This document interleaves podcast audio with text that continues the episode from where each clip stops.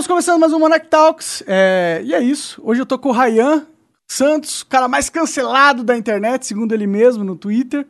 Mais odiado, na verdade, né? Mas, ó, eu acho que, pô. Perdi esse posto já. eu já fui bem odiado também, mas tamo junto no ódio, né? E aí, cara, tudo bom? Viva a liberdade de expressão.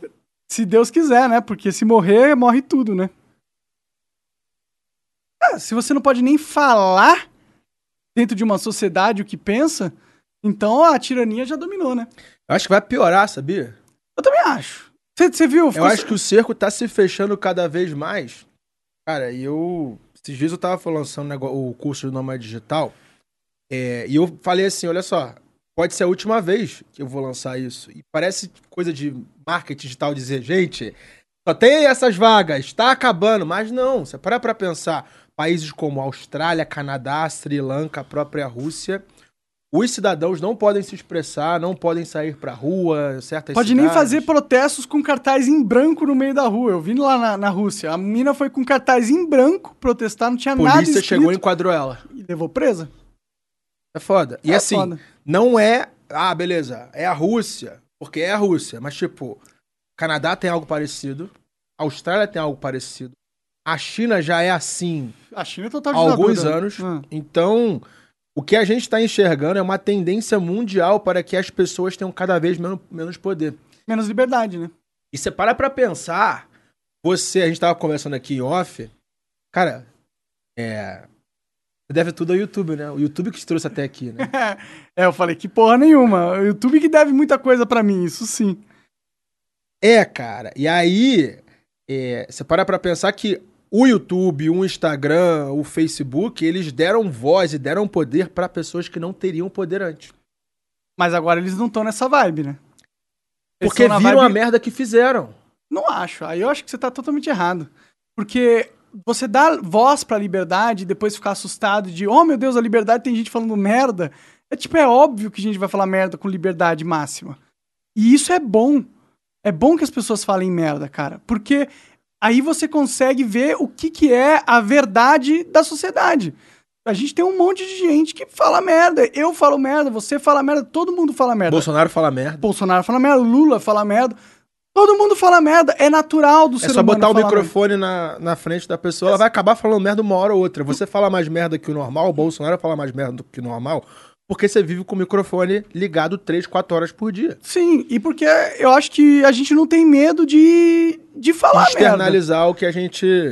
Do é. que a gente é. Porque é, é muito ingênuo da sociedade achar que o ser humano é uma máquina perfeita e só tem pensamentos que são coerentes com a história e os intelectuais, quando na verdade não. A verdade é que o, a, o ramo da, do mercado das ideias ele é caótico. E isso é ótimo, como qualquer mercado.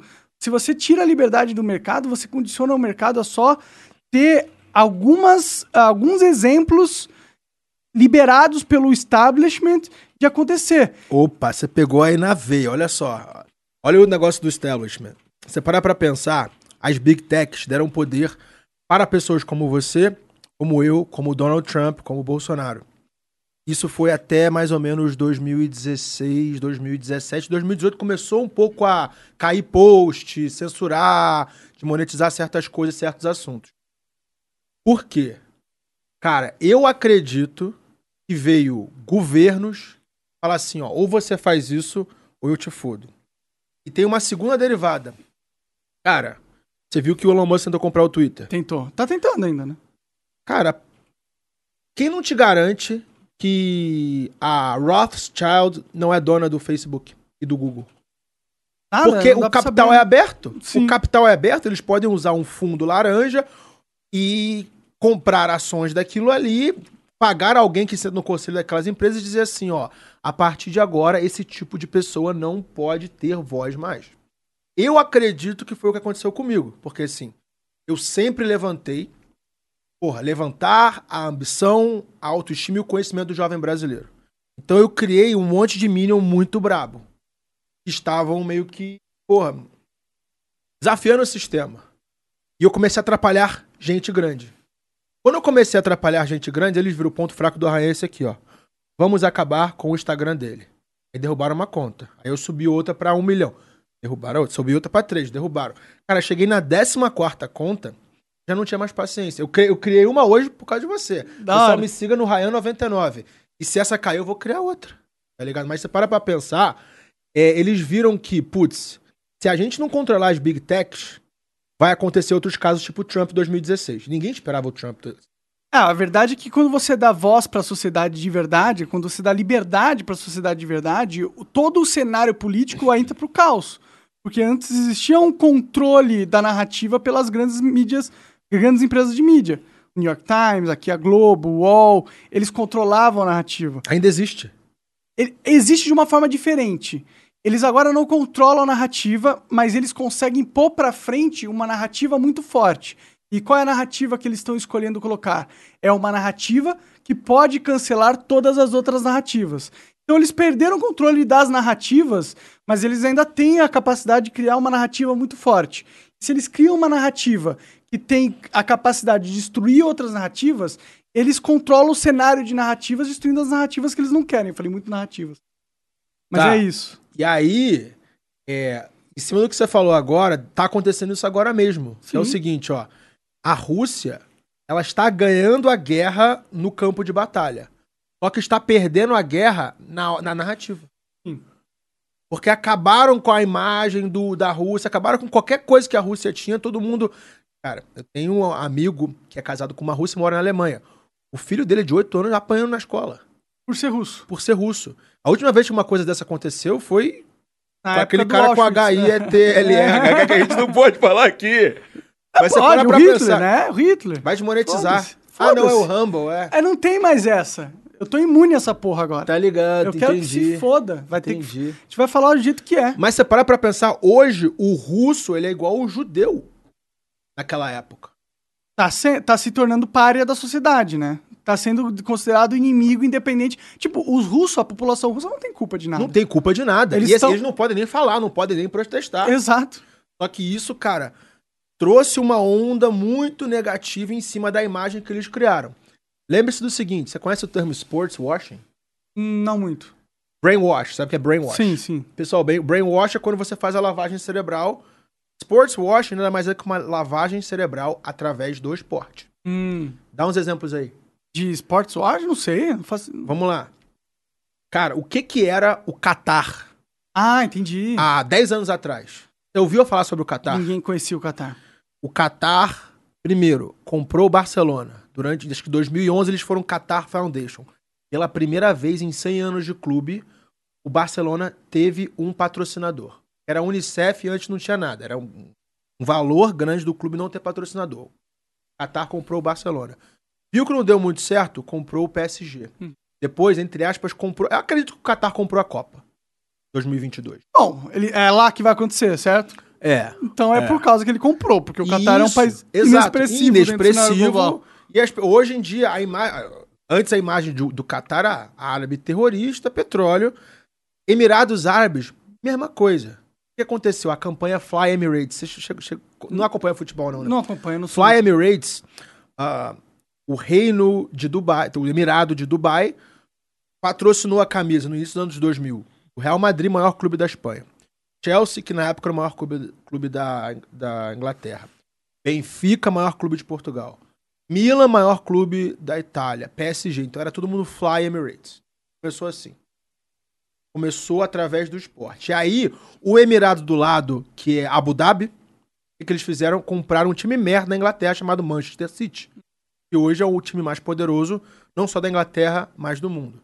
E isso trouxe junto com a companhia aérea Etihad. De um lado a Etihad, do outro lado a Emirates.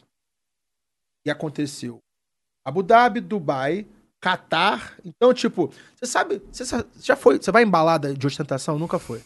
Cara, não. Eu sou Mas, nerdão. Assim, balada nerdão de ostentação, clássico. assim, jurei internacional, você tem uma mesa aqui, um cara cheio de mulher. Aí o cara desce seis garrafas. O que, que o cara da outra mesa vai fazer?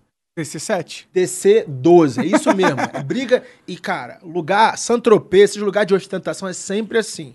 E querendo ou não, foi uma ostentação geopolítica. Começou com Dubai, depois Abu Dhabi fez, Qatar fez. Hoje, a Arábia Saudita, que foi a última a entrar na, na no jogo, o que eles estão fazendo? Para a Fórmula 1. A Fórmula 1 é, é presented by Saudi Aramco. compraram o Newcastle na Inglaterra, que hoje é o, é o clube mais rico do mundo. A Rússia fez exatamente isso. Porque a Rússia tinha uma imagem ruim, sempre foi o país mais odiado do mundo. Cara, meu outro, eu tenho um, eu sou escritor de livro, não sei se sabia. É, a gente colocou como escritor lá você, ah, é, a sua. É. é cara, o meu oitavo ou nono livro chama-se Negro na Rússia. Sexo, racismo e futebol no país mais odiado do mundo. E a, e a grande alma do livro é dizer assim, cara, todo mundo odeia a Rússia, mas a Rússia é um, um país legal. Eu admiro os russos pela capacidade deles aturarem o frio com vodka. É muito foda, mano. Você já viu uns vídeos de umas criancinhas russas mergulhando no, no, no lago, gelo? Aqueles lagos gelados, é. Fala, é. mano, esses caras são, não estão de brincadeira não, mano. Os caras são muito fortes, é o que passa, a impressão, sei lá. Os caras são bravos mesmo. E você não vai... Cara, eu morei um ano na Rússia sem querer, né? Depois eu conto essa história. Mas assim, eu só fui parar na Rússia porque a Rússia fez sports washing da Copa do Mundo. E como que isso te influenciou? Cara, eu pisei. Eu sempre tinha a, a cabeça de que, cara, a Rússia é um país merda, porque eu cresci assistindo rock, Balboa. Uhum. E o vilão dos filmes de Hollywood, G07, era sempre russo. Sim, também. Tá ligado? É, porra, a gente cresceu falando mal da esquerda. Meu pai é militar, né? Pô, esquerda é o quê? Comunista, soviético, russo. Então eu sempre tive uma imagem muito ruim da Rússia que culminou no racismo. Que é o seguinte, Ryan, você não vai para a Rússia, senão as pessoas vão te bater no meio da rua. A Rússia é o país mais racista do mundo. E eu peitei tudo isso, eu fui para a Copa, Copa Sports Washing. A Rússia comprou a Olimpíada de 2014 em Sochi e a Copa de 14 foi Olimpíada de Inverno. Tá. E a Copa de 2018 do futebol na Rússia. E aí eu caí lá e falei, cara, esse país é muito foda. Você sofreu racismo lá? Como que foi? Eu, cara, o Brasil é o país mais racista do mundo. Eu já fui em 103 países.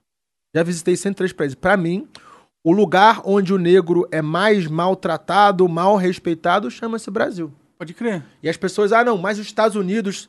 Cara, os Estados Unidos tem, teve um presidente negro. O Brasil teve presidente negro? Não. Não, é verdade. Os Estados Unidos teve um Civil Rights Movement, um movimento de direitos civis. O Brasil não teve isso. Cara, é, é muito mais difícil ser negro no Brasil do que ser negro em qualquer lugar do mundo. E eu colocaria aqui no ranking de top 5 Portugal, França. Tá na França, né? Teve... Hoje eu moro em é, Paris. É, Hoje sim. eu moro em Paris. É... E eu moro em Paris, uma das razões que, tipo, porque é exatamente pelo racismo de Paris. Porque lá eu me sinto normal, eu me sinto humano de novo. Tu gosta de sofrer racismo? Pô? Não, não, é diferente. Porque assim, cara, no Brasil eu não posso andar na rua porque as pessoas sabem que eu tenho dinheiro.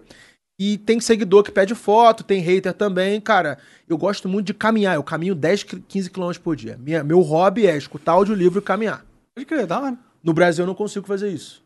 Só se eu for morar no meio do nada. Sim, uma cidade e, do assim, interior. mesmo na cidade do interior, eu vou ficar se olhando pra um lado e pro outro, ó. Bom, no interior todo mundo conhece todo mundo, né? Ah, é verdade. Tem aquela coisa. Cara, eu sou muito, tipo, assim, tá ligado? É, porque já me ameaçaram de morte, Sério? de internet. Mas só pela Cara, internet. Eu não... bati. Na época que eu tava muito ativo, muito cancelado, eu bati em gente grande. Tá? Eu era tipo Gabriel Monteiro das pessoas da internet. Enquanto ele atacava os corruptos da polícia, do governo, eu atacava as pessoas que se posicionavam como beautiful people. Sabe o que, que é isso? Tô tipo, ligado, o que, que é isso? Gente que faz. É perfeita. Gente que é muito perfeita. Ah. E fala frase motivacional e tal hum. e coisa. Então eu falei, ó, cara, teve uma época grande parte do meu conteúdo era voltado em tirar a máscara dessas pessoas.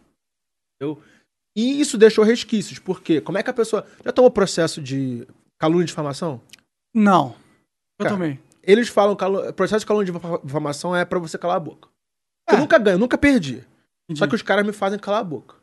Eu fico... Fica com medo de, de é, ah, vai de, me fuder no, de, no é processo isso aí. Tal, então, né? cara, é, a arma que usaram comigo foi a, tipo, ah, não, por exemplo, teve um que botou um milhão. Primo Rico processou por um milhão de reais. Um milhão de reais. Porque eu falei que ele tinha piroca pequena. tá lá no. Tá lá no. Aí eu teve uma vez, eu botei lá. Aí teve que, tipo... que mostrar o pinto dele pra provar que não era não, pequeno? Não, não sei, tá com o meu advogado lá, mas assim, o que que tá por trás do Primo Rico? É XP. Ligado? Tem coisa atrás das. E assim, esses, esses caras. É, junt... E eu fiquei assim, juntando um a, a, do outro, do outro, saindo foto junto, eu pensei assim, cara, E minha mãe tem uma rezadeira, ela falou assim: Ryan, se você continuar batendo nessas pessoas, vão te apagar. Cedo ou tarde vão te apagar. Dá esse medo, né? E assim, por que que eles chegaram em mim?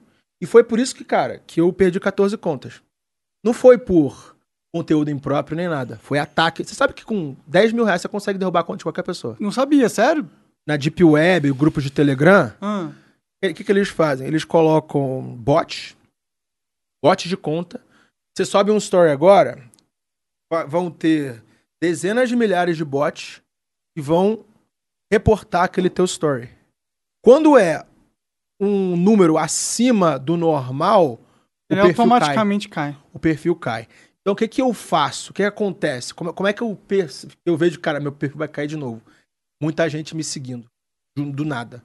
Então os caras colocam hum. muita gente para me seguir do nada.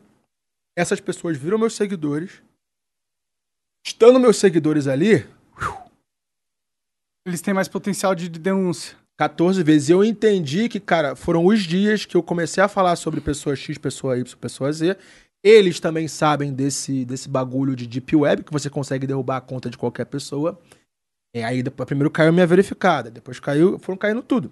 Mas você chegou a fazer teoria das conspirações para atacar essas pessoas, não? Dessas pessoas, não. Não? Por quê? Porque eu tinha as provas. Eu não atacava pessoas sem as provas.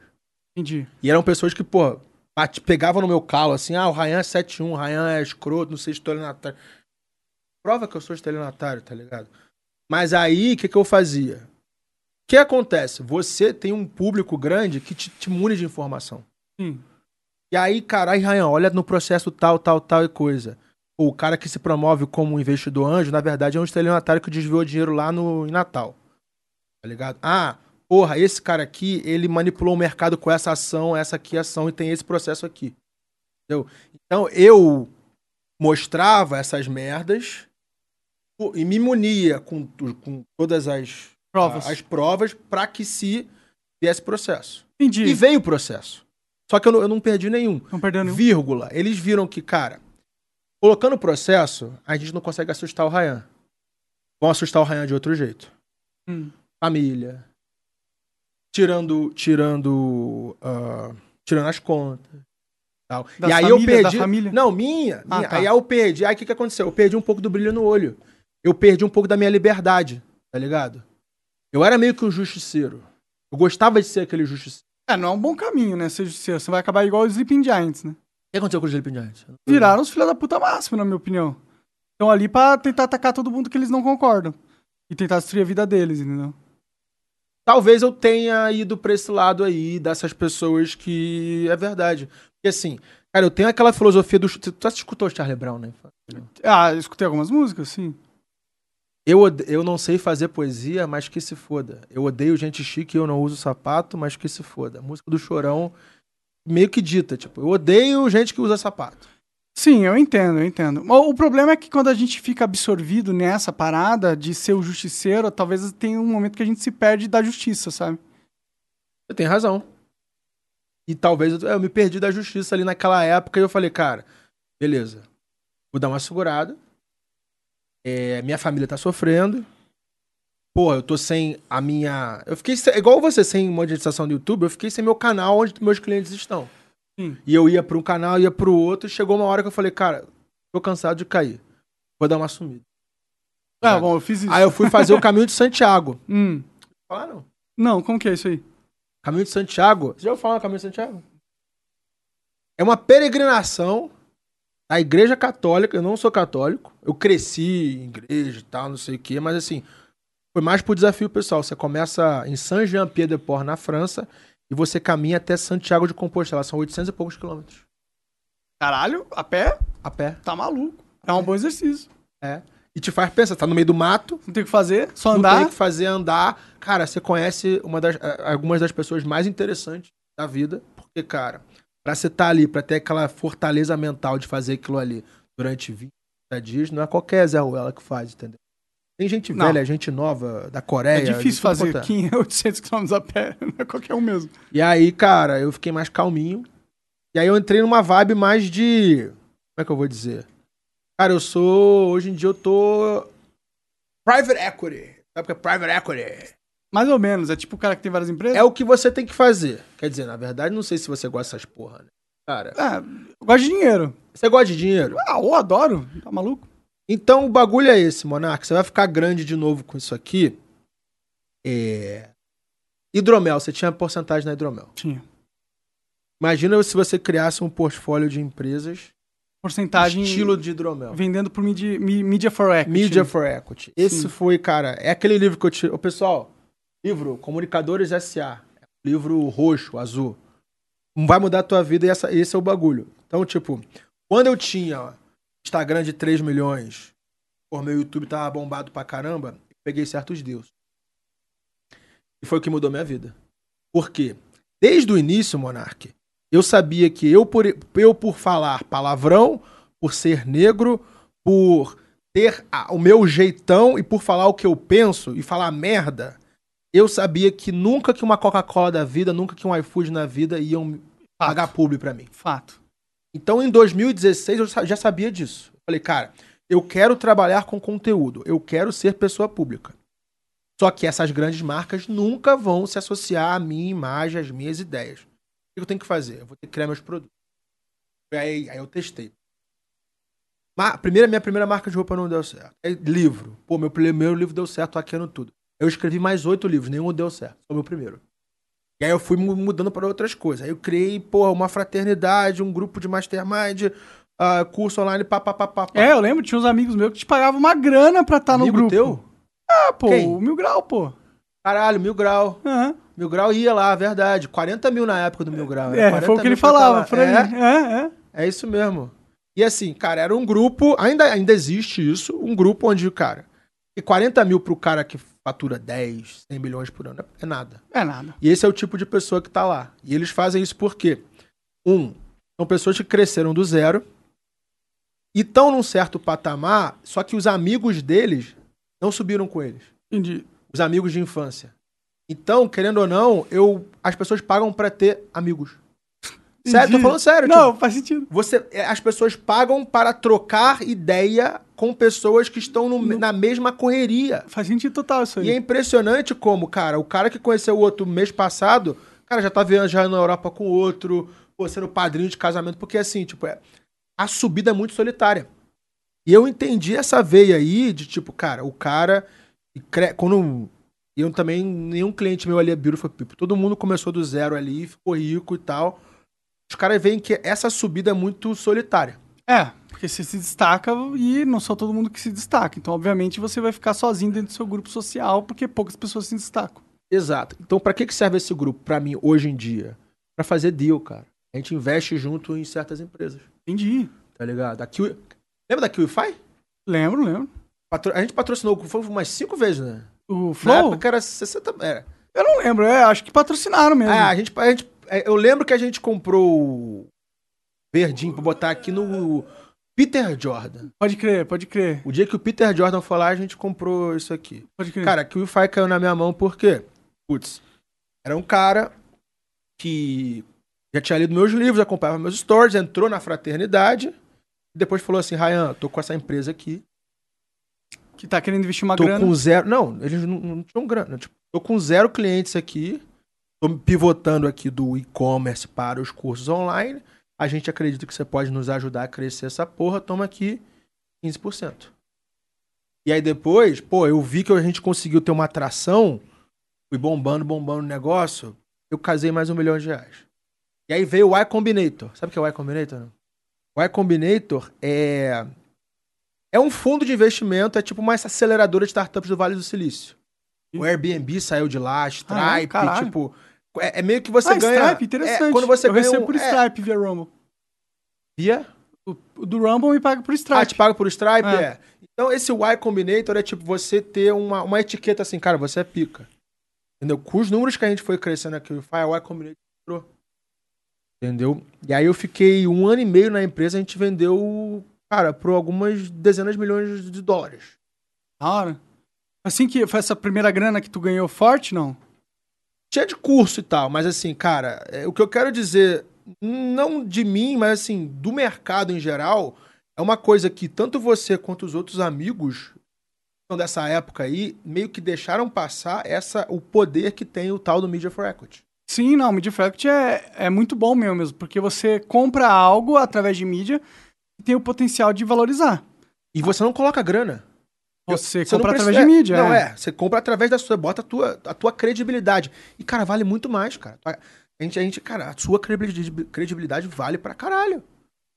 Eu, eu acho que, assim, o, o Lembra aquela época que eu tinha aquela história de, tipo, pô, quero investir no Flow? Uhum. O bagulho era esse, cara. Verdade, conta mais sobre isso, velho. Isso é uma, conta que a gente, coisa que a gente comentou em alguns Flows, mas rolou realmente uma proposta de comprar, acho que 30 ou 25%. Era, ia ser 33%, é, 33%. 20 milhões de reais, eu ia casar 6, é, isso mesmo, é, é 20 ia, milhões de reais, o, é isso aí. Acho que era 27, na real, você casar... Eu ia é, casar 6 milhões, é, ia ficar 6 milhões no teu bolso, 6 milhões, uma coisa assim. É, tá sim, sim. Por quê? Cara, porque eu sempre tive essa ideia de meu sonho é ser o Silvio Santos do Brasil. Silvio Santos preto, da geração Y. E ao mesmo tempo, eu gosto muito da filosofia do Jorge Paulo. Você manda Jorge Paulo Lema? É, o cara da dona da Ambev, né? De que mais? É dono de uma, uma Burger King, uma porrada de coisa, né?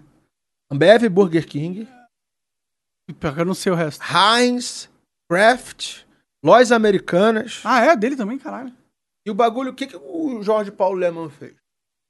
Primeiro de tudo, ele circulou com um time muito foda de pessoas. Já tenho. Dois, tinha capital. Porra, eu e essa galera também já tem.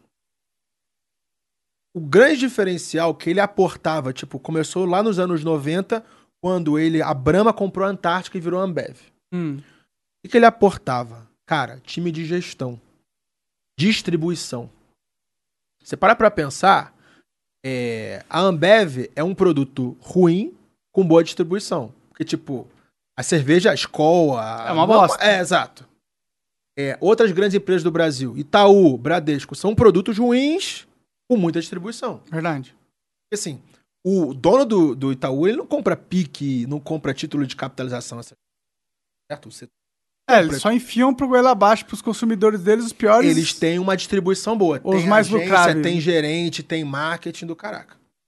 E aí eu fui entender, cara, o que esses caras têm de distribuição nas empresas 1.0, empresas tradicionais, cara, eu consigo ter nas empresas 3.0, são empresas digitais. Porque a distribuição nada mais é do que tipo o canhão de mídia. É, é como todo mundo ficar sabendo do seu produto. Exato. A distribuição é o canhão de mídia. Pô, meu sócio Paulo Berto é um gênio de anúncio. Paulo já rodou, sei lá, uns 30, 40 milhões em anúncio. É aquele cara, tipo, você entra num site, sei lá, você vai em um site de, de dildo, de peru, de sexy shop. E aí você vai num site de médico, vai ter uma, uma pirocona uma lá. pirocona lá. É isso que o Paulo faz, tá ligado? Ele encontra o melhor lugar para colocar o anúncio. Exato, exato. E, e, ele te persegue pela internet até você comprar a parada, com Pode anúncios diferentes. E aí eu tinha essa expertise de, porra, viralização falando, falando e fazendo merda na, na internet. Ele tinha a parte do tráfego pago. Aí a gente parou assim, a gente tava com. Tava capitalizado, a gente olhou assim, cara, o Flow, talvez eles não sabem muito de valuation e tal, não sabem muito monetizar. Eles têm um canhão de mídia na mão. Aí foi aquela conversa lá que acabou andando pra frente, mas assim, eu ainda acredito, tá? Nesse modelo, eu tô te falando, esse livro aí, Comunicadores S.A., eu ainda acredito nesse modelo absurdamente foda de Sim, sim. Não, eu, eu também acho que é o melhor modelo, assim, porque você compra empresas que têm um potencial duradouro por algo que você talvez nem conseguiria vender. Porque não é todos os espaços de mídia que você consegue vender, entendeu? Então, se tem uma empresa que não tem a capacidade de bancar o teu espaço de mídia, mas você dá a oportunidade, por, através de, de equity, deles estarem presentes, você ganha de duas formas. Uma que você ganha a longo prazo, com a valorização da empresa, e a outra que você ganha de enchendo a tua, os teus espaços com coisa que você não encheria normalmente. Ratinho fez isso. Você acompanhava Ratinho? Acompanhava pra caralho. Eu assistia Ratinho pra caralho. Na época do Marquito, teste de DNA. Tudo. Se foteu. Então vou, vou, vou cantar uma música pra você então. É. O copinho, o copinho. Não lembra dessa não? Viena Hair, que legal. Deixa o seu cabelo natural. Não? Ah, não, eu devo ter ouvido, mas a minha memória Cara, é uma bosta. Chocopinho, Viena Hair, Café no Bully, era tudo mídia é, for Café no Bully eu lembro. É, só não lembro da musiquinha. Tudo mídia for equity do Ratinho. Sim. Porque ele teve o mesmo problema que a gente teve. Cara, o Ratinho era muito controverso, o programa dele era muito controverso para atrair as empresas clean, tradicionais e clean. Beautiful peoples. Beautiful people. E assim, desse, esse livro que eu te falei aí, são 12 capítulos lá. Silvio Santos, Roberto Marinho, Raul Gil, uh, putz, Luciano Huck. Cara, o capítulo que mais mexeu no meu coração foi do Ratinho. Porque ele teve o mesmo problema que eu. Caraca, você não é clean suficiente para atrair as marcas brancas. Vamos atrair. Vamos criar a marca preta. Ligado? E assim, nessa época da QIFI que eu entrei como Media for Equity, cara, eu dei all-in em termos de tipo, eu queimei minha rede de contatos. Entendi. Como assim? Me explica mais. Eu tinha uma rede de contatos Beautiful People. Entendi. Aí eu falei, mano, eu acho que esse é o grande projeto da minha vida. O que aconteceu? Porra, sabe a Hotmart? Sim. Cara, durante um mês eu fiz uma porrada de vídeo batendo na Mas batendo assim, olha só, cara. Eu, porra, eu faço 3 milhões por mês na Hotmart e eles me tratam desse jeito. A taxa deles é alta. É, é muito difícil de usar a plataforma. Os clientes têm muito problema, não sei o quê. Olha essa outra. Olha aí o outro. O concorrente. É. Eu bato e dou remédio. Entendi.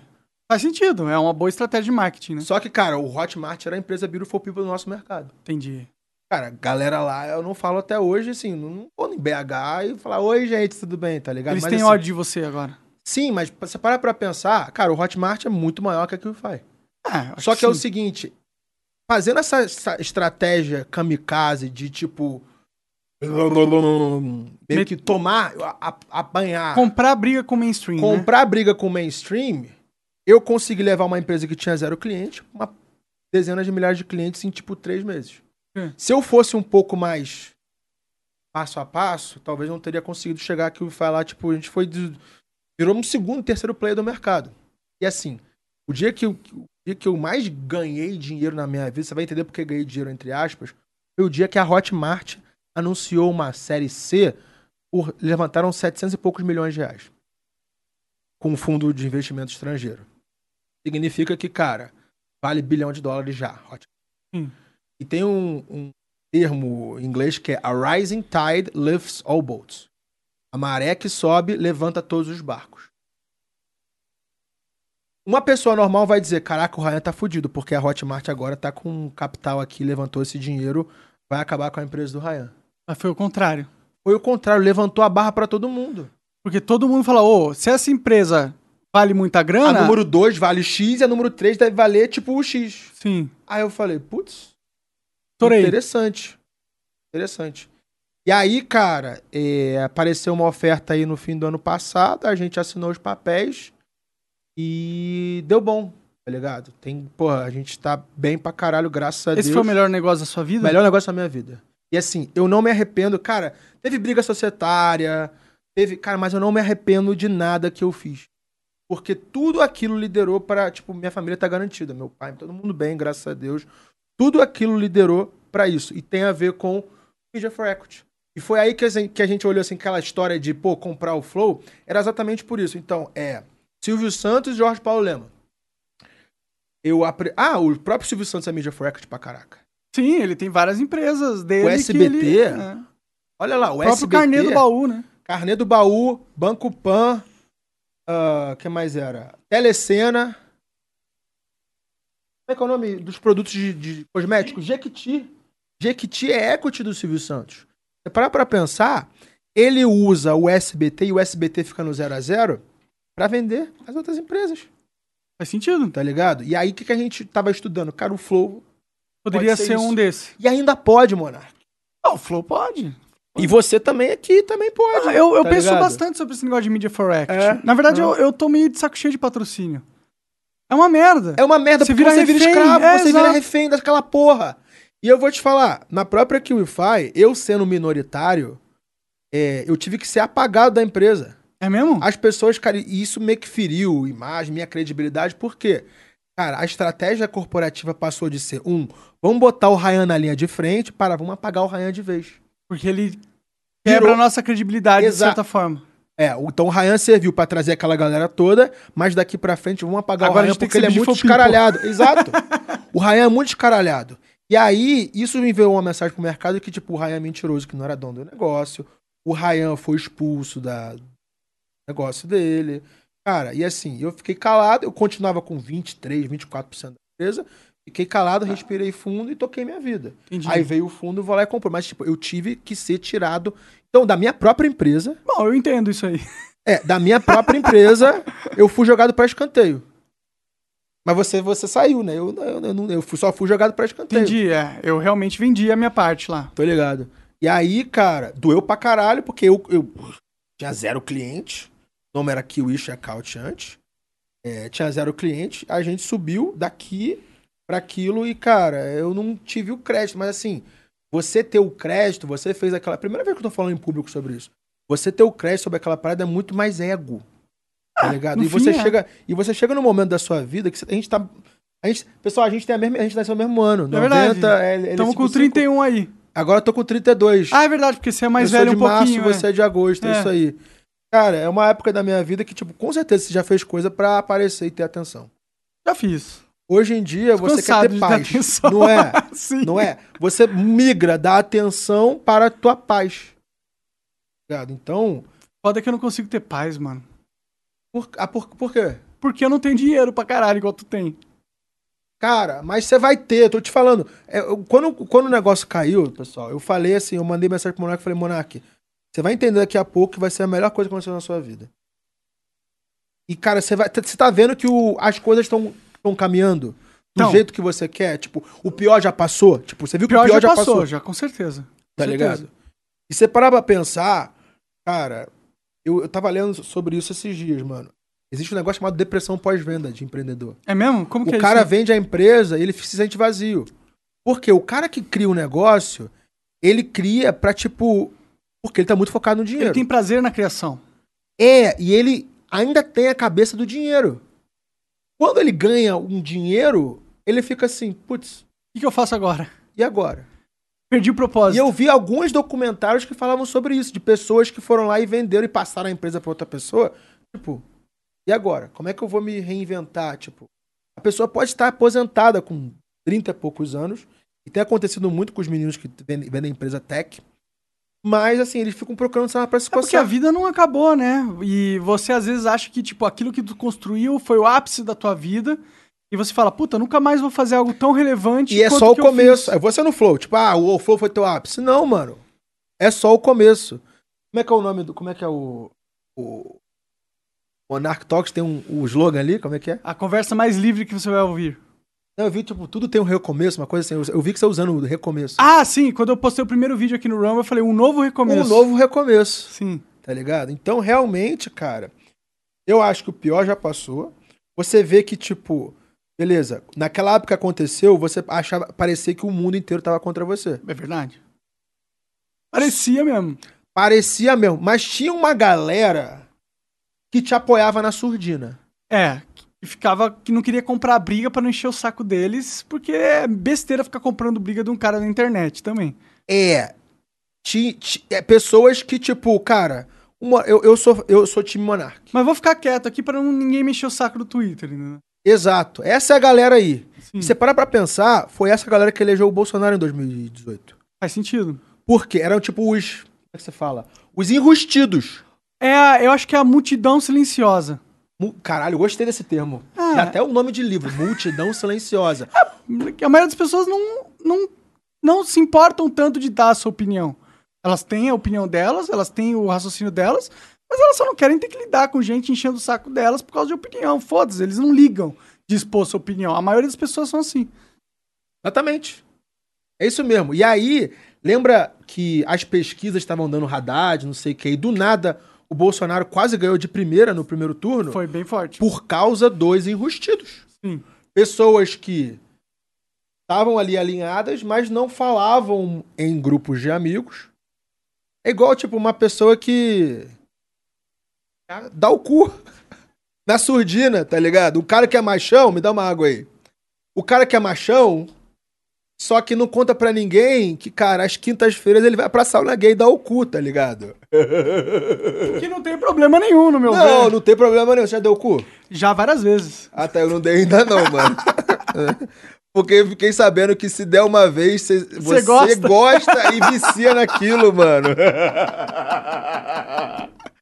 Pô, mas você tá se limitando aí então, cara. Eu sou ativo, mano, eu sou ativo. O que, que eu tava falando? Ah, é. Pessoas enrustidas.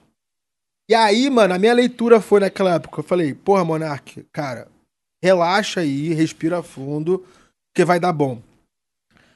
Até o ofereceu público... de me ajudar. Ah, é verdade. Sim, sim. O público que ficou é um público ultra qualificado. Mais leal, né? Leal, qualificado, mais rico. Tá ligado?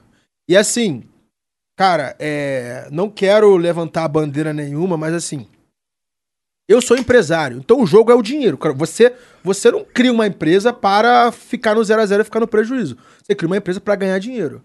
Qual é o melhor público da internet, mano? Fiel? O, não, o melhor público da internet. Tipo, me dá uma demografia assim, o cara que, tipo. Classe A. Classe A e B, vamos lá, o que mais? Uh, engajado, né? O cara que consome frequentemente o seu conteúdo. Eu acho que é, que é isso, né? Cara, e o cara com mente aberta, talvez? Opa!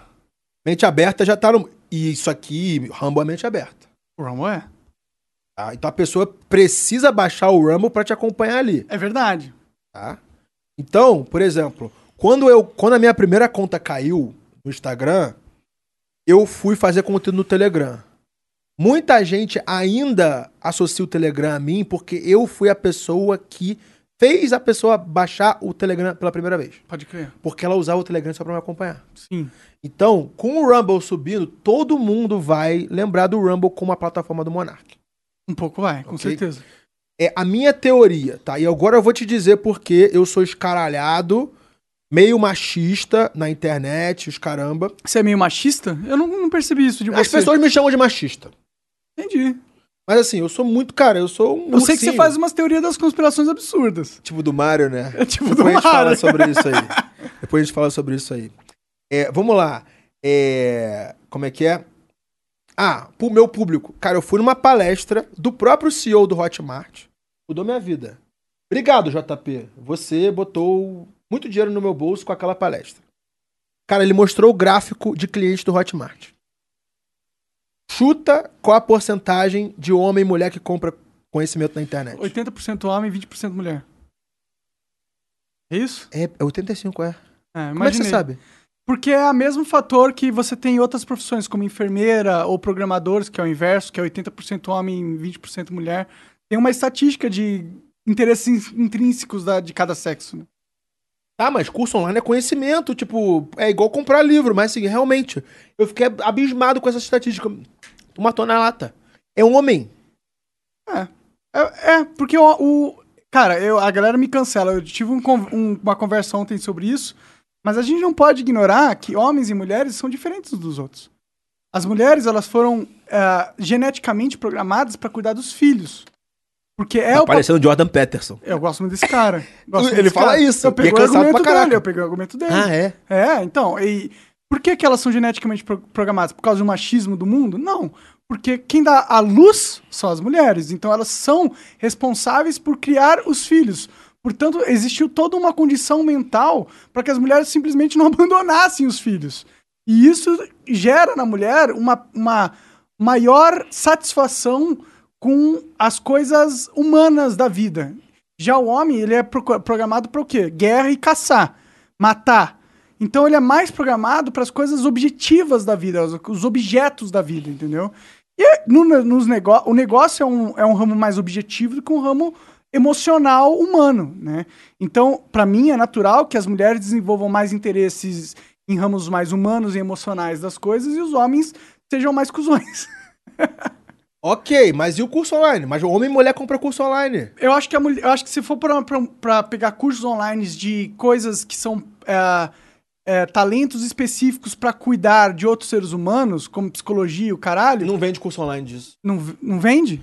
Bom, tem, mas não vende. Tipo, mas eu acho assim. que as mulheres comprariam mais cursos online que tem a ver com habilidades humanas, ou habilidades. Uh, como que os caras. de humanas, no caso, do que o homem Nesse, é, é, talvez que a maioria dos cursos online é aprendendo a ganhar dinheiro pela internet. Ou a, que é um, faz... um drive motivador do Mais homem. Mais do homem do que da mulher. Sim, porque ó, o homem, ele tem. Ele, todo mundo quer transar, no final das contas. A mulher e o homem. Como que o homem consegue transar? Sendo alfa, sendo pavão. Sem, tendo dinheiro. Tendo dinheiro. Então, obviamente, que o interesse dele vai ser buscar ter mais dinheiro. Caraca, a mulher consegue transar sendo mais bonita. Então é o cosmético e a roupa. Exato. Por isso que tem uma, uma intrinsecamente uma condição genética que favorece as mulheres a gostarem mais de certos assuntos e favorece os homens ah, a gostarem de outros então, assuntos. Então, comprar conhecimento tem a ver com ganhar mais dinheiro. Eu acho que eu acho que as mulheres estão é, igual homens suscetíveis a comprar conhecimentos. Mas existem conhecimentos que as mulheres se interessam mais e conhecimentos que os homens se interessam mais. Foda. Cara, eu não fui tão profundo na minha análise em 2018, até te agradeço. Mas a minha análise era, cara, se 80% dos clientes da plataforma são homens, eu vou vender para homem. Não adianta eu vender para exceção, eu criar alguma coisa para vender para minha exceção. Eu vou perder tempo e vou correr o risco de ser cancelado. Então eu meio que falei, cara, eu vou ser o cara incancelável, vou falar merda mesmo. Vou. E aí eu entendi, eu preciso dizer o que todo mundo pensa, mas. Tem, não tem coragem não de falar. Não tem coragem de falar! Exato! É, eu, eu, uso bastante essa estratégia também. Ah, é? Sim. Dizer. Então aí, aí o meu público-alvo se espelha muito em mim. Se espelhava nessa época aí, se espelhava muito em mim, dizendo que, cara, porra, eu gosto muito do Ryan porque, cara, ele fala umas é coisas aí que faz sentido, é ah. autêntico. E aí eu entendi que a verdadeira viralização não é no Instagram nem no YouTube, é no WhatsApp. WhatsApp? Você para pra pensar, a verdadeira viralização acontece em grupo de WhatsApp. Por que exatamente? Eu consigo entender os motivos, mas queria que você me explicasse. Por quê? Vamos dizer assim, cara, eu tinha um ritual quando eu morava na Rússia, não sei se você acompanhou essa época. Eu acordava de manhã e eu balançava minha rola na janela. Lavo a rola na janela. É um barulho assim. É, é, tipo, era o meu ritual de liberdade. Entendi. Eu balançava a rola na janela e, cara, a, a, as pessoas olhavam minha cara assim e o barulho. Era todo dia. Era igual, tipo, meu ritual diário, eu escrevo um diário de gratidão todo dia. E eu balançava a minha rola todos os dias. Cara, vamos dizer que o Monark, no grupo de influenciadores, botou um vídeo do Ryan lá no grupo. Cara, vocês viram esse maluco? Olha que cara maluco escroto. Um grupo de WhatsApp tem 256 pessoas. A pessoa 2 vai dizer, caraca, o Ryan é muito escroto mesmo. A pessoa 3 vai concordar. E as outras 253 pessoas que não sabiam que era o Ryan vão jogar. Os amigos para saber o que, que, eles pensam. É esse cara aqui? O que, que esse cara fez? Sim. Tá ligado? Então, e tu acha escroto balançar o pinto na janela? Por que, que é necessariamente escroto isso? Porque o mundo não é livre. É, isso é verdade. O mundo não gosta de pessoas que mostram liberdade. E todo o meu personagem de rede social foi programado para mostrar liberdade e vender liberdade. Balançar a rola era um. É um símbolo de liberdade. Um símbolo de liberdade, porque no meu prédio na Rússia, do outro lado do prédio, assim, morávamos naquelas torres de Moscow City. Do outro lado tinha escritório de pessoas CLT. Então eu tava mostrando a minha rola pro CLT ali, tá ligado? Ó, eu, cara, eu posso, tá ligado? E aí o que acontece? Então, a construção do meu público foi falar coisas que as pessoas tinham coragem de falar e não tinham né, não tinha coragem de falar. Tinha vontade, tinha vontade mas não tinha coragem. Mas não tinha coragem. É, eu entendi que meu público era classe A e B, macho de cidades, grandes cidades. E aí eu fui entender o comportamento dessas pessoas. Porra, macho, classe A e B de grandes cidades, os caras têm diploma universitário. Os cara, e os caras. Aí eu fazia questão de ostentar que eu estudei na melhor universidade do mundo. O cara, tipo, caralho. Harvard. Tem Wharton. É número um em business, em, em economia. Como que isso foi para lá? Pô, longa história, mas vamos lá. Eu fiz intercâmbio quando eu tinha 15 anos. E eu comecei a jogar futebol americano. Quando eu tinha 15 anos. Cara, me chamaram pra jogar futebol na escola. Ah, você é brasileiro? Ah, sou brasileiro. Então tu manja. É, aí eu levei minha camisa do Ronaldinho Gaúcho, que era a época do Joga 10. Uhum. Minha caneleira, eu cheguei no estádio, era o futebol errado. E eu não sabia as regras. Mas falou: você vai chutar essa bola lá. Aí eu chutei 40 jardas. Pum, temos um novo kicker. E aí, no high school, ainda tinha 15, 16 anos, eu fui me destacando chutando a porra da bola. É, aumentando o estereótipo do brasileiro que só sabe chutar a bola. Mas era exatamente isso. E eu, eu surfei essa onda. Claro. Porque, cara, porra. É aquela coisa. O futebol americano tem, sei lá, 15 posições diferentes. A posição mais frouxa é o chutador. Ele não tem o aspecto físico de bater nos caras. Não tem o aspecto físico, não cai na porrada o jogo inteiro, não precisa ficar na academia três, quatro horas malhando por dia, bagaralho. malhando, tomando veneno e os caramba. Então ele é um cara mais mental. Porque ele entra sob pressão pra caraca, só pra chutar a bola ali.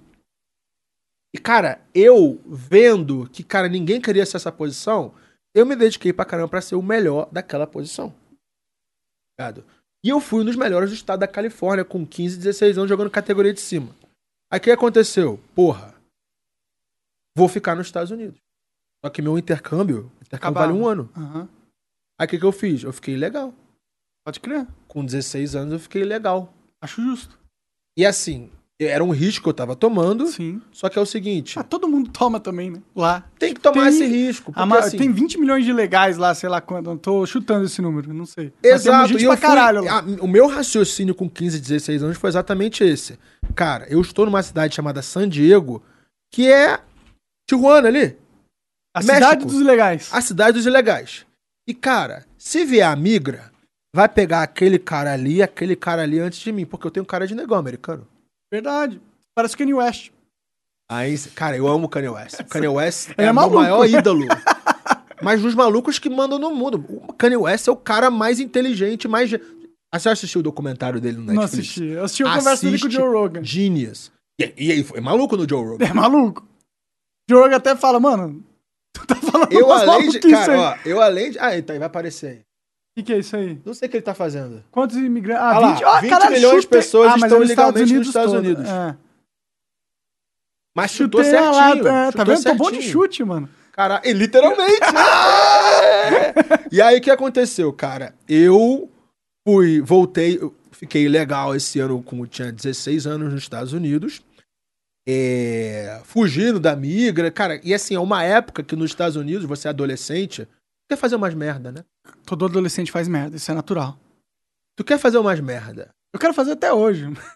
E assim, tipo, porra, eu queria transar na rua, na praia, nos lugares assim, queria dar um tapinha, tinha curiosidade de fumar. Bom, na Califórnia. Tu fumou uma erva lá? Não. Não? Ficou, ficou com medo da imigração? Eu era muito Uh, quadrado? Quadrado porque, cara, eu sabia que qualquer merdinha que eu fizesse. Você ia se fuder pra caralho. Eu ia me fuder pra caralho. Que se, se eu fosse um, cidadão americano, chegavam naquelas festas lá de, de high school, de American Pie. Tô ligado. Vem a polícia, picha todo mundo e vai pra casa. No Isso. máximo, vai na delegacia é, e o pai vem buscar.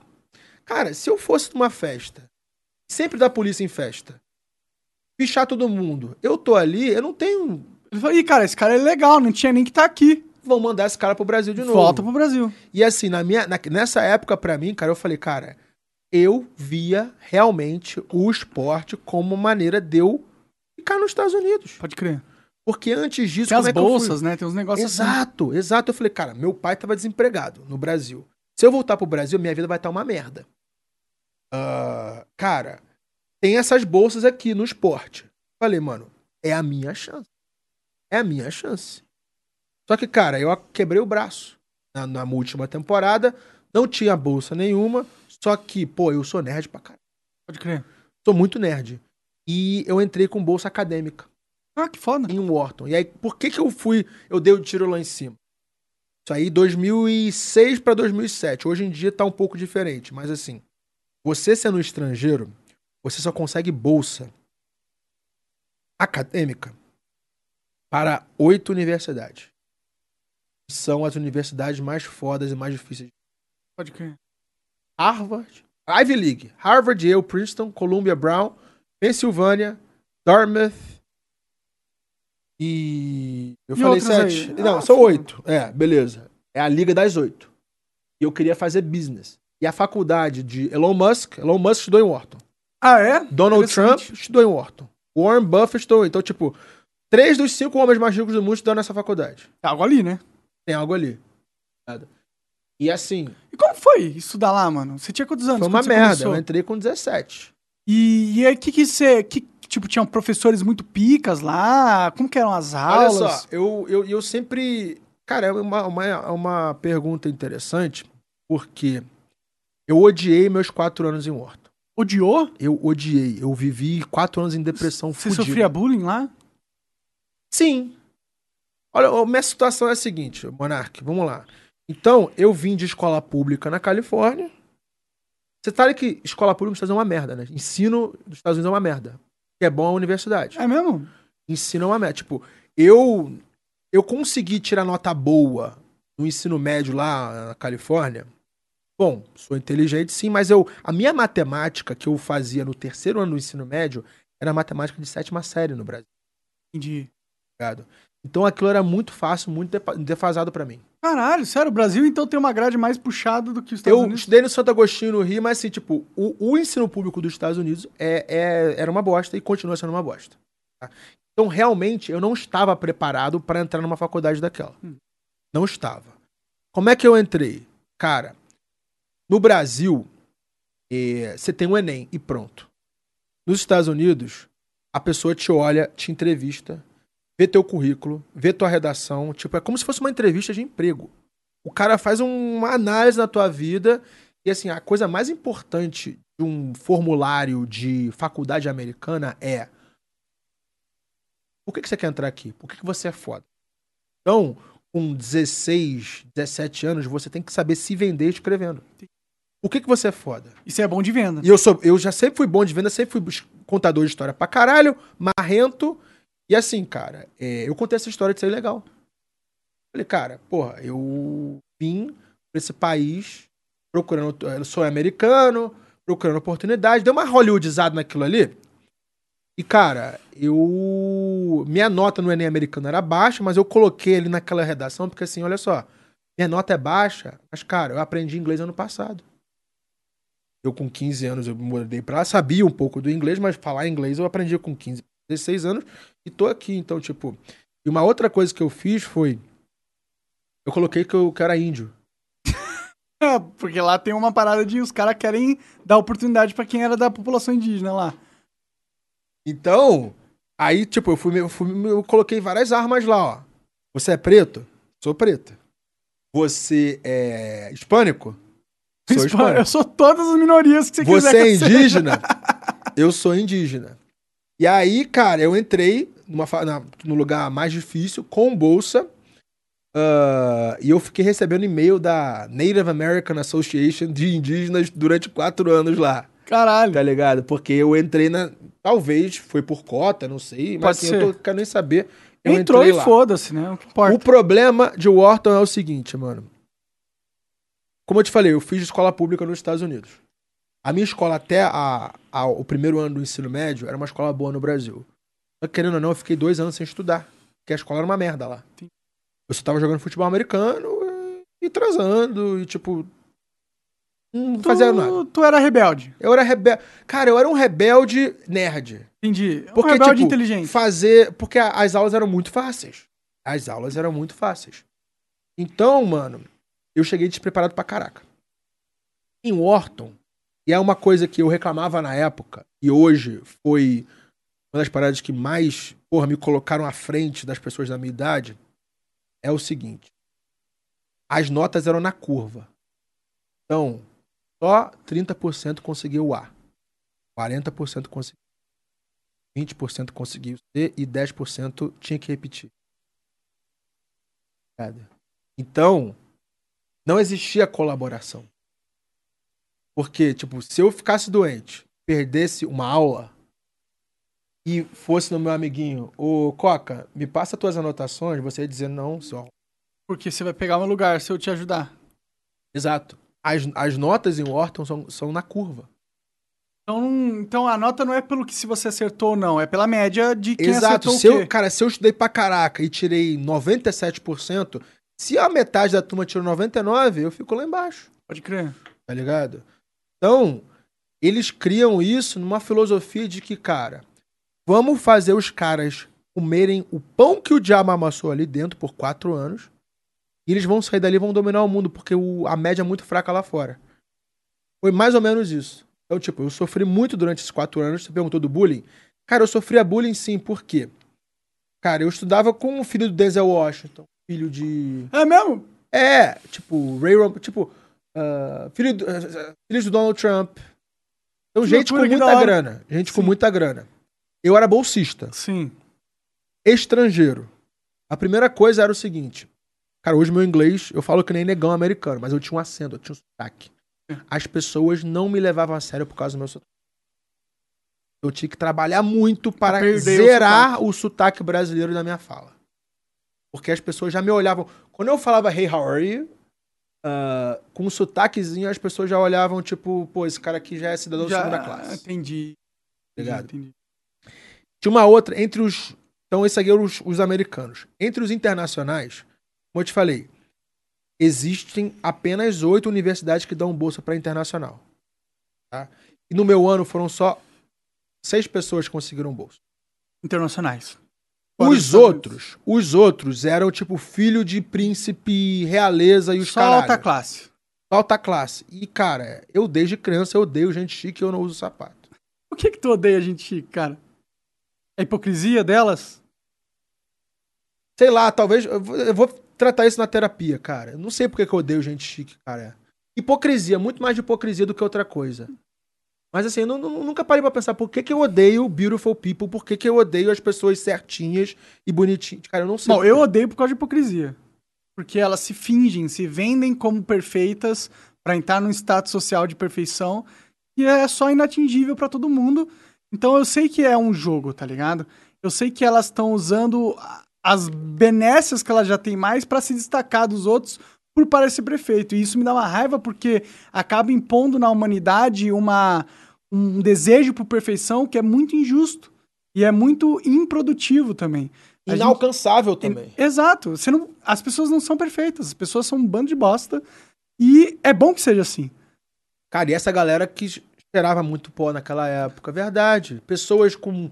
Quanto mais alta a família, de família era de Nova York, não sei o quê, mais a pessoa cheirava, mais ela tinha problemas.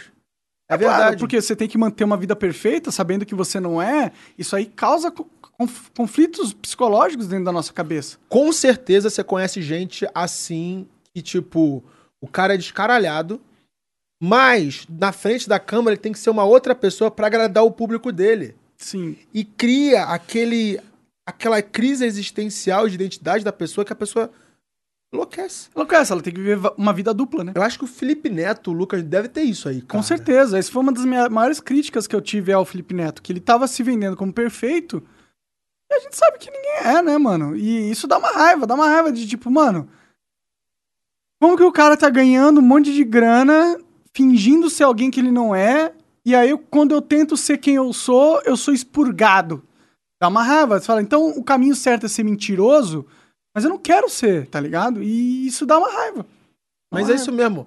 Cara, eu achava que a autenticidade ganhava o jogo. Ser real. Eu ainda acho que é que ganha o jogo a longo Ainda prazo. Jogo, no longo, pra... no longo prazo, é verdade. É. Porque, porque se você deixa de ser autêntico, vai acontecer com o Felipe Neto. O cara foi lá jogar bola e foi cancelado. Sabe um cara autêntico, incancelável? Danilo Gentili. É, com certeza. Você tá chegando no, no ponto Danilo Gentili. Tamo indo. Ah, teve essa daí do. É, do nazismo, não sei o quê. Vai ter outra, certeza. Alguma coisa que você falou hoje, a gente falou hoje. Você vai ser cancelado por isso. Mas vai, tipo, minando, minando, minando. Você vai chegar ao nível do Danilo Gentili, cara, o que você falar.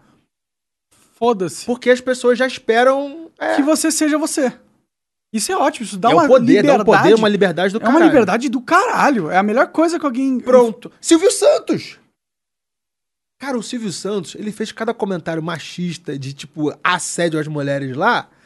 Mas, cara, é o Silvio Santos, ele tá velho, gagá. É, tipo, e é normal, é normal as pessoas terem comentário obeso. Ele não assediou ninguém. Ele não estuprou ninguém. Ele só deixou as pessoas desconfortáveis com os pensamentos que eles têm, que ele tem. Foda-se. Essa é a sociedade, isso é a vida. A vida é você ficar desconfortável todos os Vou dias. Vou colocar meu rol da fama lá, ó. Silvio Santos, Danilo Gentili, Monark, que outra pessoa já tá, chegou nesse, nesse nível que, tipo, de autorrealização. Pessoa que, cara, ela pode falar o que quiser, ela não vai ser cancelada e ela pode Do Brasil, dela, né? Do Brasil. Do Brasil. Não, lá fora. Talvez o Ratinho, né? O Joe Rogan. O Joe Rogan já tá nesse nível? Com certeza. Teve um negócio de cancelamento dele no. Teve, mas, pode, pode... mas ele só. Só cagou pro cancelamento, né? Ele pediu desculpas, porque ele falou a palavra com N lá que não pode falar. Nega. É, se você pode falar, é verdade. eu não podia. Não podia? Eu não podia falar nega. Por quê? Porque é. É Black American gay. Tipo. Eu não sou negro, eu sou latino, eu sou brasileiro. Ah, porra. Juro pra tu, eu, apanhei, eu já apanhei por dizer a palavra nega. E minha Sério? família, minha família do intercâmbio do primeiro ano nos Estados Unidos é uma família negra. E eles me colocavam de castigo porque eu falava a palavra nega. Eu aprendi o inglês nega, porque, tipo, eu tava num vestiário de futebol americano quando eu consegui. Eu tinha negão ali do meu lado. E, cara, a cada ponto final de palavra é nega. How's it going, nega? Sim, é exatamente isso. Mas e eu aprendi nem... que ligou um papagaio. É, eu acho que não tem nenhum problema você falar, ou qualquer um pessoa ah, ele falou falar nega palavra... mesmo, o Joe Rogan? Ele falou a palavra porque é pior que, ni... que nigger. É, esse aí. Ah, é. entendi. E ele fez assim, tipo, meio que... Ele continua lá. Continua. continua. lá. Ele pediu desculpa porque foi cancelado. Eu não sei se ele devia ter pedido desculpa, mas eu entendo, porque eu também pedi desculpa por uma, uma coisa que eu fiz.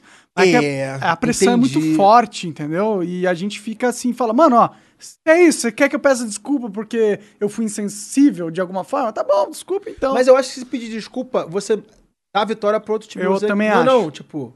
Também eu acho. fui cancelado uma vez, é, sem, sem razão, porque eu li os stories dos meus. Dos meus eu fiz um react. As pessoas. Eu perguntei assim, para que serve o Nordeste? Meus seguidores estavam falando, ah, pra ser porteiro no Sudeste. Coisa assim, tá ligado? E eu fui cancelado porque eu li leu é, uma reação. A reação dos meus seguidores. Fui cancelado. E, cara, Ryan pede desculpa, não sei o que. Ah, apanhei pra cá, De Kay. Cara, viralizou pra caraca. Eu não pedi desculpa. Porque eu sabia que eu tava certo. Sabia que não tinha não sido nada ali, de errado. Nada Você de leu errado. um cara que fez uma piada meio bosta, mas é uma piada, porra.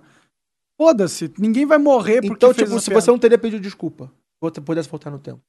Cara, eu, eu teria feito diferente, entendeu? Eu não sei se eu não teria pedido desculpa, porque eu, eu, eu admito que eu tentei passar uma ideia, que era a liberdade de expressão segundo a primeira emenda dos Estados Unidos, de um jeito que ficou bem burro, né? Que deu primeira margem... Primeira emenda, é verdade. Freedom of speech. É, a primeira emenda dos Estados Unidos. Você pode uh, falar, tipo, lá nos Estados Unidos existe o partido nazista. Existe. É reconhecido pela lei o que eu tava é, achando que seria legal aqui, não que eu acho legal o partido nazista, eu acho uma merda. Mas eu acho que uma, uma sociedade que protege. Se existe o partido comunista e o comunismo matou muito mais. Por que, que não o nazista? É, era essa a parada da, da, da, época lá, era isso que eu tava falando. Cara, você para agora, pega o. Cara, o Partido Republicano Americano escravizou vários negros. E existe o Partido Republicano ainda. Pior. Mas eu acho que naquela época quem era os, o partido os escravista eram os é democratas. É, é. Eu, eu, mas você para Mas aí tipo, é depois mesmo. os republicanos. Ah, beleza, cara, os, cara o, o português escravizou a minha gente. Eu tô indo em Portugal direto, tem partido. Cara, não. É. Eu, eu acho que, tipo, é. é uma merda que existe o partido nazista, porque é uma merda que existe essa ideia ainda. Ainda isso na, na vida das pessoas. Mas, cara, a é pessoa uma... tem liberdade de ela pensar o que ela quiser. Infelizmente, a gente tem a, a liberdade de ser ignorante, porra. Todo mundo nasce ignorante. Todo mundo nasce um merda. A gente nasce careca, pelado, sem dente, sem nenhum conhecimento. Então, é muito facilmente você ser colocado na sua mente ideias bostas e é muito facilmente que você replique.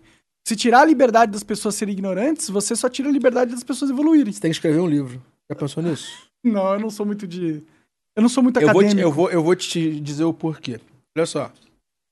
Eu escrevi oito livros. Só o primeiro deu dinheiro. Ok? E eu, depois disso, eu falei, mano, vou parar de escrever livro, vou pro curso online. Porque, cara, o que eu entregaria num livro, vamos dizer, cara, eu vou, escrever um livro de nômade, digital. Cara, eu vou vender esse livro por 20 reais. Cara, eu posso escrever esse mesmo livro e gravar e vender por 2 mil reais em forma de curso. Foi aí que eu me distanciei dos livros. O Olavo de Carvalho, eu vi algum lugar que é o seguinte: quando você escreve um livro, aquilo fica imortalizado. Verdade. Não é o que você falou num, num podcast, num corte. Livro do Monarque sobre liberdade. E, pô, eu te ajudo a escrever essa porra pra ficar imortalizado. Pra ter as Para as outras gerações. Pra que a tua ideia cons persista e con continue nas outras gerações.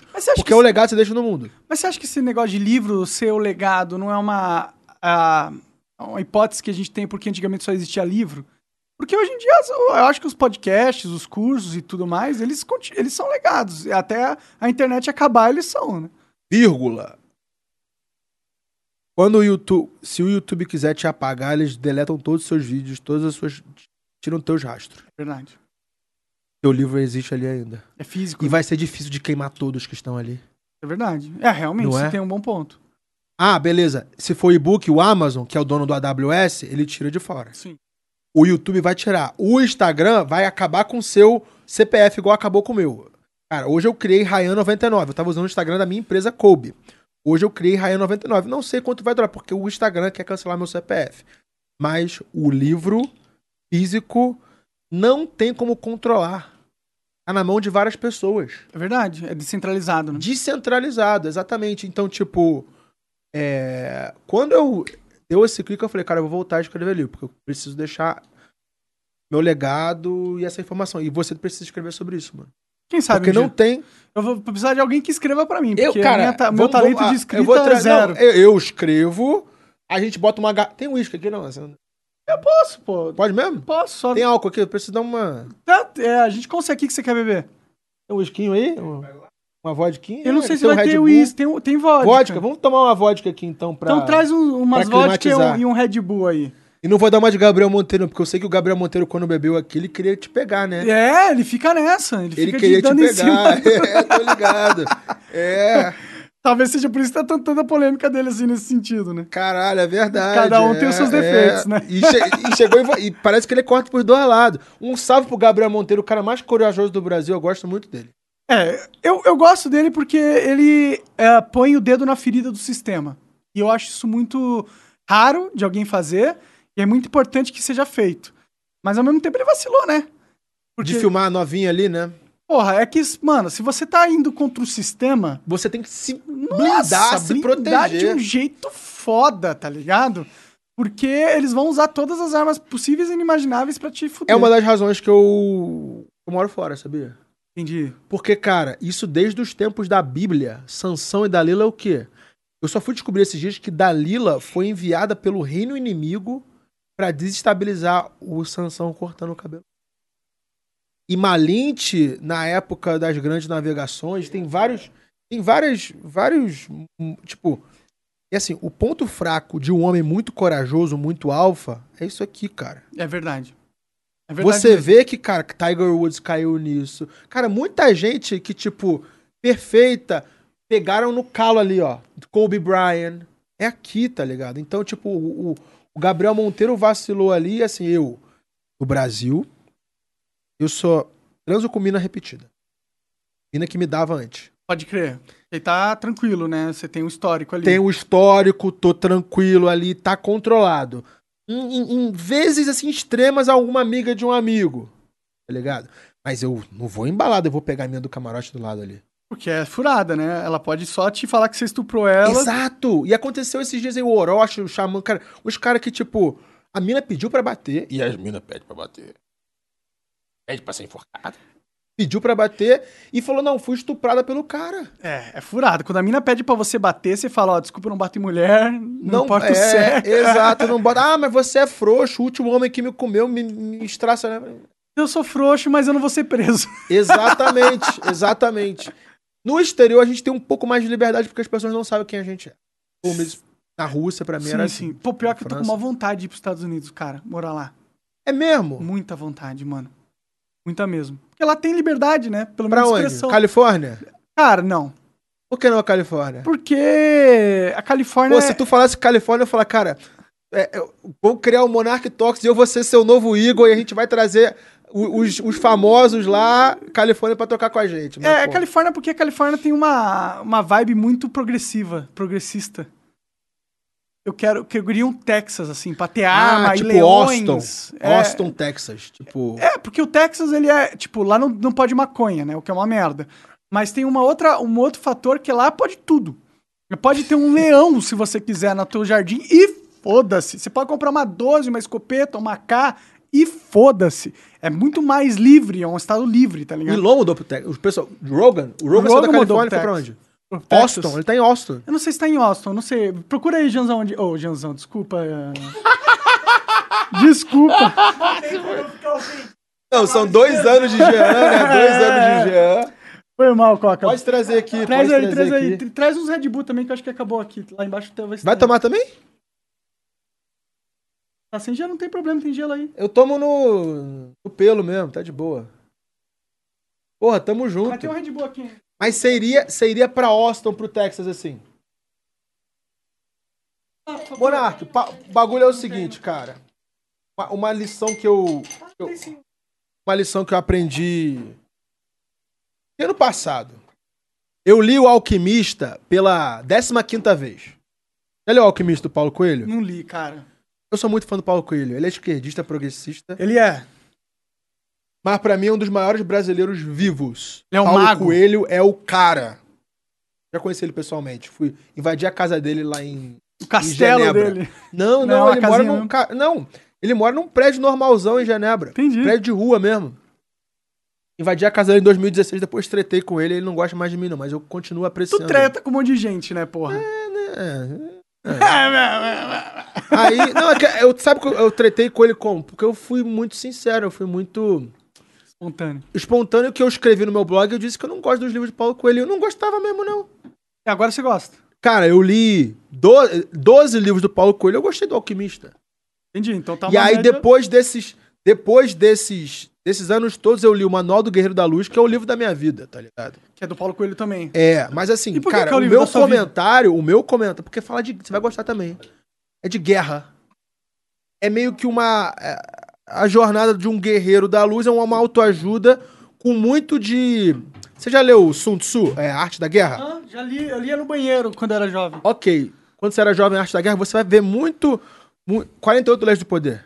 Aí já não sei. Tá. Você vai ver muito elemento de arte da guerra em termos de historinha no Guerreiro da Luz. Entendi. E foi, e foi a, a inspiração dele para traduzir o arte da guerra numa, numa linguagem mais, mais comercial. Sim, mais, a, mais abrangente. Mais abrangente que as pessoas dos anos 90, que quando ele sai, quando saiu o livro, cara, é o livro da minha vida. E o Alquimista, cara, eu falei pra você, cara, se você tem os recursos na sua mão pra realizar um sonho, você vai lá e faz.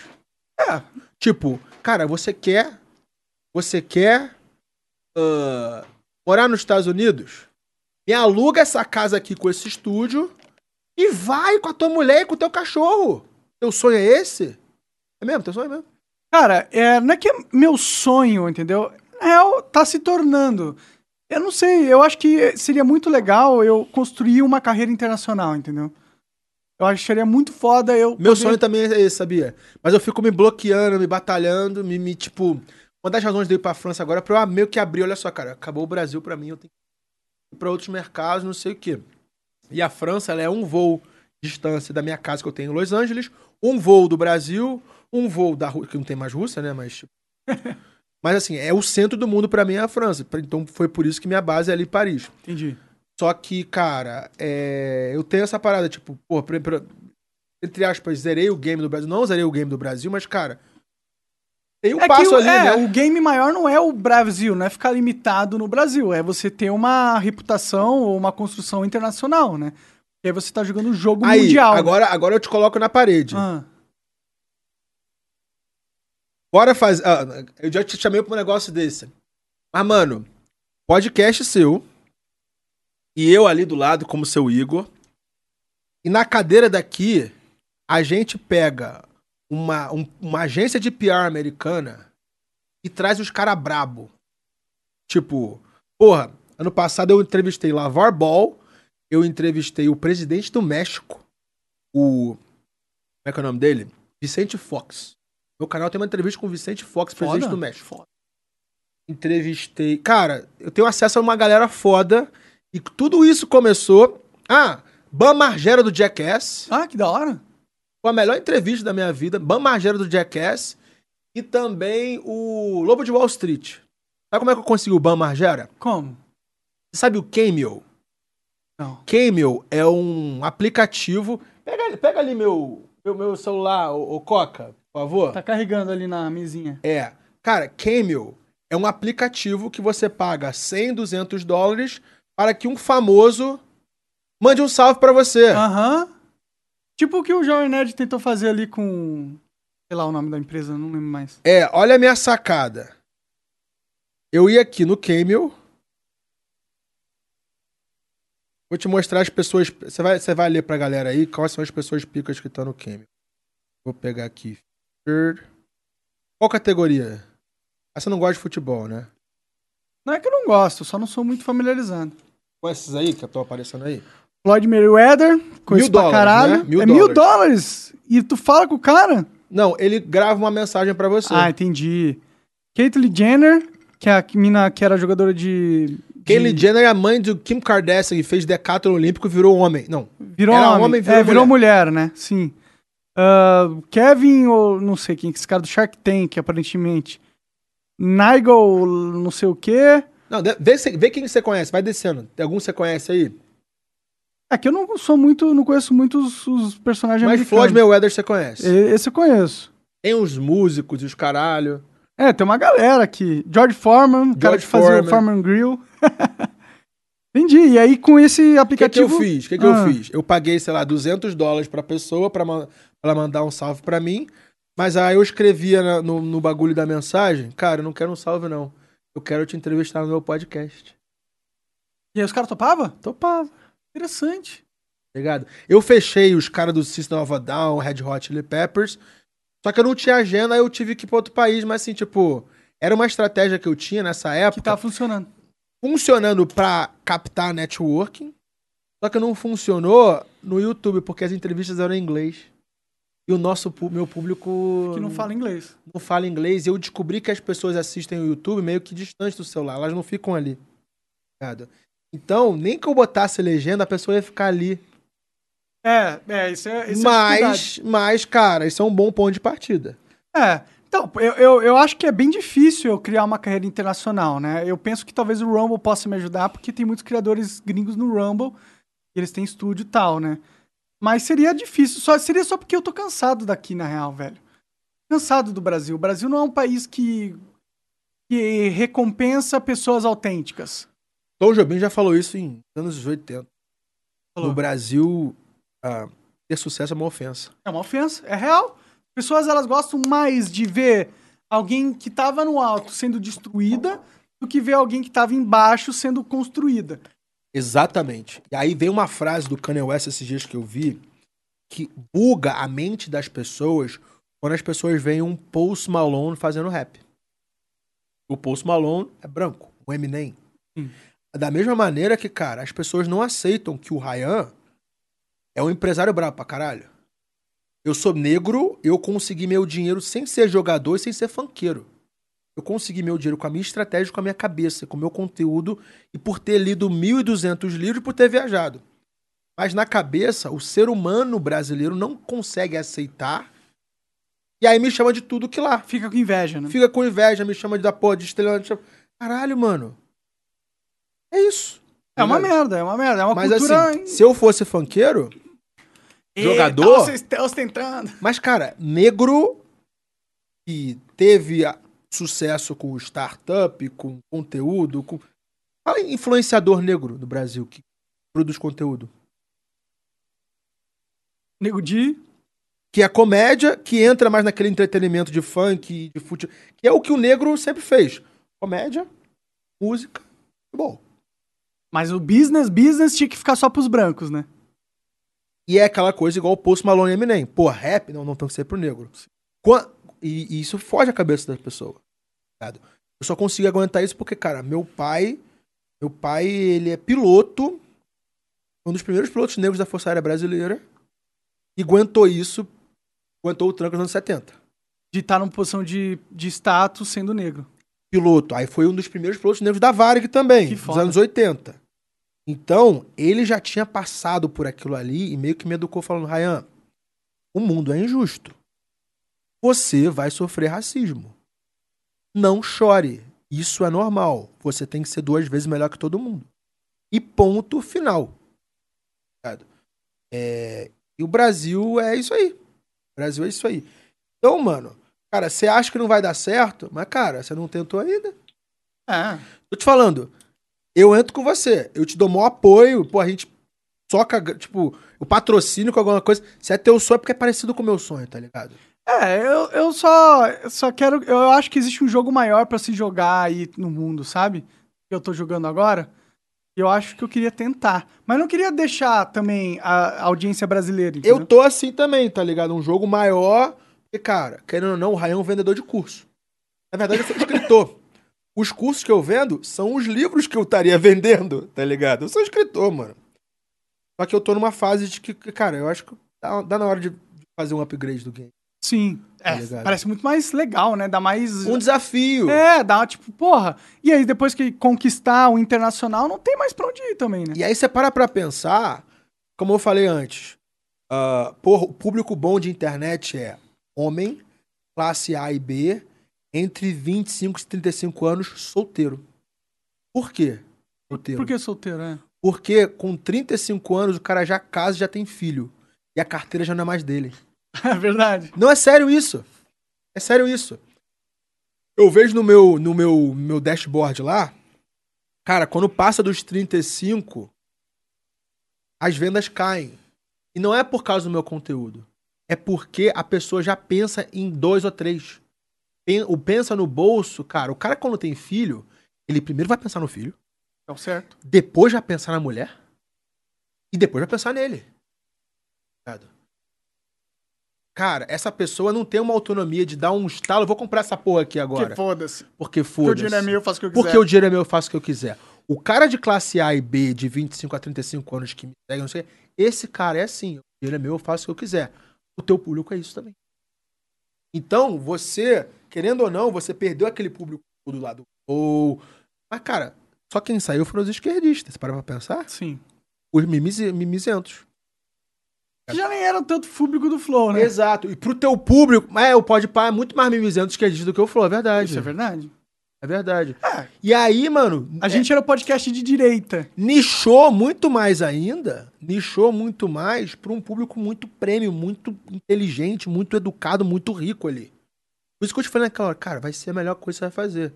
Cara, pra um Media for Equity, talvez o canal que você tem agora, esse BI, esse, esse a galera aí que, que manteve com você, o pessoal fielzão, cara, tudo que você botar a tua mão ali vai dizer assim, cara, essa empresa é minha, cara, vão apoiar. Tomara, tomara, tomara que tem empresas aí querendo, querendo esse negócio, né? É, eu, eu, eu tô, eu quero, eu quero, eu tô animado até com essa nova fase minha, sabe, de vida. Já passou por depressão? Muitas vezes. Eu também. É, toda a vida, inclusive. Eu sempre fui bem. Faz terapia? Não. Me salvou foi terapia. Foi terapia? Eu faço toda segunda-feira terapia. Um Quatro psicólogo anos. ou um psiquiatra? Psicólogo. E o cara é especialista. Um salve aí pro Akin. O cara é especialista em cuidar da cabeça de gente de alta performance. Só tem cliente rico, famoso e tal, tipo. É, ele tá comigo há quatro anos. E te, por que que te ajudou muito, assim? Porque é o seguinte, Monark. A gente, por ser pessoa pública, se você não tem aquela bengala psicológica, pode. E você vê as pessoas que eram grandes quando você começou no YouTube, ninguém continuou. O Whindersson continuou, continuou, mas o Whindersson sumiu várias vezes. Por quê? Por causa de depressão. Verdade. A gente vive de público, mas, cara, você abre o teu, os comentários, vai ter gente falando mal, todo dia falando mal. O ser humano não foi programado para para isso, cara. Verdade. É muita energia ruim, muito hate cara, me ajudou a blindar a minha mente. E nessa época eu tava com pensamentos. Época de 2018. Com duas sessões, o cara me, me colocou. Duas sessões. Caralho, eu falei, cara, foda, cara é foda. Duas sessões o cara me colocou no trilho. O cara não tem. O que, que ele falou para você que te ajudou? Cara, foi uma coisa mais de relacionamento com o pai. Eu vou te explicar isso daí. Cara, é, desde lá, mano, cara, minha vida só andou pra frente e, e, tipo, eu tava Naquela época eu tinha 180 mil reais na conta com 20 anos. E eu falei, eu peguei 180 mil, eu falei, eu vou viajar o mundo e quando você quiser eu pulo de um prédio. Foi, foi o que eu fui fazendo. É do Brasil, fui pra Islândia. Aí da Islândia, Noruega. Eu fui, cara, país por país ali. Conhecendo os países e tal. Cara, chegou na, cheguei na Rússia com tipo 60 mil. Eu falei, cara, eu quero viver mais. Na época da Copa lá, quando tudo começou, tudo começou a estourar. Mas a parte da terapia foi o seguinte. É, isso acontece com muito filho de pessoas bem-sucedidas. Cara, meu pai é um cara bem-sucedido. Pra sair comunidade na Vila da Penha e ser piloto nos anos 70 é foda. Foda. Ele não era, tipo, meus avós eram muito pobres. E ele foi ser piloto. Uma, uma, uma tipo, puta de uma profissão nos anos 70. É hoje, deve ser. É, é, não, é, pô. Respeitável. E, cara. Pô, tu tá na mão 300 vidas, né? E uma máquina de cento e poucos milhões de é, dólares. exato, uma puta responsabilidade. Né? É exatamente, isso aí. E o que acontece, cara? É, quando você tem um pai bem sucedido, ele implanta a filosofia de sucesso dos anos 70 e 80 para você nos anos 2000 e poucos. Só que o que dava certo nos anos 70 e 80 não vai dar mais agora. Não vai dar mais agora. E vem aquele conflito de cara. Ah, você tem que fazer concurso. Você tem que ser igual a mim. Você tem que estudar, não sei o Pode crer, pode crer. O cara que tem o pai normalzão não passa por isso. Porque o pai dele é normalzão. E ele, não, ele só quer ver o filho não dele. Tem essa pressão, né? Ele só quer ver o filho dele andar. Que ter o próprio emprego e pagar as continhas Exato. e já era. E é meio que, tipo, acontece isso com o filho de Gente rica, filho de jogador. Você fala, fala filho de, filho de jogador que deu certo. Ah, você não concorda Eu não manjo nada, né? Mas filho de jogador não dá certo por causa daquela pressão, cara. O meu pai fez aquilo. Foi o melhor ali. do chuteiro do não sei o quê. E Exato. agora fudeu. Como que eu vou atingir o mesmo patamar que meu pai? E isso, na minha, na minha história, cara, é, o meu maior salário na minha vida tinha sido o mesmo do meu pai. Era meio que o meu teto. O que, que ele fez? Ele instalou aqui e falou, cara, mano, você vai, vai. Tem que transcender isso. Transcender isso, exatamente. É, e nessa época, cara, eu, eu realmente. Putz, era, o que que aconteceu? Acho que minha depressão nessa época tinha a ver com dinheiro baixo. Tá. E eu olhava pro lado, cara, eu estudei em Wharton. Os caras que estudavam comigo já estavam milionários. Em banco de investimento, em fundo, em startup. E eram famílias que já eram muito milionárias. E eu olhava ah, aí pro fica lado. fácil ficar milionário também. E eu olhava pro lado, cara, eu era o último, o último da fila. Sim. Eu me cobrava muito. Sim. Eu me cobrava muito, meu pai me cobrava muito, e eu entrei num grupinho assim, pessoal, nos, nos primórdios do marketing digital, era nego de 19, 20, ganhando muito dinheiro, eu tinha 25. Eu olhava aquilo ali, cara, eu, eu pensei, cara, eu fiquei para trás da minha galera e eu fiquei para trás dessa galera aqui também. Ou pra trás. Me cobrando pra caralho, me cobrando, me cobrando, me cobrando. É... E assim, a gota d'água foi, eu ganhava dinheiro com livro. As pessoas pararam de ler livro, mais ou menos naquela época, porque o YouTube começou a explodir como um canal de conteúdo. Aconteceu os stories, então as pessoas ficavam vidradas nos stories, Snapchat e tal. Cara, o mercado de. Você vê que, cara, as editoras do Brasil faliram todas. É mesmo? Você vai numa livraria, só tem editora gente. E a editora que o nego paga pra ser. pra estar tá ali no best-seller. Né? Pode crer. É, é De fácil. Deixa eu te cortar rapidinho. É, cortar. Preciso mijar. Vai mijar. Rapidinho, rapidinho, Vai que mijar. eu bebi então, muito Red Bull. isso, eu vou falar... Me fala uns... Ah, vamos ler o superchat? Lê, lê o superchat aí da galera. Rapidinho. Vamos ler o superchat? Ó, bastante Nego doou dinheiro? mandou não? mensagem, só que a maioria foi divulgando, tipo... É, rapaziada, não sei o que, quer me segue lá no Instagram. Sabe por quê? Porque eu ensinei essa... É, nos meus cursos lá, eu ensinei essa modalidade de tráfego. Pode crer. Isso aí é uma maneira que a pessoa usa para pagar pouco e aparecer e ganhar uma mídia um público bem nichado, bem targeteado. Pode crer. Deve ter tido hilário aí, né? Mas desses caras todos aí que divulgaram o curso, teve um que pediu para você falar sobre os seus dias durante o caminho de Santiago, que você falou que fez uma caminhada lá de 800 quilômetros. Pô, caminho de Santiago é algo que eu recomendo a todo mundo, todo homem. Uh, todo homem, não só brasileiro, mas todo homem do mundo precisa fazer o caminho de Santiago uma vez, precisa correr com os touros em Pamplona e Pamplona passa pelo caminho de Santiago. Na verdade, é o caminho de Santiago que passa por Pamplona. Acontece em mês de julho.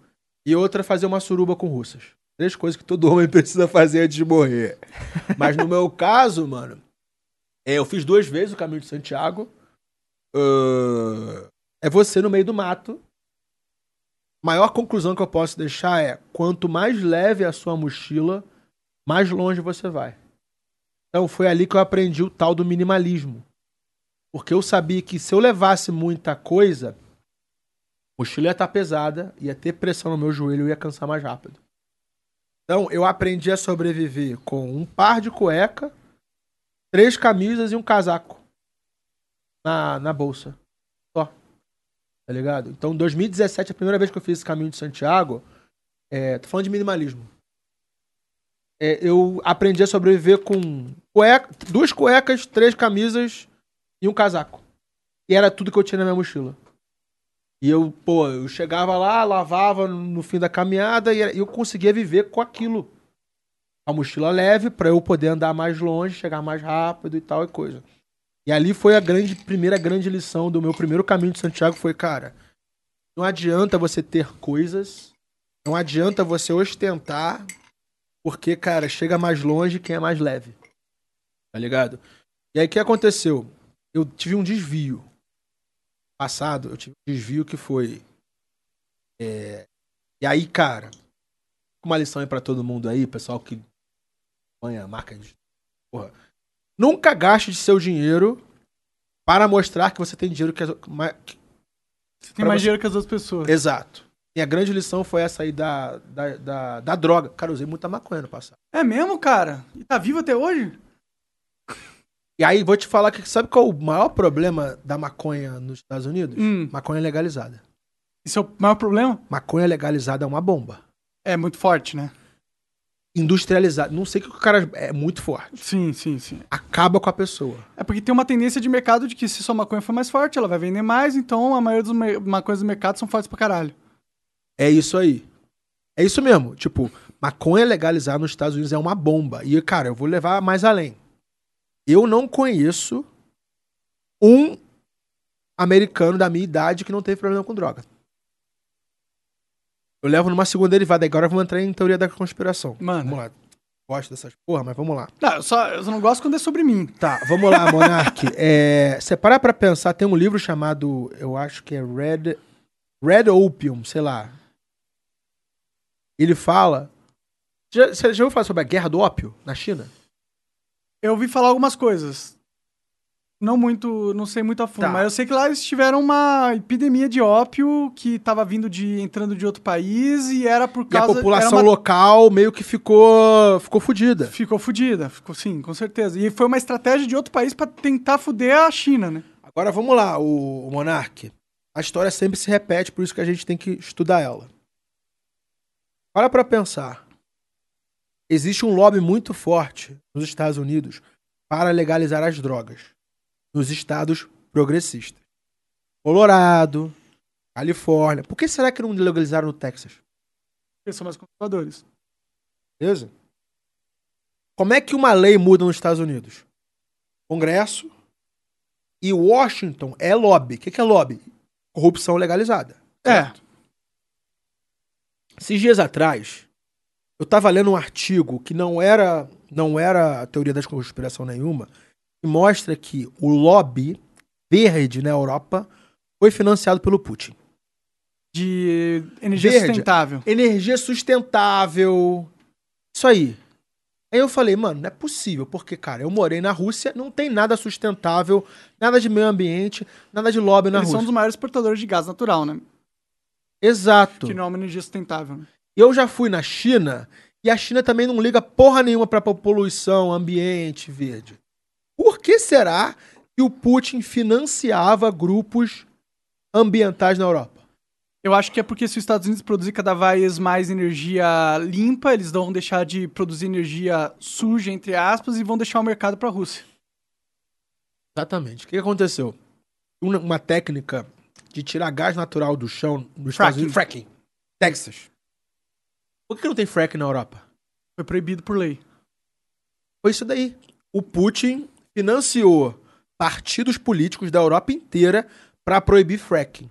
Já que você não pode tirar gás natural do chão da Europa, igual fazem nos Estados Unidos, da onde vem o gás natural? Da Rússia. Da Rússia. Dependência. Tá Sim. Tá ligado?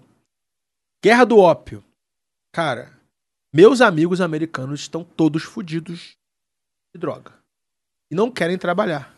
A pandemia piorou ainda, porque o nego não quer trabalhar. E você fica com ócio, né? Você não pode trabalhar por causa da pandemia, e aí você não tem o que fazer, e aí você vai querer ficar chapado porque é mais divertido. Irmão, quem te garante que, cara, não foi capital russo que patrocinou os grupos de interesse de lobista para legalizar maconha na Califórnia?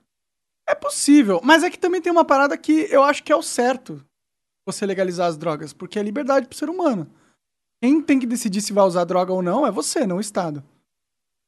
Mas eu entendo que interesses internacionais. Em termos de geopolítica, é. é um xadrez, então, tipo, você, você desestabiliza seu inimigo por dentro. Sim, sim. Mas, ó, pô, por exemplo, na minha opinião, quer dizer, se bem que, dados os últimos acontecimentos, a droga me fudeu muito. Mas. você parou de usar, você falou, né? Parou, Tiago. Eu, não, não, não, eu não parei, eu ainda tô bebendo aqui. Não, eu, mas você, você, falou que, tipo, tinha eu diminui o consumo, consumo pra caralho, assim. Eu diminui em 20 vezes o que eu consumia de droga por mês, entendeu? Então, eu tava. Não, mas é que eu tava fora de controle também, né? Eu tava drogadaço, né? Fumando desde a hora que eu acordo até a hora que eu vou dormir, e às vezes bebendo três garrafas de vinho, então. Que eu, isso? Eu tava, eu tava. Você é alcoólatra? Eu tava meio alcoólatra, eu tava quase. meio drogadão. Eu tava quase lá. Eu tava drogadaço. Drogadaço. E eu entendo que um nível assim exacerbado de consumo de drogas pode fazer faz muito mal para você, né?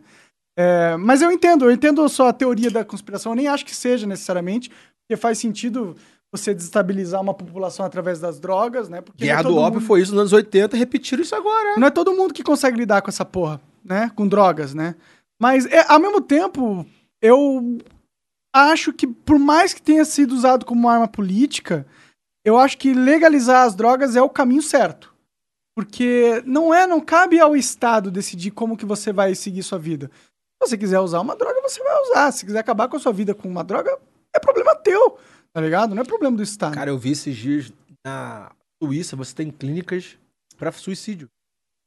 O que, que, você acha disso, de eutanásia e a, suicídio A pessoa assistido? quer morrer e vai lá na clínica e paga e ela morre. E você acha isso ruim? Acha isso bom? Eu que acho que isso o, o, ápice da liberdade. Eu também. Eu também acho. Eu acho que é ótimo. Você quer morrer? Você não quer pular de um prédio porque você vai causar um monte de problema para todo mundo. Alguém vai ter que limpar o seu cérebro da calçada. Vai lá numa clínica e se mata, porra. Ah, caralho, pode crer, mano. O pessoal te falando, tu tem que escrever um livro, mano. E botar em outras línguas. Você vai ser o Lenin da nova geração, cara. Ô, louco! O Lenin é foda. é foda. Porque, tipo, o Lenin tinha os ideais, quem estragou o negócio foi o Stalin. Pode crer. Os ideais ali, tipo, não, veio antes, Marx e Engels, sei lá.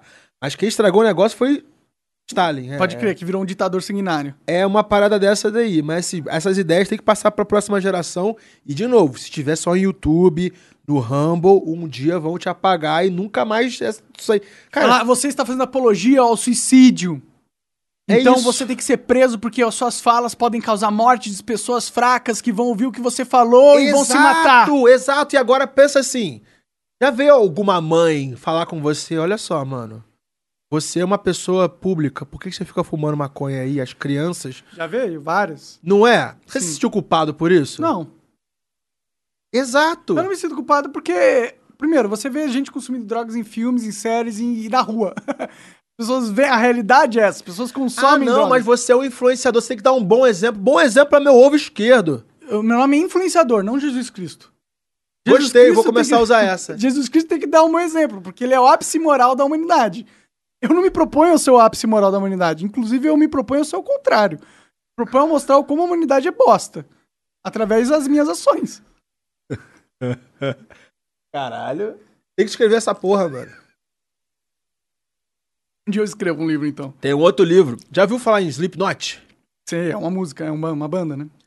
É, o vocalista Corey Taylor tem livro de filosofia. Ele é tipo você, assim. E o malucaço. Total. Total. Essa parada. Cara, tentar aqui tomar um uísque, fumar um, eu vou ficar aqui no computador, você vai falando tudo que você tá falando aí. Dá pra matar em um dia. Ô, louco, um dia. Dá pra matar em um dia, cara. Um livro são 20 mil palavras, cara. 20 Bom. mil palavras. É, mas o. É, sabe, cara, e aí vem minha crítica ao mercado de livro. Hum. Para pra pensar que um livro tem 200 páginas, mas ele pode. Só 10 páginas que realmente vale? Tem muita coisa que é assim mesmo. Eles ficam enchendo linguiça, Encher linguiça pra, formar, para um formar um livro. É. Então você está perdendo o tempo do seu leitor. Uhum. Por isso que, cara, eu não escrevo livro com mais de 20, 25 mil palavras. É. Para ele ser fino, para a pessoa terminar ele rápido. Sem, sem, mas assim, exatamente por causa dessa encheção de linguiça, o livro perdeu espaço para o podcast, para o vídeo do YouTube. Eu acho que tem outro mecanismo também que entra em jogo aí. Audiolivro. É, exato, audiolivro. Porque o ser humano é muito mais natural para um ser humano ouvir uma informação do que ler uma informação. Portanto, obviamente, o, eles vão preferir... muito Jordan Peterson hoje, hein, cara? É, é, é. Porque, cara, a gente não aprende a ouvir, a gente dá mais ouvindo. Ler, a gente tem que aprender a ler. Exato. Uma força maior. É uma força maior. É um trabalho maior. Então, trabalho naturalmente, maior. Os, os, conteúdos em áudio e vídeo vão ser muito mais sedutores para uma mente humana. Exato. Então, mas tem essa parada do legado mesmo. É. Áudio e vídeo vão te. É. É, mas. A não ser uma música. As músicas dos anos. Eu tenho uma vontade de ter uma música, só que eu não sei cantar e nem compor. Ué, faz igual o rap, é igual o trap. Tu viu a música do Gabigol? É, não. Como que, ele que cantou? Sabe que é? Gabigol é um. É, jogador, o, é o jogador, jogador, tá Mais hypado do Brasil. Esse ano nem. É, continua sendo. O Hulk ano passado foi, mas, tipo, Gabigol é foda.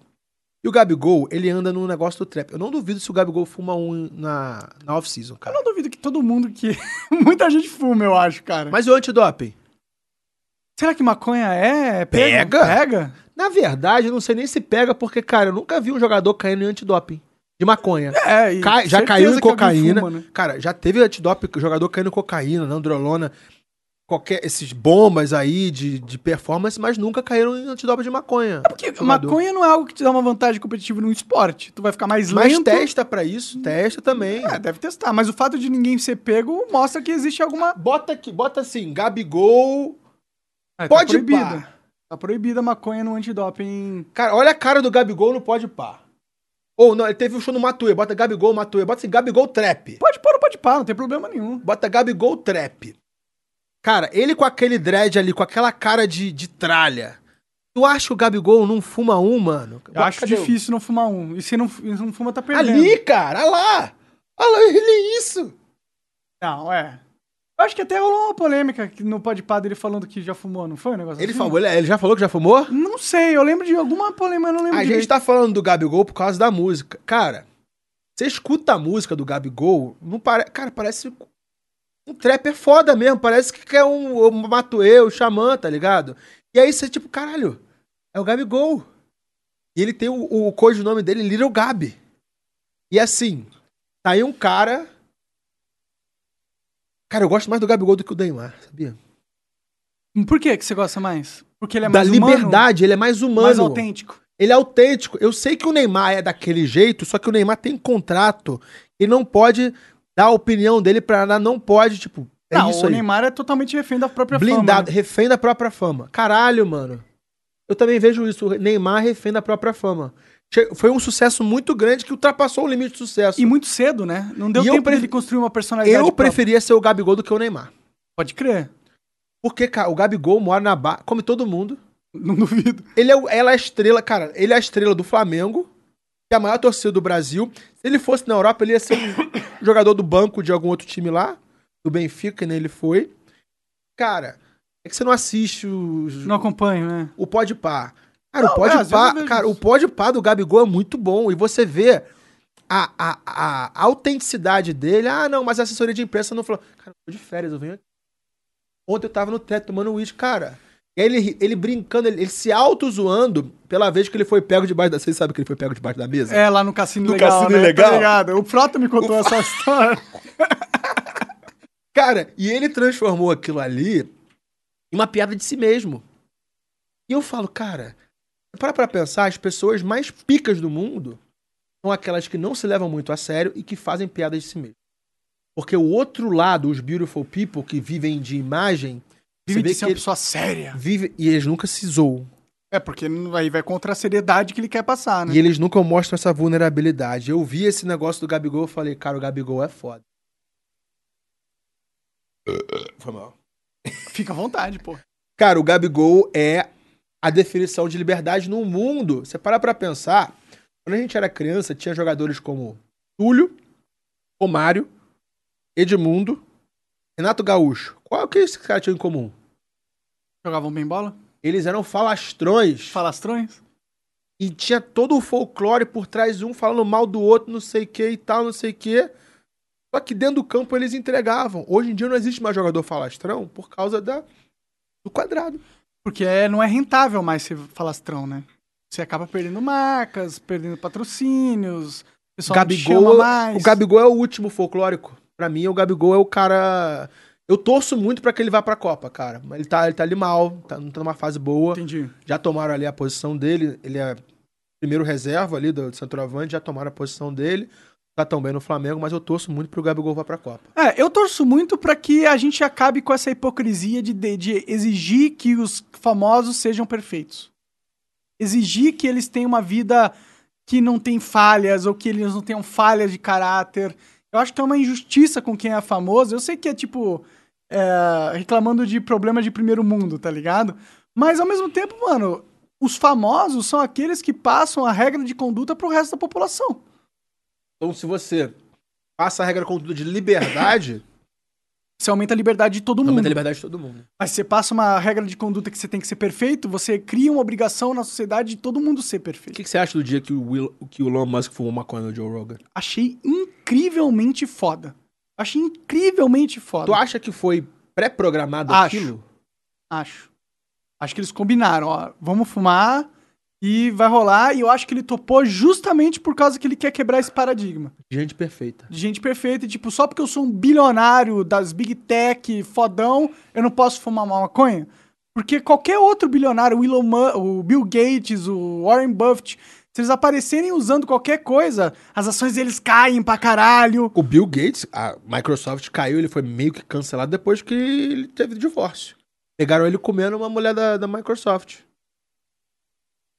Mas, cara, todo mundo trai, mano. É, eu vou entrar nesse papo aí, mas os é. Beautiful People trai pra trai, caralho. Trai. Quanto, é, sabe por que, que eles traem? Porque a construção de família que eles criaram era uma construção para os outros. Era uma construção de vida perfeita para os outros. Então, ele não escolheu a mulher dele porque era quem ele amava ou quem ele queria transar para sempre. Ele escolheu a mulher dele porque era socialmente o melhor caminho para ele ser mais aceito. E aí rola uma, uma, uma bagunça na mente de fala, pô, eu tô com essa mulher aqui porque eu acho que ela é, o, é a mulher que vai me ajudar a alcançar os meus, meus objetivos sociais, mas na verdade eu, eu tô ignorando toda a minha, a minha essência de querer comer outras mulheres. Eu não tô nesse casamento porque eu amo essa pessoa. Para a sociedade, para os outros, para as pessoas que foram no meu casamento, da minha festa Exato. de casamento. Eu tô, na, eu tô num casamento por uma questão de status social. E se é esse o único quesito, você não ama sua mulher, é óbvio que você vai trair ela. É óbvio que você vai buscar uma gostar, uma modelo gostar, ainda mais você sendo o Bill Gates, porra. Um dos caras mais ricos do mundo. As chances e as oportunidades que ele tem de comer modelos, artistas, todo mundo, todo mundo. Porque, infelizmente, o, a, o jogo do acasalamento é um jogo plenamente, ou na sua maioria, um jogo de poder. A mulher busca o homem que, que tem. É verdade, que tem pode poder. crer que tem poder. Então, quando você tem muito poder, você vai ter muitas mulheres querendo que dá para você. Esse é um fato.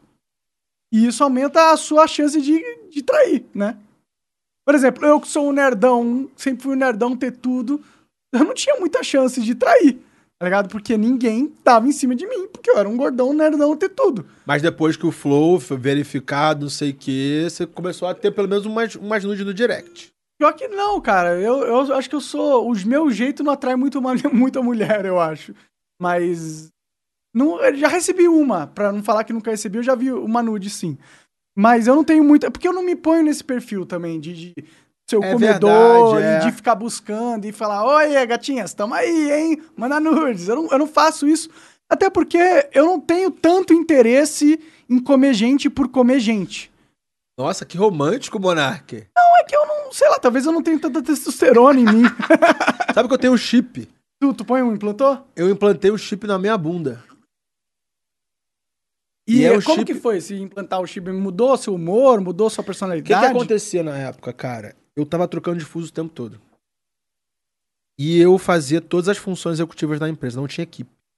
Eu centralizava muita coisa fazer isso, trocando de fuso, viajando pra Califórnia e pra China, tipo, Euro... muito tempo no avião, cara, meu metabolismo, meu corpo fudeu. Tava dormindo mal. Lógico biológico ficou fudido. É, e assim, tipo, as minas reclamavam que eu dava uma e dormia. Entendi. Aí quando você pega uma mina de. Pô, uma mina de 30, 35, ela tá acostumada com um homem mais assim. Por causa da idade, né? Sim. Mas as minas de 18 estão acostumadas com os caras ali ela quer a loucura, né? Sim.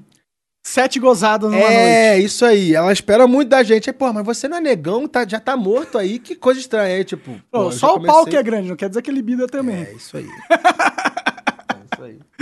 E aí, mano, o que aconteceu? Aí eu fui, tomar, fui no ortomolecular, doutor Seba, aqui em São Paulo. E ele me passou uns hormônios, tipo, ortomolecular, aquelas paradinhas assim. E eu não tava tendo disciplina para tomar um às nove, um às três, um às sete e meia, porque meu fuso horário era sempre diferente. Ele falou, cara, Ryan, vamos implantar. Aí eu virei de bunda. Tem, tem um livro no. Bota aí, chip do Viagra no, no YouTube aí. Chip do Ryan, chip do Viagra. Cara, eu fiz um vídeo, quase, eu, eu mostrei minha cirurgia virando a bunda pro médico. É uma cirurgia? Ah, dera, dura 10 minutos. Ah, um tipo um pistão que eles jogam. Não, ele abre. Ele abre é, mesmo? É, é, a parte de cima da sua bunda, não é o teu cu, não. olha eu ali, olha eu ali, ó. a carinha dele. É, lá pra frente, lá pro minuto 9 tem a cirurgia. Olha lá, ó.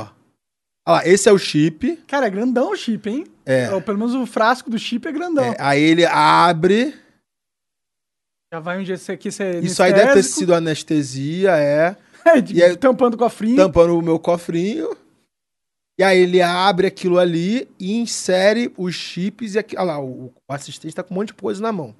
Nossa, olha, fica até uma bolinha de tanto anestesia que ele mandou ali. É, é. Aí vai inserindo um por um daquele negócio. Pá, pá, pá. Como que é? E aí, mano, qual é o. Cara, eu durmo quatro horas por noite. Caralho, agora. só isso, mano? É. E eu tô. Cara, se uma mina faz assim em mim, meu pau fica duro. Ô, louco! É como se fosse um Viagra natural. O, o libido, a libido, ela é só um side effect, um efeito colateral. Isso é para aumentar foco, produtividade, energia. Querendo ou não, isso aqui é droga, é o doping do empresário. Pode crer. Do CEO, do executivo. Entendi. O jogador de futebol. Caralho, Caralho, nem sabia cara. que fez isso daí. É invasivo, a carinha invasivo, de tristeza. É. Nossa, ele abre um buracão no tua, tua bunda aí, né? É. Olha lá, olha, tem, olha lá, eu botando os chips ali, ó. Olha lá, botou os chips ali, ó. É, é isso aí. Chip Carinha de tristeza máxima, tu tá ali, cara. Aí. Aí custa uns 30 mil reais. Caralho, cara. tudo isso? Mas eu vou te falar, melhores investimentos da minha vida foi meu dente uhum. e o chip. E não tem efeito colateral? Tudo, tudo que. Cara, bosta, assim, dizem. Assim, tipo... ah, ah, ó. O sistema digestivo fica um pouco desregulado no início. Cagar ou de comer? É, você caga é. água. Você caga entendi, um, é. entendi. Outra coisa, é, dizem que o seu, a sua contagem de esperma diminui. Ah, é? Você fica. Quase estéreo. Quase estéreo. Não sei, não, não fiz esses testes aí, mas diz que fica quase estéreo. Eu quero ter filho cedo à tarde. Entendi. Mas pra quem não quer ter filho, cara pode comer no pelo à vontade que não vai engravidar ninguém, tá ligado? Isso é da hora. Mas assim, isso é da hora, né? Tu não quer ter filho, não? Não sei, às vezes eu fico nessa de não querer, não, mano. Sabe por quê? A minha vida é muito. O caminho que eu escolhi é um caminho. Que... Solitário. Solitário e é um caminho que me leva a ter muitos problemas na vida, entendeu? E eu acho que se eu tiver um filho, cara. Não quer passar os problemas para ele. E eu não acho que eu vou ter tanta coragem de tancar o que eu preciso tancar, entendeu? Porque se eu tiver um filho, eu acho que os meus prioridades vão mudar. E aí eu não vou mais ter garra pra, pra e bater, aí, entendeu? outra, outro momento, Jordan Peterson. Para pra pensar. Cara, o homem só é homem é o dia que ele casa e tem filho. Que a energia diminui caralho. Tanto que, ó, vamos lá, aquela coisa que eu falei. Você investe em você mesmo. Você gasta tempo com você mesmo. Se você tem uma mulher e um filho, você vai pensar primeiro no seu filho, depois na sua mulher, e os 10% que terminarem de energia, é para você. pensa em você. Obrigado. Então, cara, alguém me falou isso, mas eu levei pra vida, cara, o homem só homem até os 30 anos. Porque depois dos 30 anos, a energia diminui mesmo. É verdade. Não é? A tua é. energia diminui, a tua, a tua garra teu diminui. ímpeto, é. Teu ímpeto diminui. Você para pra pensar, até as pessoas que tiveram sucesso mais tarde, elas já eram pica antes dos. Então, é, e assim, ah, negócio motivação. As pessoas perguntam, Ryan, ainda tem jeito? Eu tenho 38 anos, duas filhas. Cara, eu sou muito sincero com a pessoa. Eu acho que não. Por, por causa dessa parte de energia aí, do ímpeto, e realmente, cara. Por exemplo, você conquistou o que você tem com seus 20 e poucos. Foi, 23 anos. 20... Quando, e vo, com certeza você dava todo o sangue e, e com muita não, garra. Só existia aquilo que eu fazia na minha vida, não existia mais nada. Você tem hiperfoco? Você é meio autista? Ah, eu gosto de falar que eu sou meio autista, mas é só achismos na minha cabeça. Né? Porque eu sou, eu me percebo diferente da maioria das pessoas. Sempre fui é. colégio, sempre fui esquisitão, entendeu? Então eu, é, eu sempre eu, me achei... Eu, eu, nunca tive um amigo também. Eu, sempre, eu, fui um cara meio, meio pro lado, assim. Parece que as pessoas não entendiam como eu funcionava. Parece que eu era diferente de todo mundo. Você aprendia mais rápido que as pessoas, não? Aprendia. Meu caso na escola é o seguinte. Eu aprendia mais rápido que todo mundo. Por exemplo, tem uma aula de 40 minutos. Eu aprendi em 5. Eu fazia outros 35 minutos da aula. Procrastinava. Eu avacalhava a aula. Eu era a pessoa mais diabólica, tipo, os professores me odiavam, mas eu tirava 10 em tudo. Como é que esse menino tira 10 em tudo se ele fica avacalhando?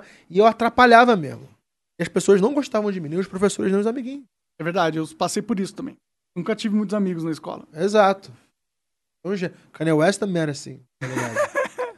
Tem transtorno afetivo bipolar? Eu fui diagnosticado com essa porra, bipolaridade. Sério? É, não. E eu pareço o Kanye West e tenho a mesma doença que ele. Tá ele é bipolar também, né? O Elon Musk é bipolar. É mesmo? Eu não é, sabia disso, não. Elon Musk, Kanye West, uh, o, o Zuckerberg tem síndrome de Asperger. Hum? Você fala que toda, toda pessoa de destaque mesmo... É meio maluca, né? Ela tem um, um parafuso a menos, que acaba virando um parafuso a mais. Você teve sucesso no que você fez por causa do teu hiperfoco, por causa da tua solidão. E querendo ou não, o teu trabalho de gamer lá atrás era um trabalho muito solidão.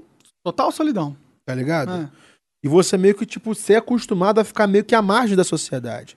E querendo ou não, o estouro do Flow veio porque você é descaralhado e você é um marginal. Você tá à margem da sociedade. Sim, o cara Você não encaixa ali.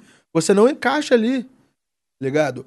Para pra pensar, o Igor, ele é muito mais polido, mais beautiful people do que você. Apesar dele ser descaralhado também. É, eu acho que o Igor é bem escaralhado. Ele, ele fala umas paradas que eu, às vezes, não teria coragem de Até falar. Até você. É, é, porque ele fala, ele tem um carisma muito forte de poder falar Nossa, coisas que, que algumas pessoas interpretariam como ele tá sendo filha da puta, mas do jeito que o Igor fala, o você gosta. jeito que gosta. ele fala, daquela risadinha assim, é, tipo... Faz a pessoa rir mesmo e a pessoa gosta, né, cara? Assim, ah, ele tá sendo filho da puta, mas é, é zoeira, tá É verdade, é verdade. Caralho, pode crer. Então, mano, isso tem muito de criação, cara. Que assim, eu nunca tive muito amigo e eu aprendi a me virar sozinho e ser solitário. Meu trabalho como escritor é um trabalho solitário. E aí depois eu passei para youtuber solitário, que só tenho eu e a câmera ali. Quando tem alguém ali atrás da câmera filmando, eu já não desenvolvo tanto tão bem. Meu trabalho, negócio de curso, cara, eu tô ali gravando comigo mesmo. É solitário também. É, e pro lado criativo, um dia eu quero, eu quero escrever música. É vai virar o Kanye West mesmo. Cara, você não tem noção. Você vai assistir. Tem, tem dia que eu assisto três ou quatro entrevistas do Kanye West, uma atrás da outra. Ele é um gênio. Ele Ó, parece ser. Ele venceu na música. Mesmo. Tô sem sapato aqui. Ele venceu na moda. Ah, você mostrar. O Easy. Easy? O tênis dele. Ah! Ô, ô, ô Coca, tem, deve ter. Eu deixei meu sapato ali, meu tênis. Eu acho que você ali. deixou lá embaixo, cara. Ah, é verdade. Por causa da Rússia, é, é verdade. Deixa quieto. cara, que... o tênis Easy. Ele criou aquela porra, fez collab com a e ficou bilionário com aquilo. Tá? Aí ele fala, mano, você pode dizer que o, aquele rapper é melhor que eu, mas beleza. Ele é melhor que eu. Como rapper? Talvez. Mas ele tem um programa de TV? Não. Tem uma marca de roupa? Não. Tem. Cara, tudo que o Kanye West fez, ele fez com hiperfoco, com obsessão naquilo ali, e ele foi muito pica. Ah, teve uma vez que ele, tipo.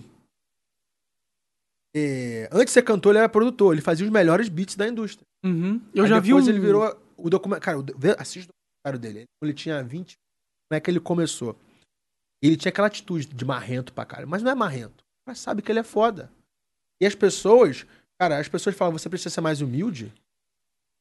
Te chamar de humilde, te, te cobrar humildade, é uma maneira de você dizer, cara, você é melhor que eu, mas você me atrapalha. Eu quero que você seja mediano igual eu. É um pouco isso mesmo. Ainda mais no Brasil, né? Quando a pessoa brasileira te cobra humildade, fala, cara, ele é, ele é muito marrento, ele precisa de mais humildade. É porque tá com inveja de como é inveja você pode ser livre. do conhecimento, da liberdade daquela pessoa. E muita gente tem inveja do Kanye West. É empresa, beat, uh, música, TV. E aí depois ele foi pro gospel. E ele zerou a vida no gospel. Não, não. Ah, ah, ah. ih, eu pensei que era o meu, caralho. zerou a vida. Cara, pra mim, o Kanye... Brasileiros, eu gosto muito do Danilo Gentili. Gosto muito do Silvio Santos. E tu tá chegando lá, cara. Tá no meu top 5 porque você é escaralhado e fala o que pensa. Uh, Monark, Silvio Santos e, e, Danilo Gentili pela mesma razão. Tá? Por ser livre. E Adriano Imperador. Esse cara é foda, né? O pra Igor mim, é o meu top dele. 1 é o Adriano Imperador.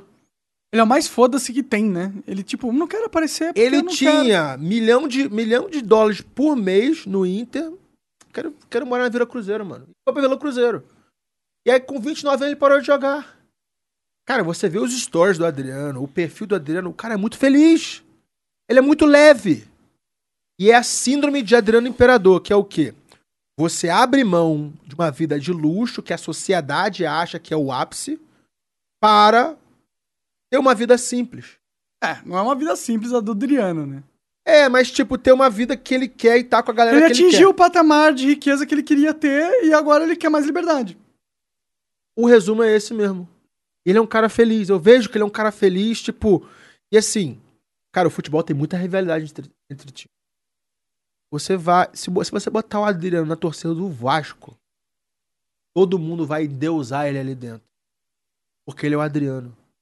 Eu acho que, cara, esse é o ápice do ápice. O Adriano tem isso, o Silvio Santos tem isso. O Adriano é o cara leve. Ele criou os bordões lá, nem cavalo aguenta, Habib És. Ele com a Luiz Chulapa, um salve aí pra Luiz Chulapa. São, cara, das duas minhas maiores referências, porque são dois caras leves, livres. E autênticos. Autênticos e que tocam foda-se. A gente precisa de mais disso na sociedade, né? Menos beautiful people. Mais pessoas Cara, vamos fazer o hall da fama do Monark Talk. Vai lá. Hum. Adriano, Aloysio Chulapa... Uh, Silvio Santos. Não vem, tá Danilo, velho. Não, mas o hall da fama, assim, cara, pessoas que... são que pica. Chegaram ao topo do Olimpo. Tipo, ao to... tem os deuses do, do. Mas o topo do topo, cara. Silvio Santos, Danilo Gentili, Adriano Imperador. Pra mim, o Chulapa, você não conhece o Chulapa, mas vamos lá. O que mais? Do Brasil? É que eu. Porra, do Brasil. Ratinho, talvez. Ratinho. Ah. Ratinho. Coloca o ratinho lá em cima também. Que mais?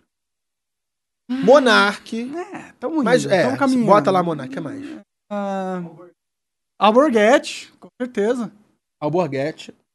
Siqueira Júnior? Não. Enéas. Caraca, o Enéas. É, o Enéas era foda, mano. E o Enéas, ele é mais respeitado agora que ele morreu do que quando ele tava no Prona 56. 500. 56. Mas ele era um gênio, né, cara, o Enéas. E você para pra pensar, nossa infância, eu não lembro dos políticos que estavam ali. Só o Ema Emael. Um democrata. Emael, o um democrata, cristão. Para presidente do Brasil, queremos Emael pela família e pela nação. Partido Social Democrata tá Cristão. até hoje, eu quero tá conversar com esse cara, assim. Caralho, mas você para pra pensar, por que, que o Emael e o Enéas fisgaram a gente com 5, 8 anos de idade? Bordões? Bordão e tipo você viu que todos os políticos eram quadrados. Sim. Em vote 17008. Pela família. Pela família, pela uh, cidadania e pela segurança pública. Todos eram assim. Aí do nada tinha um cara assim meio que. E aí era o Emael, era o Enéas. Meu nome é Enéas. 56 500. Tá ligado? E aí o Enéas é um gênio. Eu fui descobrir agora que ele é um gênio. Sim, cara. Ele defendia a bomba atômica antes de ser cool. É nem é cool até hoje ele defende. Ninguém entende por quê. Fala, nossa, você tá defendendo que o Brasil devia ter bomba atômica? Meu Deus! Ah, bomba atômica mata gente. Mas é que ele entendia que no cenário global, um país que não tem bomba atômica, meu irmão. Vai ser capacho da OTAN. Exatamente. Cara, você tá acompanhando o que tá acontecendo hoje com a Amazônia? Não. O que, que tá acontecendo? Cara, basicamente é o seguinte. Em dezembro de 2021, houve um levantamento por parte do Níger e da Irlanda para colocar razões e questões ambientais como interesse supranacional. Tipo, a ONU, as grandes instituições podiam ir no seu país interferir por certa na sua coisa, soberania na sua soberania se algo foi algo do meio ambiente foi é de escala global aquecimento global, efeito, não né? sei o que. Ah. Okay? Isso foi proposto no Conselho de Segurança. Você tem cinco votos no Conselho de Segurança, que são os cinco países que mandam no mundo. É o quê? Quem é o Conselho de Segurança da ONU? Estados Unidos? Um. Uh, Inglaterra? Dois. França? Três. Uh, Alemanha? A Alemanha perdeu a guerra, né? Que tá, então tá no, Não ONU. tá? Entendi. Quem mais, então? Eu não sei os últimos dois. Rússia e China. Esses dois complicam o resto, né? Nos seus interesses. Cara, a Rússia vetou. O Brasil ia se fuder se essa resolução passasse. Porque os caras e a Amazônia, a questão da Amazônia ia se tornar uma questão global global e não soberana do Brasil. Okay? O Putin foi lá e vetou. Ele tem um poder de veto. Foi isso que, que tipo, meio que aproximou o Bolsonaro, o Bolsonaro e Putin do... ali. Tem... Tá ligado? E aí que a gente joga, a gente vê no jogo de, de xadrez geopolítico, que é a OTAN, que é o establishment, Estados Unidos e União Europeia, eles usam cada vez mais de questões hoje ambientais Antes era terrorismo para chegar no país do outro e, e afetar. É isso aí. Jogar lá. Tá ligado? E o terceiro foco, o terceiro. Uh, o terceiro fator é a democracia. Para pra pensar. Democracia e corrupção. Para pra pensar. As ONGs, os grupos de interesse americanos que vão para os países ali. Estamos aqui defendendo a democracia. Não é defendendo a democracia, não. Você tá. Eles querem entrar ali para colocar a bandeira americana influência. E ter influência. E, e é, tomar a, a soberania eles, do país. Como eles não defendem democracia quando eles só abandonaram o Irã. E foda-se. Abandonaram o Afeganistão também. E, cara, abandonaram a Ucrânia. E isso aqui não pode ir pro YouTube, porque eu não posso falar mal da Ucrânia no YouTube. Eu, eu tava, cara, numa, uma, eu gosto muito de geopolítica. Eu leio muito de geopolítica. Um abraço aí pro comandante Robinson Farenaz do canal Arte da Guerra. Traz ele aqui. Adoraria. Canal Arte da Guerra, comandante Robinson Farenazo, para falar sobre esses tópicos aí de geopolítico. O cara é muito brabo, um velho. Tu tem o contato dele? Tenho. Um velho. Ele vai topar pra caraca vir é aqui. É mesmo? Da hora, da hora. Vai topar. Mora aqui em São Paulo também. É mesmo? Aí o cara deve facilita. ter uns 60 anos, oficial de altíssima patente da Marinha. E o cara passa o dia lendo, analisando geopolítica e ele explica muito a guerra que tá acontecendo. Cara, a Ucrânia Nada mais. Cara, os Estados Unidos abandonou a Ucrânia também. Mais ou menos. Eles acabaram de passar um uma investimento de 800 milhões de dólares em armas e o caralho pra Ucrânia, né? Pô, 800 milhões de, de dólares em armas e o caralho é algo, algo que muda muita coisa, Só, na minha opinião. Qual, qual o problema maior? Cara, a Rússia avisou: ó, eu vou invadir. Eu vou invadir.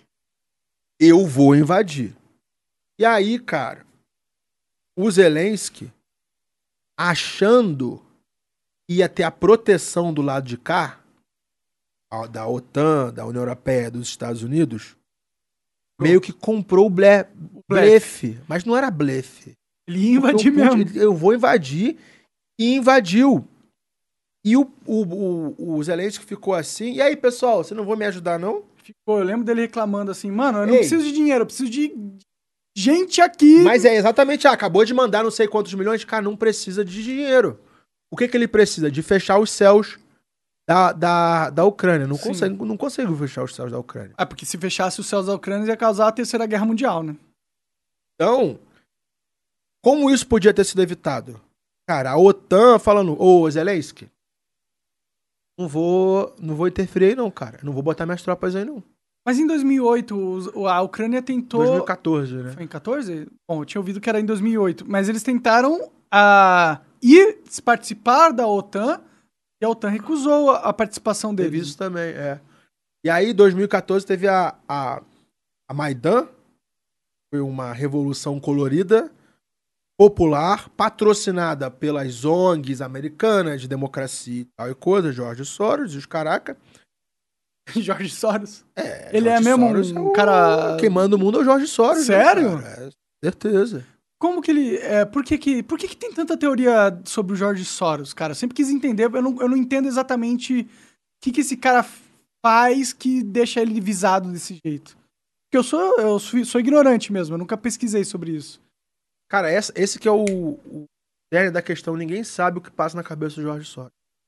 Ele usa da democracia para financiar governos esquerdistas nos lugares.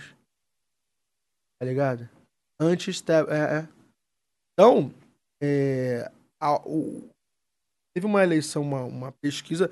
O Jorge Soros foi a segunda pessoa mais respeitada da Ucrânia. É mesmo? Porque durante esse, as pessoas de lá sabiam quem estava financiando essa revolução anti-russa que acontece desde 2014, desde antes, era ele, dentro da Ucrânia. E assim, a Ucrânia sempre olhava para lá. E aí, pouco a pouco, com essa grana, com essa influência, passou a olhar para cá chegar mais perto da União Europeia. Ligado? E aí o que aconteceu? Cara, Lefou, Estados Unidos não ajudou a Ucrânia. Ninguém foi lá botar. Isso. Botar nada. Não, não ajudou. o chat tá bom? O chat tá bom hoje?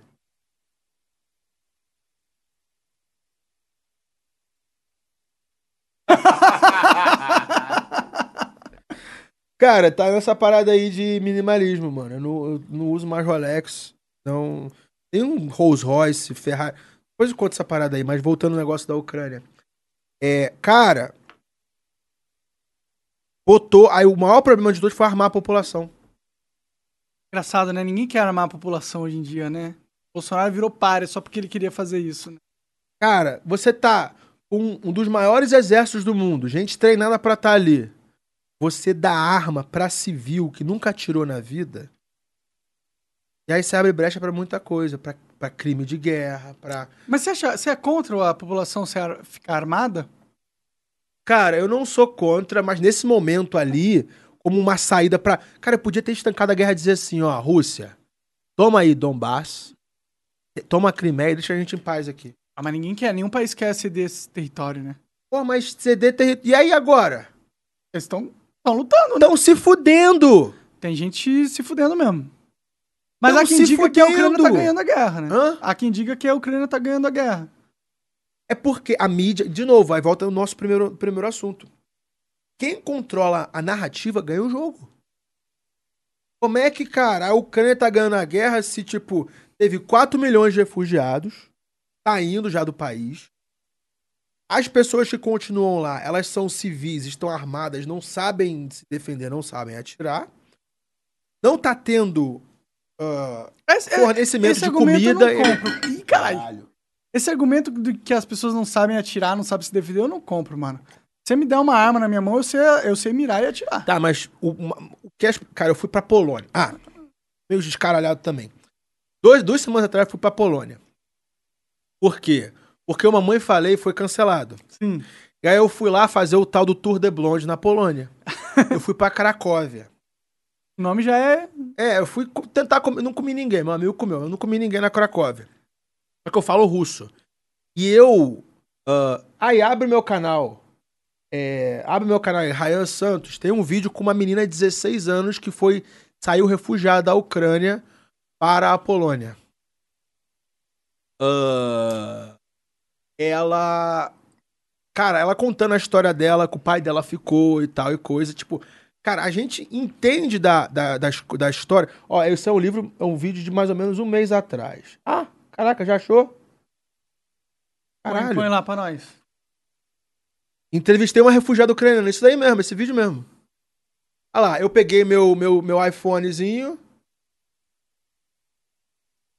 é, eu tô, eu tô falando russo, né? Então, tipo. Mas Ninguém é vai entender vídeo, porra é. nenhuma, de qualquer forma. Mas assim, ela. Ela. 16 anos. É, ela pedia que fechassem os céus. Então, não faz sentido nenhum você armar a população.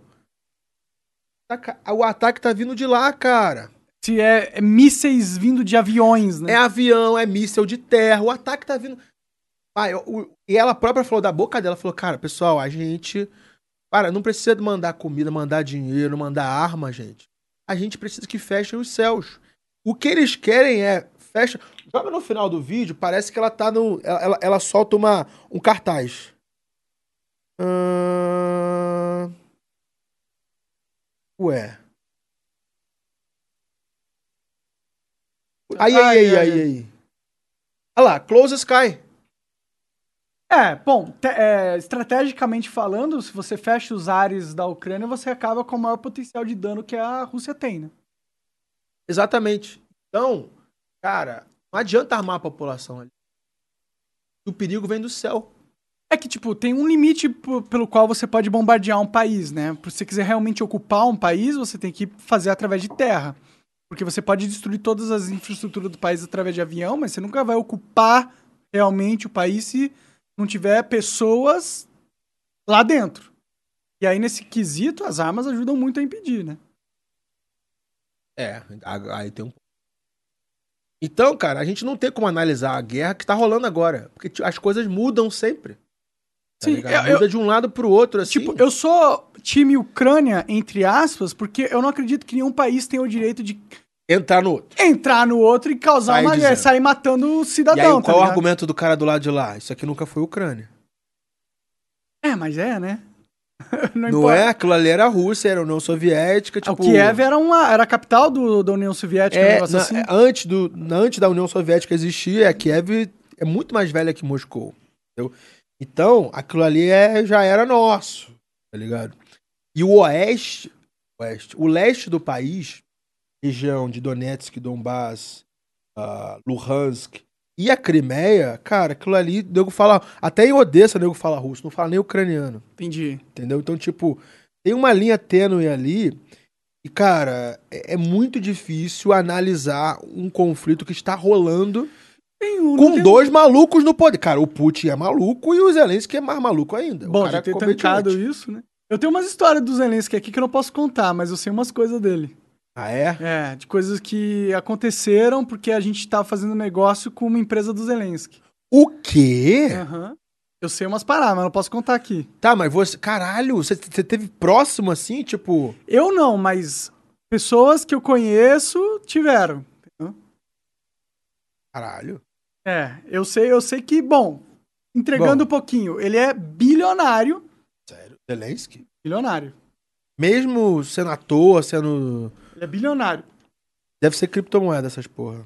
É? Aí, cara, tem uma outra. A segunda derivada que eu vejo. Qual a matéria-prima da criptomoeda, o Monark? Tecnologia, internet, energia. energia é. Quem domina a energia do mundo? A Shell? Quem? A Rússia. A Rússia tem toda a tabela periódica no seu território. É, mas, o, por exemplo, os Estados Unidos é autossustentável em questão de petróleo, né? Tá, mas você. Mas por que, que as grandes mineradoras de criptomoedas não estão nos Estados Unidos, estão na Ucrânia, na Rússia e no Cazaquistão? Isso é verdade, tem muita coisa lá mesmo.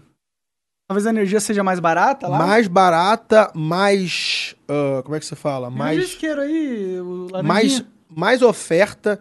Cara, é que as pessoas meio que ignoraram isso. Antes da guerra da Ucrânia, em fevereiro, teve guerra no Cazaquistão. Entre dezembro e janeiro.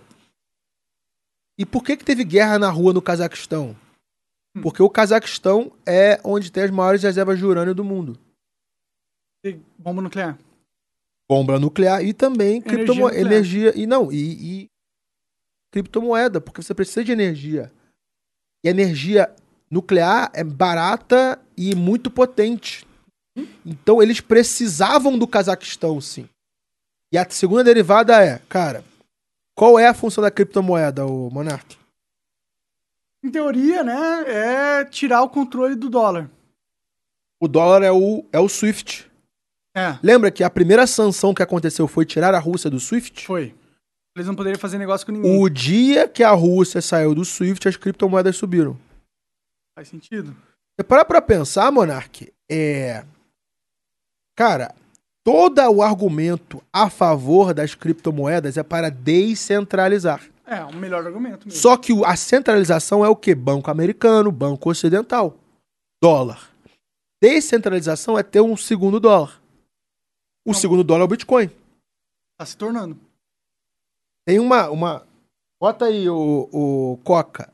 Dan Pena, D-A-N-E, D-A-N, espaço Pena, Bitcoin. Mano, você parar pra pensar, e o argumento desse cara é muito bom. O, quem criou o Bitcoin foi o Putin, cara. Ô, louco, não foi o Satoshi Nakamoto? Quem é Satoshi Nakamoto? Satoshi Nakamoto. Uh, só. Uh, olha lá. Bitcoin is a Russia Conspiracy. Olha lá. Bitcoin é uma conspiração russa. É um vídeo de 1 minuto e 54. A pessoa vai assistir em casa e vai traduzir. Cara, você parar pra pensar. É... Tem... Cara, a guerra começou e o Bitcoin subiu de novo. Mas é isso é a natural, Rússia, né? A Ru... É natural porque, você tem, porque você tem uma desestabilização do mercado financeiro global e aí as pessoas elas vão buscar um porto seguro, né? Que, é o que seria o ouro. E o ouro também subiu. Mas a Rússia tem a tabela periódica inteira no seu território. Hum. Ouro também. E as propriedades do Bitcoin são muito parecidas com a do ouro na parte fundamentalista. E aí você vê, cara, que assim, beleza, cancelaram todos os visas, hum. todos os Mastercards na Rússia. Não pode ter convertibilidade para dólar. Hum. Cara, a população, a Rússia inteira foi mexer com criptomoeda. Faz sentido. Se e eu você tá acredito... tá proibindo eu tirar meu dinheiro através do sistema bancário internacional, eu vou pra, pra solução, né? Que é o Bitcoin. É o novo rublo, cara. Ah, eu acredito muito no potencial do Bitcoin. Eu gosto bastante, inclusive. É a moeda da Rússia. O Bitcoin é o rublo. O Putin criou a porra do Bitcoin. Bom, a gente tá entrando na teoria da conspiração, ah, é verdade, mas... Você falou que... mas cara, não, não, não, você pode falar teoria da conspiração. Não, mas você, para, mas, mas você falou... Tudo que eu falei agora, você falou, cara... Não, faz, faz sentido, sentido, faz sentido, mas é que, tipo, esperar que... É que não existe nenhuma informação realmente que comprova que foi o Putin ou a Rússia que criou o Bitcoin, entendeu? Um, é, ele pode só ter sido criado por uns nerds malucos né, no Japão. Vamos lá, mas é o Swift. Tipo, Swift é o, é o sistema tradicional. A Rússia foi expulsa do Swift. Ah, teve. A bolsa caiu, não sei o que, cara. O rublo voltou ao patamar normal. Era para desestabilizar o sistema financeiro. Não desestabilizou. Por quê? Criaram um sistema financeiro paralelo. E assim. A, e eu, o tal Dan Pena fala nessa, nessa, nesse plano, cara, o Bitcoin serve para. Os caras, o chat deve estar tá bom lá. Para desestabilizar o, o, sistema financeiro mundial. Qual que, que tu falou? Fala aí, fala aí. O Satoshi Nakamoto é a Palmirinha. Não entendi, não entendi. Não entendi também. Não. A velha.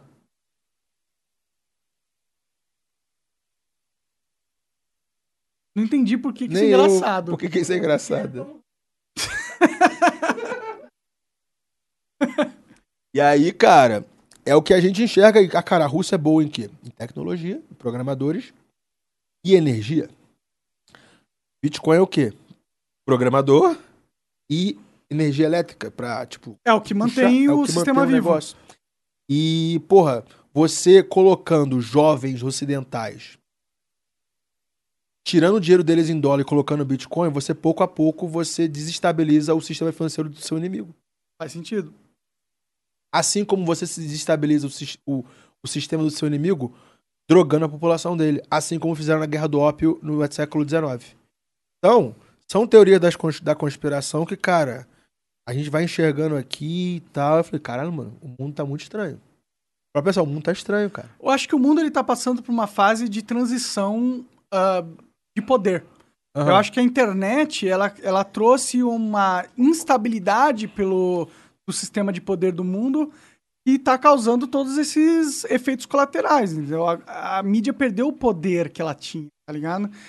Quem controlava a mídia, né? Eram os poderosos. Quando eles perdem esse poder, eles tentam reaver de alguma outra forma. E é exatamente por isso que você foi cancelado. Como assim? Vamos lá. o Flow virou uma Globo. A pandemia. Não, né? Tipo, Vamos lá, mas assim. Bem diferente o, a magnitude tirou, da, de cada empresa. Né? Tirou atenção. Mídia é um business de atenção. As pessoas não estavam assistindo novela da Globo. Elas estavam assistindo. Lembra do auge, do auge do Flow, que tipo. Foi na pandemia isso. Sim. Um pouco depois da reabertura, assim, as pessoas ficavam ali assistindo o Flow. E mais do que isso, o algoritmo do YouTube, quando não tinha Flow ao vivo, era só corte e mais corte e mais corte. Então eu mesmo, eu ficava tipo seis horas seguidas assistindo o Flow. Ô, louco. E cortes do Flow. E coisas e coisas. Cara, era o tempo que eu podia estar assistindo um jogo na Globo. Tá ligado? Então. Mas tu assistia jogo na Globo? Assistia. Mas assim, eu quero dizer é, você, um cara normal, nerd, bateu de frente, meio que sem querer, mas acabou batendo de frente, com quem controla a narrativa. E você tinha ideias diferentes das de quem controla a narrativa. Da narrativa que eles queriam passar. Tinha ideias, exatamente, ideias diferentes. Ideias de liberdade. Então você começou a atrapalhar. Fato. Lembrando que, vamos lá.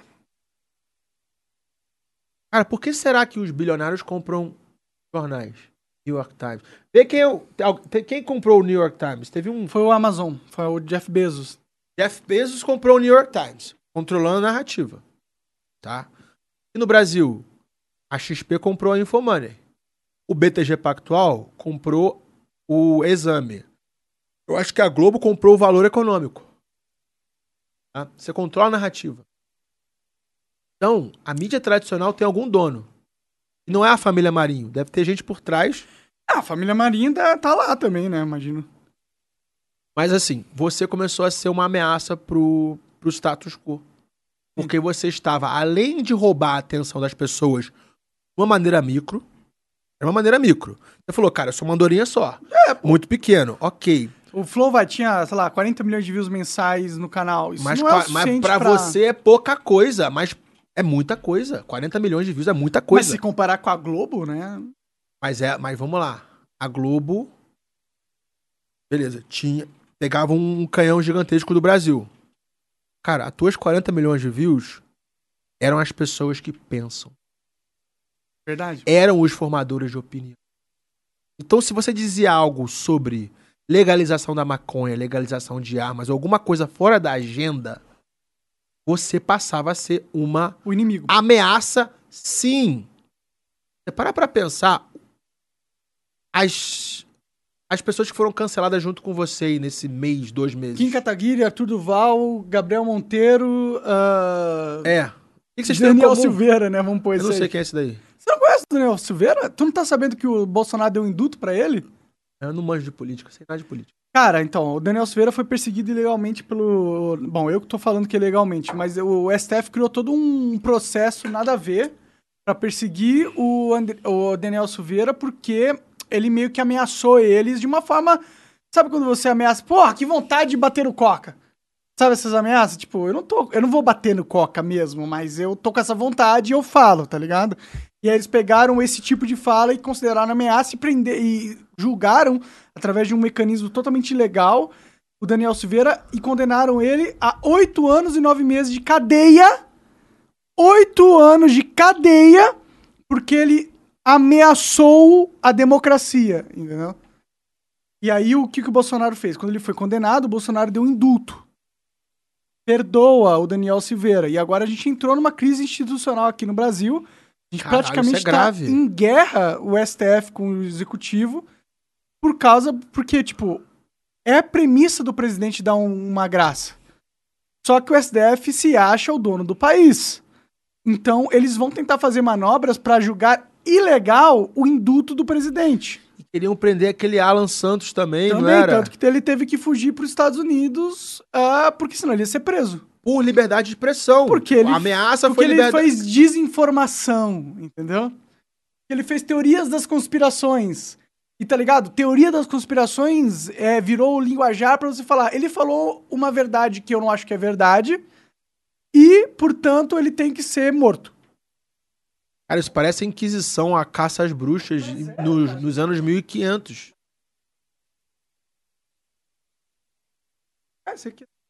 Caralho, caralho, caralho. Mas é, cara. Eu não tava sabendo, eu sabia cara, desse negócio do Alan, mas então isso deixa aí... eu te falar uma coisa. Puta que o pariu, mano. Nós estamos vivendo aqui no Brasil uma quase, se não é já, mas para mim é quase, uma quase uma ditadura do judiciário. Porque dentro do caso do Daniel Silveira, o judiciário abriu um processo que eles são as vítimas, eles são as, as testemunhas, eles são os julgadores, eles são os executores. Eles são todos os processos, ou seja, eles detêm poder total sobre uma pessoa. Se eles decidirem que você é inimigo do STF, eles te acusam, eles te julgam e eles te punem. E te prendem mesmo, é e verdade. E te prendem. Oito anos de prisão, cara. Teve gente que nunca foi. Que teve gente que assassinou. Que mata a gente, é. E, e é condenado seis anos. E eles condenaram o cara por falar merda. E não tem como recorrer. Foi o STF que, que é a última vai instância. pra quem? Não tem. Eles são a última instância do jurídico. Por isso que é a ditadura do judiciário. É quando o judiciário toma o poder final das decisões dentro do Estado. E eles tomaram a decisão final dentro do, das decisões do Estado na questão do Daniel Silveira. Por isso que tá rolando essa polêmica. Quando o Bolsonaro manda um induto, ele compra uma briga com os poderosos do STF. Ele fala assim: ó, meu irmão, você decidiu isso, mas eu tô anulando a sua decisão. E agora eles têm opções, que são as seguintes: ele tem a opção de aceitar o induto do Bolsonaro, deixá-las por elas, ou de uma maneira ilegal, julgar ilegal o induto do Bolsonaro, que é uma premissa constitucional. E aí, se eles julgam ilegal o induto do Bolsonaro, saída. significa que a Constituição acabou. O STF passou por cima e ele apenas decide quem é bom e quem é mal e o que deve ser feito na sociedade e foda-se. E aí a gente entra numa crise de poderes onde o STF subjuga o executivo e o legislativo. E a gente tá entrando nesse cenário agora aqui no Brasil. Caralho, caralho, caralho, caralho. Não tem medo de falar isso, não, cara? Eu tenho. Eu tenho medo pra caralho. Porque a gente tá vivendo uma ditadura do legislativo, do, do judiciário. Mano, vamos ter, que tirar, vamos ter que tirar essa vodka aqui da mesa, mano. Caralho, mano. Caralho, mano. Tira a vodka da mesa aí, cara. Porque essa parada de ditadura do é muito real, mano. É muito real e eu posso ser preso. Eu sabia que eu tenho uma investigação no Supremo? Pra mim? Por causa do negócio de nazismo. Exato, porque o Kim tava junto comigo, ele é deputado federal. Ah. Então, o balaio do julgamento entrou o Kim e eu. Certo. Então, quem julga isso vai ser o Supremo. Então, o Supremo basicamente tem uma arma apontada pra minha cabeça falando: ó, se eu quiser, eu te prendo por quatro anos por apologia. Apologia a quê? Ah, o na... Ele é a parada mais injusta do, planeta. Mas a gente tá vendo num, num, país que isso é possível. Mas se você para pra pensar, se o Lula for eleito, não vai ter essa saída mais de, do executivo, tipo. Não, o Lula eles é vão jogar rabo preso com o STF. Porque foi ele que botou. É, foi o grupo dele que botou os caras ali lá. Exato. Exatamente. Então, se o Lula ganhar, a força do, do, do, do, judiciário só aumenta. Primeiro porque ele tem o rabo preso, porque ele fez um monte de corrupção. E pode prender quem quiser. Todo mundo que é contra o sistema vai preso por uma, uma razão pífia tipo essa daí. Sim. E não tem como recorrer e, e chorar pra mãe. Não tem pra... Eles são o ponto supremo. Monarca, você tem que meter o pé do país, cara. Não, você tá rindo, eu tô falando sério. Cara, eu quero comprar essa briga. Igual o Gabriel Monteiro. Vou comprar essa briga. Eu não, tipo... Eu queria ter a coragem que vocês dois têm, mano. Cara, é que não é, não é necessariamente coragem, entendeu? Porque a última. So... É, tipo, ou é isso, ou a gente tá numa ditadura mesmo. E ditadura é tudo que uma pessoa como você, que preza pela liberdade, não quer. Abomina, é verdade. Exato. Então, se o STF me condenar, me coisar, me pegar para Cristo, eu vou me fuder mas eu vou provar que a gente tá vivendo numa ditadura. Ah, você tá disposto a ser um Marte? Eu tô disposto a ser preso. Foda-se. Foda-se. Ser preso quatro anos porque eu falei a, a, minha liberdade de expressão. Mas eu. Mas a minha prisão vai mandar um recado pra sociedade. Mundo afora. Mundo afora. Isso aqui, ó. o, o mundo civilizado brasileiro acabou. Estamos vivendo numa ditadura. Nelson Mandela branco.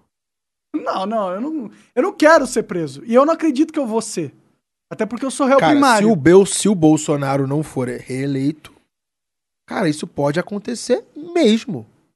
Pode. É porque difícil, vai nomear é mais quatro pro STF, não é agora? Vai, tem mais nomeações. Nomeia mais é quatro, quatro junta é aqueles lá, você tira o poder daqui do executivo, joga isso.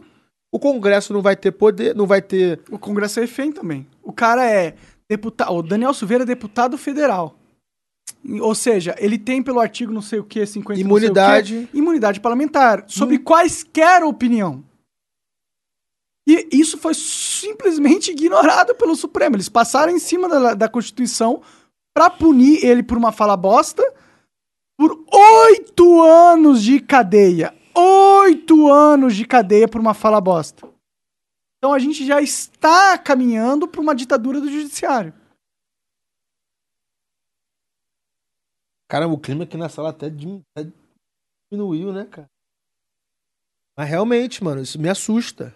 É para assustar mesmo, porque é verdade. Mas é isso. É essa é a realidade que a gente tá vivendo. Cara, tira teu visto A1. Eu tenho visto, eu preciso renovar. renovar. Hum, turista. Ah, você, nem turista não, não tá tenho, eu tenho visto, eu tenho visto, mas preciso renovar. É. Ah, já expirou então? Já. Cara, faz isso, você precisa ter opção. Uma coisa que o ser humano moderno precisa ter opção. Opção de. Por isso que, cara, eu, levanto essa bandeira do nômade digital, de morar onde eu quiser. Porque, cara, se tem alguma coisa errada no país X, eu vou pro país Y. Eu nasci no Brasil, mas eu não sou brasileiro, eu sou do mundo. Então a opção é, cara, eu ter o segundo passaporte. Eu ter residência nesse país aqui. Tá ligado?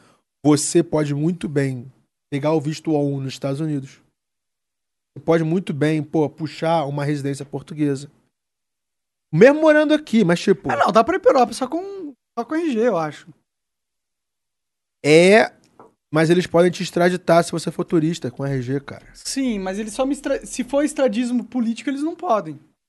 Podem só extraditar alguém por uma perseguição política no outro país. Mas como, é que você vai provar, como é que você vai provar que é uma, que é uma perseguição política?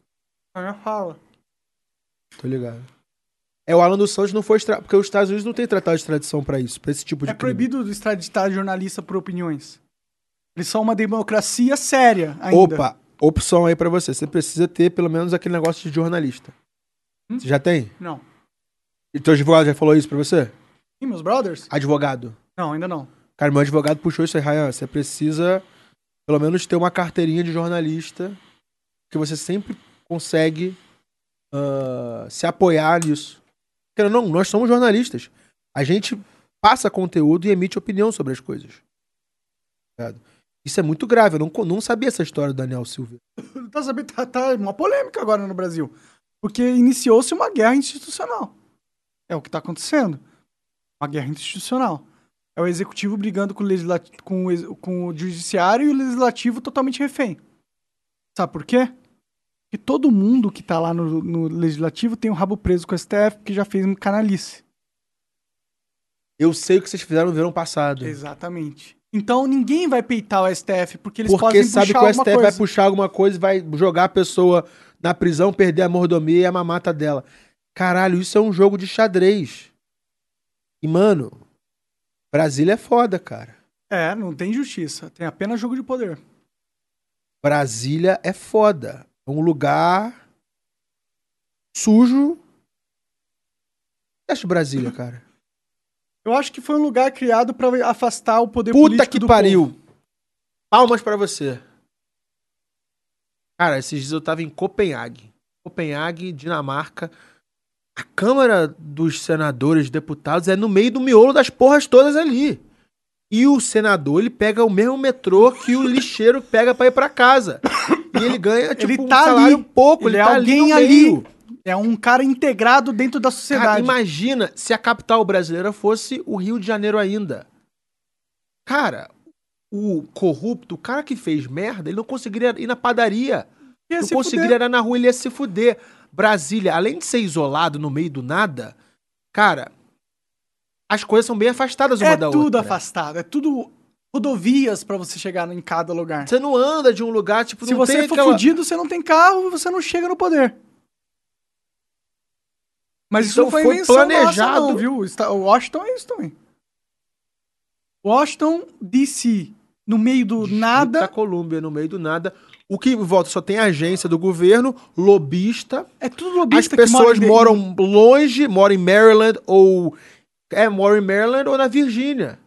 Ninguém mora ali em DC. Só mora quem Só é os poderosos do e establishment. E é mais caro ali, é do establishment, verdade. Pra Isso isolar é da técnica, população. Técnica dos poderosos que controlam o mundo para afastar a população deles. Caralho.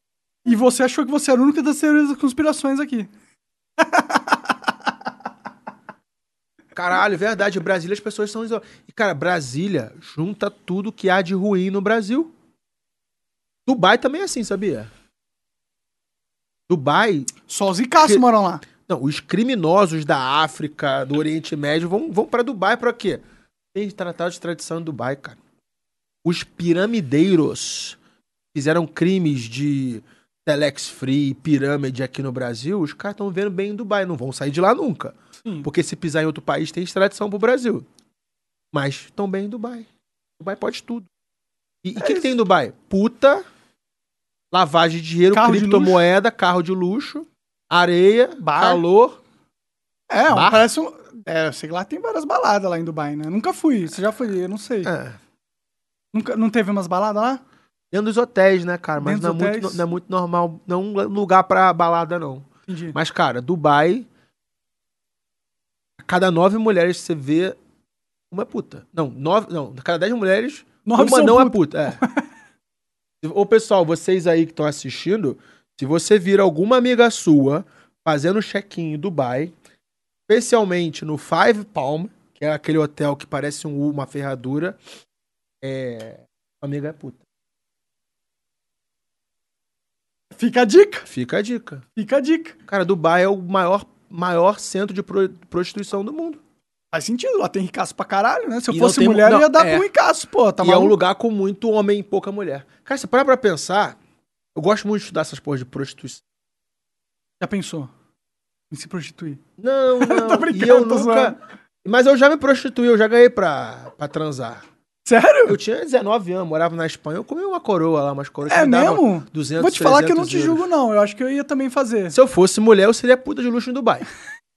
Porra, por que não? Tô né? falando né? sério. Você vai transar de qualquer gente, de qualquer jeito. Já transa, já vai transar de graça. E vai ser com os caras bosta. No Brasil, a, porra, a puta vai ganhar, a puta boa vai ganhar 400, 500 reais. Cara, em Dubai elas ganham mil dólares por hora. Eita! Olha lá, se uma véia quiser me. Não, tô brincando, eu sou namorado. Quatro, em média, assim, são 4 mil dólares por dia. 4 mil dólares por dia.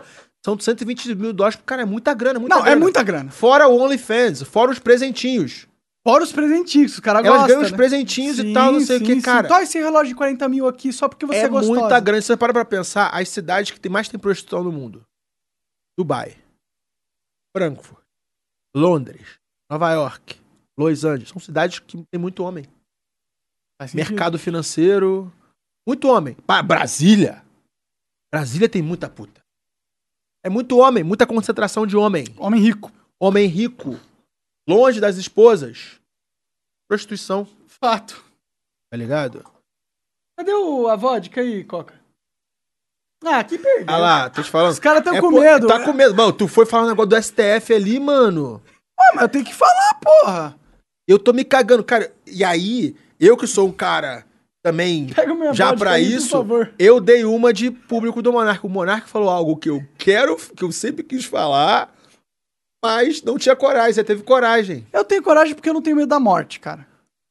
Você é igual o Gabriel Monteiro. Eu não tenho medo da morte. Eu vou morrer já. Eu não tenho medo da morte, morte mas é eu tenho certeza. medo de ser preso e ficar lá assim, ó. Ser estuprado na cadeia. Meu cu é sagrado, Monarque. Cara, pode fazer o que quiser comigo, mas não mexe no meu cu. Eu quero que se foda. Se o cara for tentar comer o meu cu, eu vou só morrer. Mano. Porque eu vou bater e eu sou claustrofó... ele... Eu sou claustrofóbico. Vou ficar quatro anos naquela porra ali. Ah, você tem, você tem. Você não tem diploma universitário. Não, mas eu sou réu primário, pô. Eu também sou réu primário, eu tenho diploma, mas, cara, ficar ali, mano. Cara, se é o caminho para eu poder provar um ponto. Mas você não bem... consegue provar esse ponto morando em Austin, cara. Não consigo. Cara, eu falei pra você, eu tenho um desejo de ir pros Estados Unidos. Por que, que eu tenho o que você desejo? faz aqui nessa sala, você pode fazer em Austin.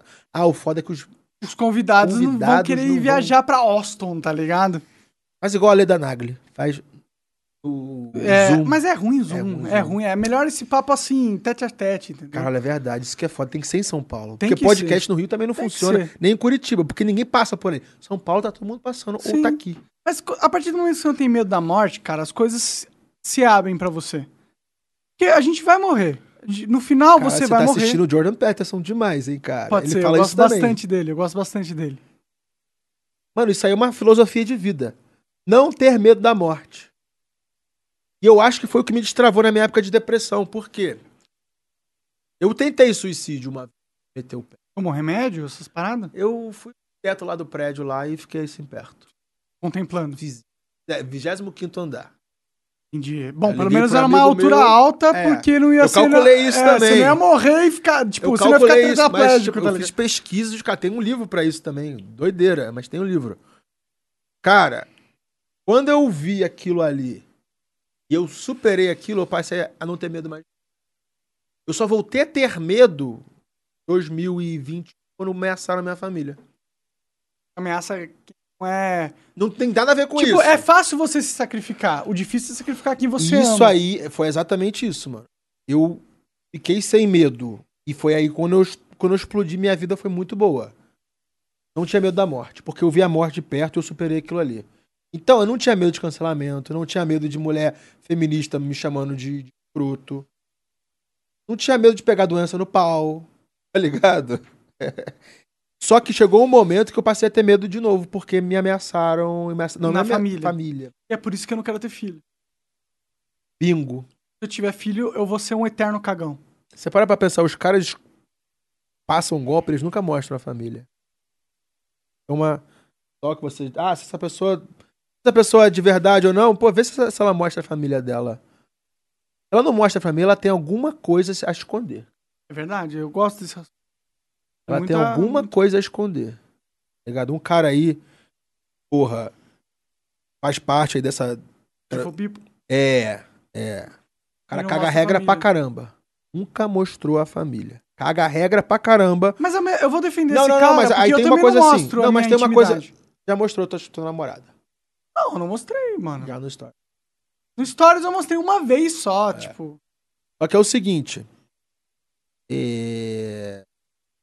Bota a pose. E por que que os caras me, me cortaram? Através de ataque derrubando conta, através de ameaça. Por quê? Eles sabem que eu sei. E eles sabem que eu sou a única pessoa que é que tem o culhão falar. de falar e mostrar. Por quê? Porque as tretas têm muito a ver com contabilidade e finanças. Meu primeiro emprego foi em Wall Street. Então eu manjo como poucos analisar uma empresa e ver fraude entre uma parada e outra. Obrigado. Ano passado, dois anos atrás, teve o tal do Thales Gomes, que é Beautiful People também e tal, não sei o quê. Teve um deal com a Natura. Eu falei, mano, tem alguma coisa errada na Natura comprando a empresa desse moleque aqui. Começou no, no papo da inveja. Inveja. Eu falei, mano, não é possível. A empresa fatura muito maior que a dele. Como, como é que não vale 60 milhões? Aí eu cavei os documentos dele na. Na, na JUCESP, na junta comercial. Cara, os números horrorosos. E aí eu descobri que numa linha ali da contabilidade tinha um acionista, o filho do dono da Natura era acionista daquela empresa. E aí eu joguei pro mercado. Falei nos meus stories. É aquele dia a Natura perdeu não sei quantos bilhões. Virou chamado Ryan Day. Bota aí. Bota assim, Ryan Natura Day. Ryan Santos. Cara, teve Mas, um ó, dia... sendo crítico a você agora. Crítico a você agora. Pode vir. Você fala coisas que não são verdades para ganhar engajamento. Engajamento. Isso é fato. Isso é fato. Você falou que o, pô, o Mário, agente do Flow, pensou no assassinato do Mário por algum motivo, sei lá o que, e você meio que. Então, porque ele essa... foi envenenado, que ele é, poderia ter sido é. envenenado porque ele morreu quatro dias depois. É, dali. acho que uma semana, duas semanas depois. Morreu uma semana depois do. do... não aí, foi Flow, não, foi. Foi no Deriva. A Deriva. Sim. Ah, entendi. E tipo, eu sei, cara, eu sei que você tem o seu valor e tem as suas coisas. Mas naquele momento você tava. Fui infeliz. Não só infeliz, mas eu, eu entendo que você tava criando uma teoria da conspiração para gerar engajamento. Era uma questão de tipo. Isso é o que eu posso falar que é mais Ed, que vai prender a atenção das pessoas, tá ligado? Você cumpriu esse papel naquele momento. E, pô, é óbvio que a gente não teve nada a ver com a morte do, do Mas não morreu, não, cara. Como não morreu? Morreu? Tá morto? Morreu. Tá vivo? Eu acho que sim. Aí é outra porra de teoria não, da conspiração, cara. Cara, não, te, não teve certidão de óbito não em, teve? na Bahia. Eu acho que teve, velho. Puxaram a ficha, não teve certidão de óbito. E, cara, você para pra pensar. Você acompanha o Mário há mais tempo? Ele é meio doidão não? Ou só, só, você só soube dele depois da morte? Não, eu só soube dele depois que ele Do foi podcast no, aperi, de no Deriva, é. Cara, o Mário... Na real, eu tinha visto eu morei ele no com o Mário. É, eu morei com o Mário. Cara, ele é o tipo do cara que forjaria a própria morte para ter paz e morar no meio do mato. Mas é que tem um vídeo dele que ele tá claramente cego, tá ligado? Ele postou. Ele tá ah, claramente ele tá assim, cego. Tipo, não, não, tá dá pra assim, ver que ó. ele tá cego. Não, você olha pro olho dele não tem pupila. Você vê que ele tá cego. Ah, é? Eu não, eu não prestei atenção nisso, não. Não, cara, ele tá cego. Eu, eu, não, eu, não, eu entendo a teoria, mas eu não concordo com ela. Eu acho que ele morreu. Ele morreu porque ele é maluco e recusou tratamento médico quando ele deveria ter tido. Ele não era diabético, não. Não, não tô falando que ele era diabético, mas ele podia ter uma outra doença ali, né? Ah, pode ter sido isso, ter uma outra doença. Eu não sei o que, que foi que aconteceu, mas quando ele postou o vídeo dele cego, falando E ele que... tava assim, falando um monte, tipo, ele me, no último live dele, ele me, me, me, cagou em cima de mim, falou mal pra caralho de mim, cara. É. Mas ele era malucão. Ele era malucão. Não, não dá pra negar que ele era Só malucão. que ele é dos nossos, cara. O que, que é o nossos? Pessoas que batem de frente com sistemas estão atrás da verdade e da liberdade. Pô, mas ele acreditava na Terra plana, mano. Não parece meio malucão? Tipo, eu entendo que possa existir uma. É que terra plana é meio absurdo. É terra plana. tipo, aí você tem que desconfiar de tudo. Tá? Tem que desconfiar ligado, de tudo que é ligado. é verdade, entendeu? Tô ligado. Porque terra plana, tipo, tem o Elon Musk. Você acha que o Elon Musk, então, é um conspiracionista da terra plana? Ele é terraplanista também? Não, porque ele mostra a porra da imagem dele, do, do carro que ele jogou, do Tesla que ele jogou pro espaço. Ele mostrou a imagem do. Da... Bota aí, Flat Earth Map. FLAT, espaço, E-E-A-R-T-H, map de mapa. Cara, eu. Bota na imagens ali. É, pega esse aqui, ó. Esse. Mano, essa porra me assustou, cara. Tu é terraplanista? Não sou, cara, mas me assustou. Por quê? Sabe por quê? Porque eu tava em. Eu tava em Istambul em um dia. Não, eu fui. Eu fui da Europa pra, pra Califórnia e meu voo parou em Istambul. E aí foi Istambul, Los Angeles. Cara.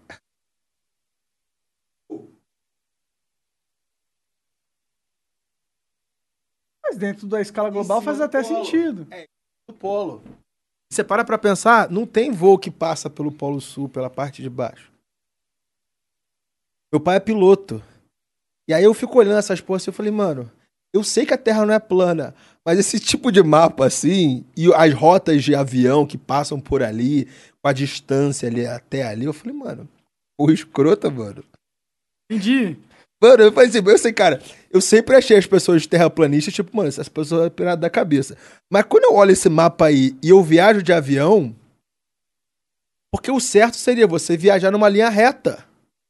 É em Istambul. É eficiente de combustível, né? É, e você sobe pelo, pelo polo, mas tipo, você não sobe pelo polo, você vai numa linha reta ali. E, cara, não tem voo e não tem navegação ali embaixo, o Monark. Você vê que é tudo por cima. E aí, mano, eu, eu, não, eu não sou terraplanista, eu não, eu não sei explicar essas porra, mas eu fiquei abismado quando eu vi essa porra de mapa. E quem mostrou esse mapa foi a porra do Mario. Entendi. Cara, o Mario que me deixou rico, cara.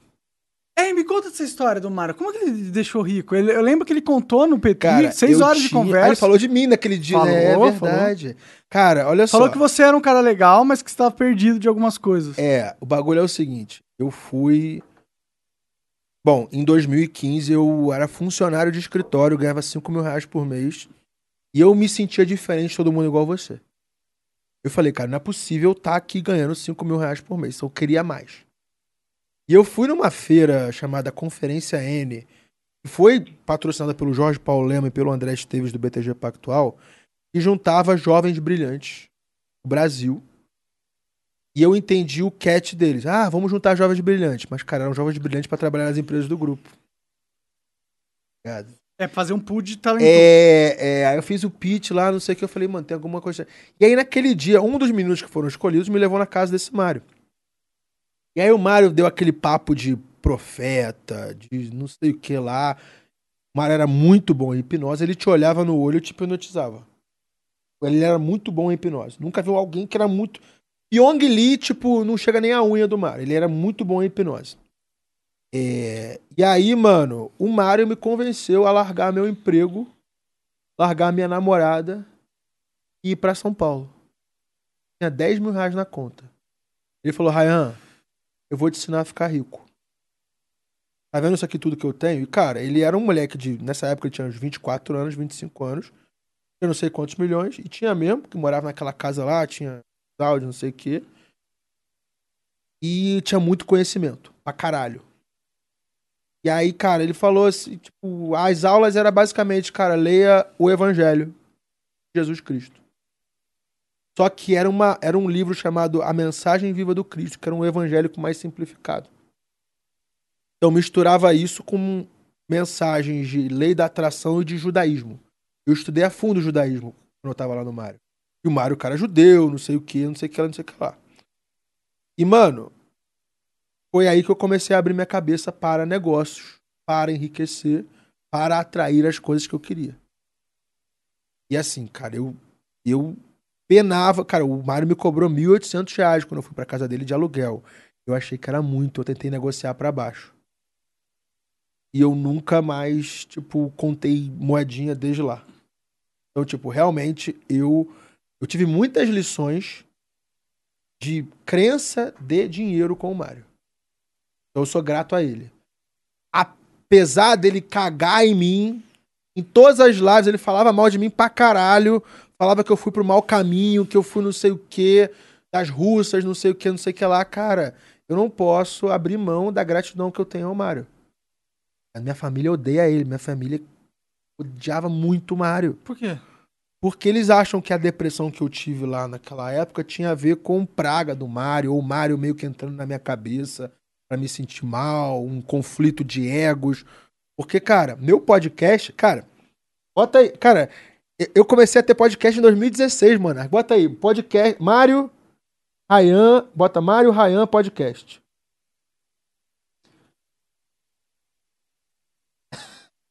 Cara, isso aí saiu no YouTube. Depois que eu comecei a botar no YouTube. Mas o meu podcast começou em 2016 no Spotify e no SoundCloud. E eu ia na casa das pessoas, colocava o áudio do Instagram e trocava ideia. 2016 isso. O primeiro entrevistado no meu podcast foi o Mário. Quando você tiver um tempo, dá uma escutada nisso daí, ó. Uma hora e quarenta, Mundo Rayan Podcast, episódio 1, Mário Schwartzman. 108 mil views, não sei de que ano essa, esse... A época ali não mostra, né? Ah, é, não tá mostrando. Mas assim, eu postei depois no YouTube. Vê ali nos comentários que eles mostram quantos anos foi o... Dois anos, pelo menos. É, quando mas assim, é, eu postei isso no YouTube quando eu comecei a ter YouTube. Mas no Spotify deve estar mais tempo. E eu diz, eu tirei e botei esse podcast do ar várias vezes. Porque era uma relação de amor e ódio. Que, tipo, eu sempre mostrei gratidão, mas eu sempre, tipo, tinha medo dele. Porque ele é um cara muito. Maluco. Maluco, inteligente e hipnotizador. Eu evitava ficar no mesmo ambiente que ele. Porque ele tinha aquelas técnicas que te, realmente te hipnotizavam. Técnica de pastor evangélico mesmo. Mas o cara era bom. E eu acredito que ele. Por, por eu ter morado com ele, por eu ter uh, porra, conhecido ele e as loucuras dele, eu torço para que isso fosse foi uma morte forjada para ele ficar em paz com o filhinho dele, com a mulher dele e morar no mato igual ele sempre sonhou. Ah, podia estar ah, tá cego. Torço, eu torço pra, torço pra que isso aconteça. Ninguém, tá eu espero que esteja vivo. Fiquei mal quando eu escutei a notícia e tal. Assim, tipo. É, e assim, cara, o maior inimigo do, do Mário era o Flávio Augusto. Cara, eu sei que tu tem uma história com essa porra aí. É. Eu não quero muito entrar porque eu desconfio um pouco da sua verdade nesse quesito. Uhum. Porque eu sei que você já faltou com a verdade é, no, pô, no é. quesito do, do flow, tá ligado? Teoria das como se a gente tivesse matado a porra do Mario. Caralho, eu, eu puxo o vídeo, eu não falei que eu matei a porra, que o Flow matou o Não, não, você supôs. Ah, seria, ixi, estranho isso aí, né? Será que teve alguma coisa a ver? O Mario foi lá e depois ele morreu? Será que tem alguma coisa a ver? Então, essa parada me deixa assim com a minha cabeça assim, ó, tem nada. Ó, esse cara quer chamar atenção de uma forma que talvez não seja o que ele acredita, entendeu? E, e é só isso. É, aí eu fico assim, com um, um pé atrás. Pé atrás. Eu fico tá um pé atrás, porque, porra, achar que a gente matou o Mario, tá ligado? É meio absurdo. Não, não, é. Não vocês. Não, qualquer, o que teve qualquer teoria da conspiração, tá ligado? O Mario não morreu. A, a gente, eu torço, quer dizer, eu ainda acredito tipo, naquela parada de Michael Jackson. Tá, acho que eu acredito que o Michael Jackson morreu. Acredito. Hã? Eu acredito. Eu ainda tenho fé de que ele não morreu, cara. Seria legal, né? Seria, seria legal, seria foda. É. Tu gosta de Michael Jackson também, não? Conheço, conheço ele, eu sei, eu sei das histórias dele. Seria muito foda. Um cara que atingiu um patamar que ele atingiu, a única saída, saída dessa porra é se é fingir morto. Cara, e foi uma coisa que você trouxe sobre o Neymar. O Neymar virou escravo do, do sucesso dele. O Neymar tá nível Michael Jackson. Mas o Mário não tava. Não, mas você para pra pensar o exemplo do Neymar. O cara quer paz, mano. Sim. É só viver a vida dele. Teve uma entrevista que ele deu num podcast e ele fala que ele quer, ele quer encerrar a carreira nos Estados Unidos porque tem três meses de férias. E a liga é menos. Menos grana. Mas foda-se. É, é menos grana, é, é, menos competitiva, menos, é, menos cobrança da torcida. Cara, um cara de altíssimo nível solta isso num podcast significa o quê? Que o cara quer paz, mano. O cara tá de saco cheio daquela vida ali. E ele tem todo o direito e merece paz, né? ter paz. Cara, se eu fosse Neymar, eu me aposentadoria, me aposentaria depois da Copa de 2022, ganhando ou não ganhando.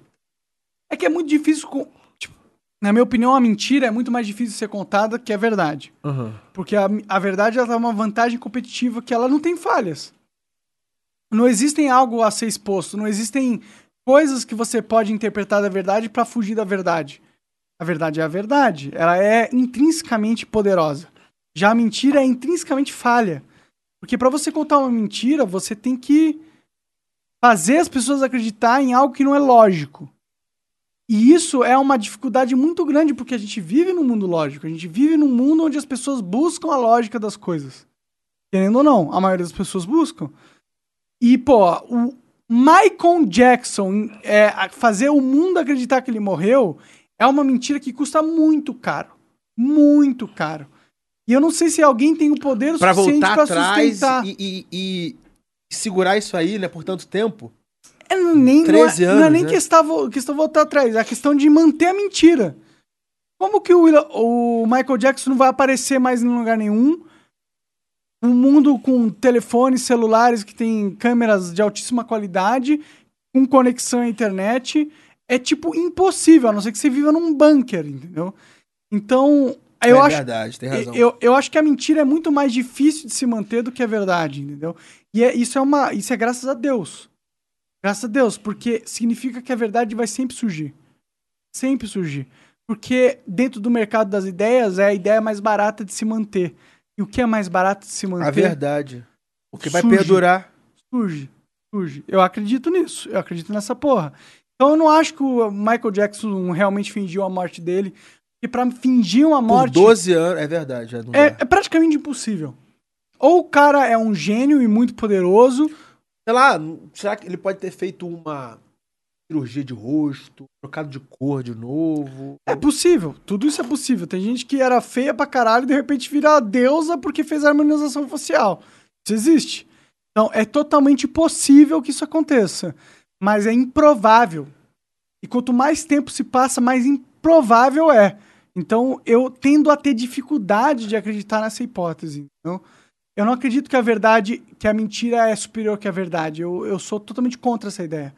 Eu acho que a verdade sempre vence, no final das contas. Pode demorar centenas de anos, mas vai sempre vencer. Fala uma verdade que tá com. Uma mentira que está perdurando o mundo e você acha que vai cair daqui a pouco. Que armas você não consegue se defender tendo armas. Eu acredito que casamento é uma mentira que vai cair daqui a pouco. Eu acho que cai já na geração Z. Eu acredito que casamento, na maior parte do, do, do, tempo, é mentira mesmo. Eu concordo com você. É tipo, as pessoas com pressão sociais para ter uma vida perfeita, elas se casam para manter as aparências. Muito mais para fora do que para dentro. Muito mais para fora. Porque se for para dentro, você não precisa assinar um papel, colocar uma aliança. Você tá ali junto. Na parceria. A pessoa que é tua amada de verdade, ela não quer saber de, de, de, de contrato bens, social. Contrato social. Ela quer saber de ter você perto. E é a única coisa que ela quer saber, porque ela te ama. Ela quer você. Ela acha que é importante você estar tá perto. E a maioria das pessoas casam-se por outros motivos que não são esses. Sabe outra mentira? Casa própria. Uma mentira. Concordo. É muito mais lucrativo você pegar o dinheiro da casa e Colocar investir... na renda fixa e, viver, e pagar o aluguel ainda sobra. Tá ligado? E aí, eu cavei a origem da casa própria. Para pra pensar. Idade média, idade contemporânea. Cara, não, as pessoas não, não eram. Essa é pira tudo, de é tudo sonho da casa é, própria. É, é tudo... Ó, começou em Detroit, pós-Fordismo, olha só. Tem a ver com bancos também. Vamos lá. Detroit. Você só tem emprego ali na, na, na Ford e na GM. Certo? Tipo, Ford, Detroit, então você vai trabalhar naquela fábrica ali. Cara, se você. E aí o que você faz? Você se endivida para comprar aquela casa ali. E casa com alguém para estar ali fixo. Você tendo uma dívida imobiliária e uma casa fixa, você perde a sua liberdade para trocar de emprego. Verdade. De ir para Chicago ou para Nova York e para outro emprego. E isso te segura em Detroit, que só tem um uma indústria, que é a indústria imobiliária. Não, a indústria do carro. Ah. No, no início do século XX. Ford, GM, é, a indústria automobilística americana. E começou por ali. A, os, a, a própria financeira da GM e da Ford ajudando os seus funcionários com crédito para comprar uma casa e ter uma casa própria, e isso tira a liberdade da pessoa de Estaciona ir ela no lugar. Estaciona ela no lugar e deixa ela escrava do seu emprego. Daquela cidade e daquele emprego, porque se ela perder aquele emprego ali, não tem outro na cidade. Não tem onde ir. Então ela fica submissa e vai responder ao chefe e aquela linha de produção de construção de carros da Chevrolet, General Motors, Ford, Ford em Detroit. Tá ligado? Não, concordo plenamente. E aí o que acontece na, nessa nova geração? Cara, eu não tenho casa própria, Monark. Acredito, eu também não tenho. Ah, é? Não, isso aqui Pô, não é foda. meu. Eu pensei, que, eu pensei que tinha comprado aqui. Não, não é comprado, não. Cara, é tu fez essa obra, caraca. Foda. Eu quero que se foda. Se ele quiser ficar só, fica. Top, top, top. Cara, para pra pensar, é, eu não compraria, eu compraria a casa daqui a uns 20 anos. Agora não. Sim, quando você tiver daqui 20 anos você tem 50 e poucos. É, mas não tem muito a ver com isso. Mas assim, para pra pensar. Olha só. A nossa geração só tá quebrado. Só de 90. Você é o mais bem sucedido da, da. Muito mais do que qualquer pessoa da, sua, da tua turma. Da minha classe escola, né? Não é? Não muito, sei, não muito sei, acima. porque eu estudei uma escola de, de Playboy. Eu também estudei escola de Playboy e também. É, mas assim, Tira a escola de Playboy. As pessoas que da tua idade. Não... Você pode estar quebrado agora, mas, tipo, a grana que você ganhou da sua vida, juntar tudo que você ganhou, tá muito acima dessa galera. Sim, eu vi uma vida boa. E eu vi, eu vi uma, uma estatística que, cara, a Espanha e Portugal são os piores países do mundo em wealth gap. O gap populacional de riqueza entre a geração dos pais e a geração dos filhos. Os pais têm muita grana, muitos ativos, puderam comprar casas e os filhos estão tudo fodido. E a aposentadoria desses pais vem do bolso dessa galera que trabalha aqui. Eles não conseguem ter grana para nada. O que, eu vejo no Brasil? Cara, o preço do metro quadrado tá congelado já há uns 5, 10 anos. Quem compra imóvel para investir só se fudeu ultimamente. Tem muito imóvel que vai ser passado para a geração próxima, porque os velhos vão morrer daqui a pouco. Fato. Os velhos que têm imóvel vão morrer daqui a pouco. Os jovens não vão querer, tipo, aqueles imóveis ali. Vão, vão vender. Vão querer vender. Vai aumentar a oferta de venda. Vai aumentar uma oferta. Vão, vão querer vender aqueles imóveis para fazer um caixa. Porque vão usar aquela grana ali para Investir, viajar, viajar, ganhar, via, comprar criptomoeda, viajar ou ir no puteiro. Porque o cara não precisa daquela casa ali. Então eu acredito que, cara, vai ter esse gap de geração. Mano, não faz nenhum sentido a gente, na nossa geração, a casa. Não faz. Eu pago, tipo, 10 mil reais de aluguel nessa casa. Essa casa vale uns 2 milhões, 2 milhões e meio. Se eu puser 2 milhões e meio no, numa uma, num investimento conservador, eu ganho mais do que 10 mil reais por mês. É isso mesmo. Então por que, que eu vou comprar essa casa?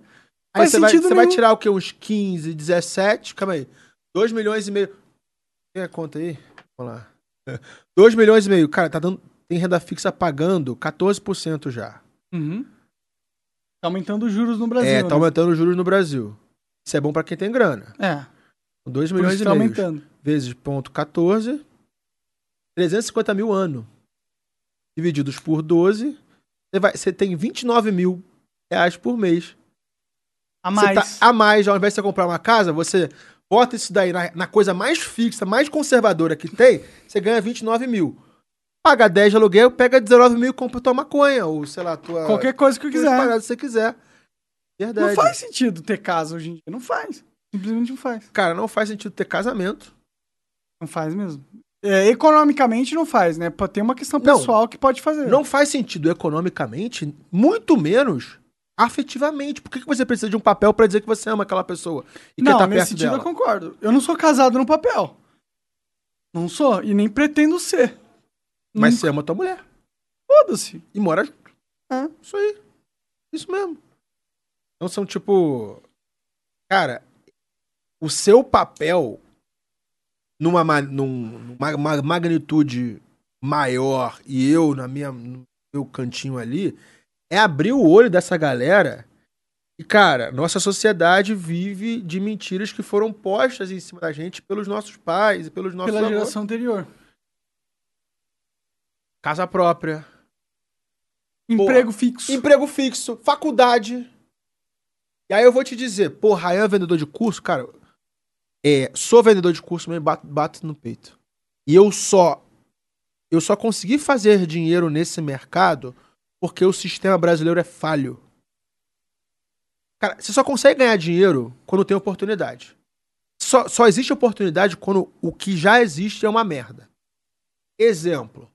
O Flow só se deu bem porque o que já existe. Era uma merda. Televisão, ninguém falava a verdade, ninguém era de caralho que nem você. E ninguém deixava o convidado de uma maneira tão à vontade de ser ela mesma quanto você e o, e o Igor. Verdade. Você desarmava a pessoa ali porque não era uma entrevista. É uma, um papo. Papo de dois seres humanos iguais. Virou isso mesmo. Virou um papo. E, porra, quem veio antes de você? Leda Nagli, no Sem Censura, Marília Gabi Gabriela, Jô Soares. Qual é a diferença entre você e eles? As pessoas treinavam uma semana pra ir no Jô Soares. E saber o que falar ali. Cara, um amigo meu falou, Ryan, cara, ensaia aí algumas frases de efeito pra cair em corte. Igual o Felipe Tito. Cara, o Felipe, o, o podcast do Felipe Tito do Flow foi tudo frase de efeito que virou corte depois e colocou ele lá em cima como um cara motivacional. Gênio! Ele foi preparado para aquilo ali. Mas eu acho que ele não aproveitou o espaço de verdade, que era além do marketing. Era além, é um negócio mais humano, mano. É uma coisa tipo, quem é você de verdade? Quem é você? Isso que é isso que é a parada da hora do, de, dessa coisa que a gente tá fazendo aqui. Quem é você? Qual que é a sua alma? Quem é você? É quem mesmo. você é no mundo, no mundo bosta? Eu sou o cara que bota a perna para cima na casa dos outros. E é isso, isso é ótimo. As pessoas querem ver a e verdade. Balança, balança a rola na janela. Na janela. E é isso que as pessoas querem ver. Elas estão cansadas de perfeição. Elas estão cansadas da Beautiful People. Elas estão cansadas de quem é perfeito. Elas querem ver quem é e sujo. Real, autêntico. Quem é sujo. Sujo. Quem é sujo. Elas querem ver quem é sujo. Elas querem ver a verdade de verdade. Que o mundo não é limpo. A realidade não é limpa. A realidade não é essa porra. É um free for all do caralho, onde quem é esperto se destaca e quem não é esperto se morre. E é essa a verdade. Não é outra coisa. A gente não tá vivendo no mundo de fantasia da Disney. A gente não tá vivendo num mundo onde os perfeitos ganham. A gente tá vivendo onde o mal e, e a crueldade dominam. Que o mundo. Cancelamento é o mundo é o mal e a crueldade. O mundo é isso. O mundo jaz no maligno. Isso tá na, isso tá na Bíblia também. O mundo jaz no maligno. Quem é do bem é minoria. É verdade. A gente não quer ver a mentira, a mentira perfeita. A gente quer ver a realidade suja. Isso que é da hora. É isso que é da hora. As pessoas não querem ver, não querem ver o perfeitinho que sempre acertou em tudo e fez tudo certo e agora ficou rico e é perfeito e ah, meu Deus, coma meu cu. As pessoas não querem ver essa porra. As pessoas querem ver os merda falando merda, porque a vida é uma merda. Ficando bêbado, ficando fumando bêbado. maconha. É isso. As pessoas querem ver isso. Tá aí porque o meu isso é ponto. é verdadeiro. Isso é verdade. A gente não vive num mundo de perfeitos, a gente vive num mundo de todo mundo contra todo mundo e todo mundo tenta ser tentar ganhar algo em, a favor de tudo. As pessoas e elas querem ver esse mundo, que esse é um mundo real. Isso que elas falam, batem com elas e falam: "Mano, eu me identifico com essa merda, porque é isso que eu vivo". Eu não, ninguém vive num mundo perfeito. Ninguém vive num mundo de flores onde todo mundo é bonzinho. A verdade é que a vida é uma merda e todo mundo é mal e todo mundo quer te fuder. E se você tiver qualquer expectativa de crescer, ou você é mais mal do que o mal, ou você vai ser engolido. Essa é a verdade. É essa a verdade. Não é um mundo perfeito. A gente vive num mundo de merda. E é ideal que seja um mundo de merda. Porque o mundo perfeito é um mundo de ditadores. É um mundo onde pessoas decidiram a verdade e impõem a sua verdade contra todo mundo. E esse não é um mundo real. Esse é um mundo de mentiras. E as pessoas estão cansadas de mentiras. Cansadas, estão fartas, porque a vida delas não são essas mentiras. A vida delas são a verdade cruel da vida. Pelo amor de Deus, faça o corte do que ele acabou de falar por aqui, mano. Puta que pariu. Bota o pau pra fora aí, deixa eu mamar você, cara. Caralho, mano. Isso foi brabo, isso foi, foi. Esse tipo de coisa que tem que virar frase, tem que, tem que ficar em papel. Tá ligado? Que vão te apagar. Monark, vão apagar, vão apagar você porque um eles dia, querem um mundo você... perfeito. Exato. Eles querem que todo mundo acredite que a gente tá num filme da Disney. Onde a Elsa, que era a subjugada, ela, ela detona e vira mais poderosa. Essa porra é mentira! É mentira! O mundo é que os fortes vencem e quem é fraco perece e morre sendo injustiçado. Essa é a verdade. E é uma merda. Mas é a merda que vocês estão vivendo agora. Não se enganem. Vive no mundo dos fortes. Ou você escolhe ter pena de si mesmo e se colocar no lugar do fraco, ou você escolhe ser forte. Você escolhe lutar e falar: eu posso ser fraco, mas eu vou morrer lutando. Atirando. Lutando e atirando. Foi, foi exatamente o que você falou sobre aquela ameaça de você acabar rodando pelo Xandão do STF. Eu posso acontecer, eu posso morrer. A verdade é essa. Eu vou morrer, talvez. No mundo de fracos, talvez eu morra. E é isso. E a minha morte, o que, que ela vai fazer? Vai acordar pessoas que são fortes, mas estavam dormindo estavam dormindo. Dormindo acreditando que o mundo estava decidido. Dormindo acreditando que já estava tudo certo. Mas a verdade é que não tá tudo certo, não, meu irmão. Tá tudo certo. O mundo não foi escrito ainda. E quem vai escrever são os filha da puta que decidiram ser maus. Que decidiram ir contra a cultura do Beautiful People. Não é ser mal por ser mal. É ser mal porque todo mundo que foge do sistema vai ser julgado como mal vai ser julgado como escória, vai ser julgado como o outsider. Outsider, marginal. Marginal. É isso que vai acontecer com todo mundo que tem uma opinião própria, que fala contra qualquer coisa que já é o status quo. Você vai ser julgado mal. Você já vai ser julgado escória. Mas você não tem que acreditar nisso. Porque Deus te deu essa vida.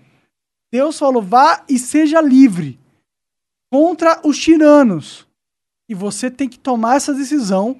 Ou você vai só perpetuar uma sociedade hipócrita, uma sociedade que quer ver apenas o poder ganhar e que a verdade e a liberdade seja excluída. A verdade não é vantajosa para quem está no status quo. Não é vantajosa para quem está no poder. Para quem está no poder é vantajoso a enganar, é vantajoso manipular, é vantajoso você condicionar uma pessoa a não questionar. Isso é a vantagem de quem está no poder. E quando alguém chega e fala, eu questiono a sua verdade, eu questiono o status quo, eu questiono a regra da vida, você vai ser inimigo. Mas esse é o caminho. Você vai morrer, você vai sofrer. Mas foda-se, você vai morrer e sofrer de qualquer jeito. Não tem escapatória do sofrimento. Quem escolhe é ele, né? A hora que a gente vai embora, né? Deus falou para você, vai e sofra. Porque não tem outra opção, velho. Não tem opção. Ou você sofre, ou você é excluído, ou você perpetua uma maldade do status quo. Olha a sua. Quer ter ganhos futuros ou quer ter ganhos presentes? Uma escolha. É uma escolha. Olha. É inspirado hoje, hein, mano? Cara, tu é pessoal, é que vocês não. Não, é que vocês não veem por aí, vocês estão aí em casa vendo. Mano, você não vê que baixa uma, um super saiyajin nele? Ah, baixando o super saiyajin? É baixa um, não é um santo não, uma pombagira não, é um super saiyajin, um Goku super saiyajin, que vira aquele, aquela aura, aquele ki amarelo assim por trás, ele abre o olhão e cara, esse tipo de coisa tem que ser escrito perpetuado, mano. Tem que criar é, Hoje em dia tem o Instituto de Formação de Líderes, tem que ter o Instituto Monarca para a Liberdade de Expressão, IMLE. E aí a gente levanta uma grana aí de doação e os caraca, e aí a gente vai patrocinar pessoas que vivem pela liberdade de expressão. Por exemplo, pagar advogado de, de alguém aí que tá se fudendo. Em nome da liberdade de expressão. O que mais que a gente pode fazer? Não, tô falando sério, tô falando sério, tá? Porque é uma das bandeiras que eu. Cara, hoje em dia eu tenho uma. Uh, um projeto social que banca 30 médicos negros. Minha bandeira nos últimos três anos foi medicina para preto. Por quê? Porque, cara, chega num posto de saúde, e aí o pessoa fala, cara, eu quero conversar. Não quero ver enfermeiro, não, eu quero médico. Não, mas eu sou negão. Assim. E o todo o racismo que aquela pessoa tinha na vida inteira tem que ficar apagado agora porque é aquele cara ali negro que vai salvar a tua vida. Eu, e tem a história, cara, essa bolsa não tem nem meu nome, tem o nome do Rafael Bispo. Acho que quem banca as 30, 30 pessoas sou eu. Minha primeira bandeira. Minha segunda bandeira é, é autismo. Eu quero empoderar gente autista, gente com síndrome de Asperger, porque elas são escória da sociedade, são maltratadas na escola porque são diferentes, sofrem bullying, são solitárias, mas, cara, você pegar essa pessoa e moldar ela, e colocar ela no quadrado dela, ela vai ser muito pica naquilo ali. Bom, eu, eu penso igual a você. Eu acho que o autista, na verdade, é aquele que tem um pensamento que é superior à média, mas ela, ele é excluído. Ele é excluído porque ninguém entende, porque a média é burra. É isso. E aí ele fala, nossa, esse cara é louco. Não, não é que ele é louco, é que ele tem um pensamento que ele enxergou algo da natureza que você não enxergou. Pelo fato dele ter enxergado, você acha que ele é maluco. Mas não é a verdade. É verdade que talvez ele, por ser maluco, não maluco, mas por ter um condicionamento cerebral diferente da maioria das pessoas, ele enxerga coisas que a maioria das pessoas não enxergam. E a sociedade vê ele como maluco, como um ser inferior. E assim, eu tô tendo contato com vários autistas, tanto na minha vida pessoal quanto lá no Sub-25, aquela fraternidade, aquele grupo que. Eu, tem um grupo de 40 mil, tem um grupo de 12 mil, mas tem que ter menos de 12 de, de 25 anos. Cara, tem um menino que é um gênio, ele é autista, e mesmo no grupo sendo abraçado, cara, ele é visto como um cara doidão, meio diferentão. Só que o cara é absurdamente inteligente, tem um hiperfoco, e assim, Minha bandeira atual é, cara, eu preciso arrumar um jeito e eu não sei como. E vocês que estão assistindo aí, pode me chamar no direct Ryan99 para me dar alguma ideia de como eu vou investir nessa galera. Vou criar um centro para autistas, não sei. Não sei. Mas eu acredito no futuro dessas pessoas que são marginais. E a sociedade já olha para eles como excluídos. Só que, na verdade, quem é excluído é a gente. É verdade. Exato. E é isso aí, cara. O meu amigo autista, o Lúcio, um abraço aí pro Lúcio, o cara do momento. Mano, é. Eles não mentem, mano. Você vê que ele tem tanta pureza no coração, parece que tipo criança mesmo. E se falar assim, mano, como é que tá? Pô, acabei de fazer uma comida para você, cara, com todo carinho. Ele vai comer e vai dizer, Rainha, isso aqui tá muito. Isso eu gosto muito disso. Eu, eu, eu amo isso. Eu, eu, de verdade, eu amo isso. E se o cara falou que tá muito ruim, está na sua cara, significa que, mano, ele tá falando a porra da verdade. É, que ele tá é. tá cagando pros seus sentimentos. Ele quer que se foda o que você pensa. Ele tá falando o que ele pensa, dado as conclusões do cérebro dele. E ele cogitou a verdade. Eu amo essas pessoas. Eu prefiro um merda que me deixa triste porque ele falou algo que me dói, mas que é verdade, do que um merda que me deixa feliz porque ele falou algo porque sabia que eu queria ouvir. Eu não quero ouvir algo que me deixa feliz. Eu quero ouvir algo que me deixa triste. Que me faça pensar e me cogitar. Puta, será que eu errei? Será que eu não percebi alguma coisa? Monark, você chegou onde eu queria chegar. A sua saída do Flow foi a melhor coisa que aconteceu na sua vida. Exatamente por, por isso que você acabou de falar. Agora para e reflete. Quando a merda deu, eu te chamei, eu falei exatamente, mano, relaxa. Você vai entender porque foi a melhor coisa que você na sua vida. Porque aqui só tem você. Você tá falando o que você quiser e você tá passando a tua verdade para o mundo. Lá tinha o David Jones, tinha o CEO, tinha a família de uma porrada de gente lá. E aquilo, ó, você tava carregando um peso na escola, um peso cada vez mais pesado. Pô, em nome do sucesso, em nome de ser bem visto, em nome de ficar rico, cara, isso aqui, ó, mais e mais pesado. E aí você carrega uma pedra tão grande que uma hora a pedra vai se esmagar. Mas chega alguém, e esse alguém é Deus, que vai tirar aquela pedra de, das costas para você e falar assim, ó. Levanta, levanta mano. Levanta e seja leve. Cara, olha como você tá aqui, mano. Você tá leve pra caralho. Vírgula. E eu vou te mandar real. Cara, um pouco antes do cancelamento, não, um mês, dois meses antes, tava uma merda. Por quê? Eu acho que você não queria mais estar ali, tá? Tipo, você tá meio que se arrastando nas entrevistas. Não sei se foi coisa pessoal ou não. Mas... Não, nada pessoal. Mas nada você, com você... quem tava lá. Sim, pessoal sua. Tipo, cara, você meio que tava assim, cara. Né? Sim. Então, assim, tipo, porra, mano, não quero estar tá aqui entrevistando esse filho da puta aqui. Tipo, sei lá. E você para pra pensar que esse tipo de coisa, você não tendo patrocínio, é liberdade. É verdade. Eu posso só trazer quem eu quero e foda-se. Eu sei que a grana que eu vou ganhar é a mesma no final do mês. Ah! É bancado? É bancado. Porra, que foda. Eu pensei que você usou o Rumble apenas como tipo, cara, não tem YouTube, vamos pro TikTok, vamos pro Twitch. Não, o Rumble me contratou e falou: ó, essa grana por mês você vai ganhar, garantido. Faça o que você pode fazer. E é isso. Não importa quantos superchats tem ou quantas views tenham, vou ganhar a mesma grana. Mesma grana. Então acabou. Você virou funcionário público. É verdade. eu sou funcionário do Rumble. Tipo, eu posso ganhar mais se o Rumble, se eu você for mais promissor no Rumble. Você conseguir pôr no Locals, que é o subscriber, sei lá, 70 mil dólares, eu vou ganhar mais do que eu ganho hoje. Mas até isso acontecer, eu ganho a mesma coisa. Mesma coisa. Então eu não tô mais apegado tanto a fazer sucesso ou a trazer a Beautiful People. Eu tenho uma grana, que por mês vai entrar para mim, não importa o que eu faço, e me garante eu não ter que me preocupar de chamar as pessoas mais tops do momento. Foda-se. Eu posso chamar qualquer pessoa. E foda-se, eu vou ganhar a mesma coisa no final do mês.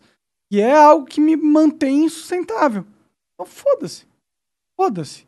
Isso é liberdade. É liberdade. Cara, a, pra mim, a segunda palavra mais importante na linha de liberdade é foda-se. Porque a liberdade faz dizer foda-se. E eu entendi. E, cara, você sendo bem sucedido e tendo dinheiro é um ponto a mais para você chegar perto da liberdade, perto do foda-se. Sim. Porque se você não, tem grana, ainda, não se você não tem dólares. OK, mas se você não tem grana, a, a probabilidade de você dizer foda-se é muito é menor. menor. Fato.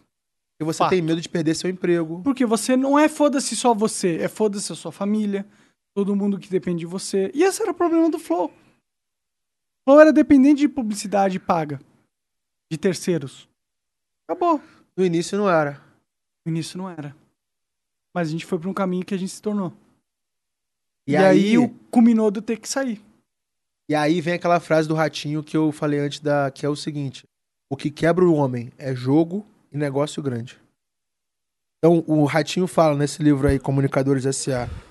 Eu não meto grana em jogo, em roleta, em carta, e nem vou atrás de, de ter um negócio muito grande.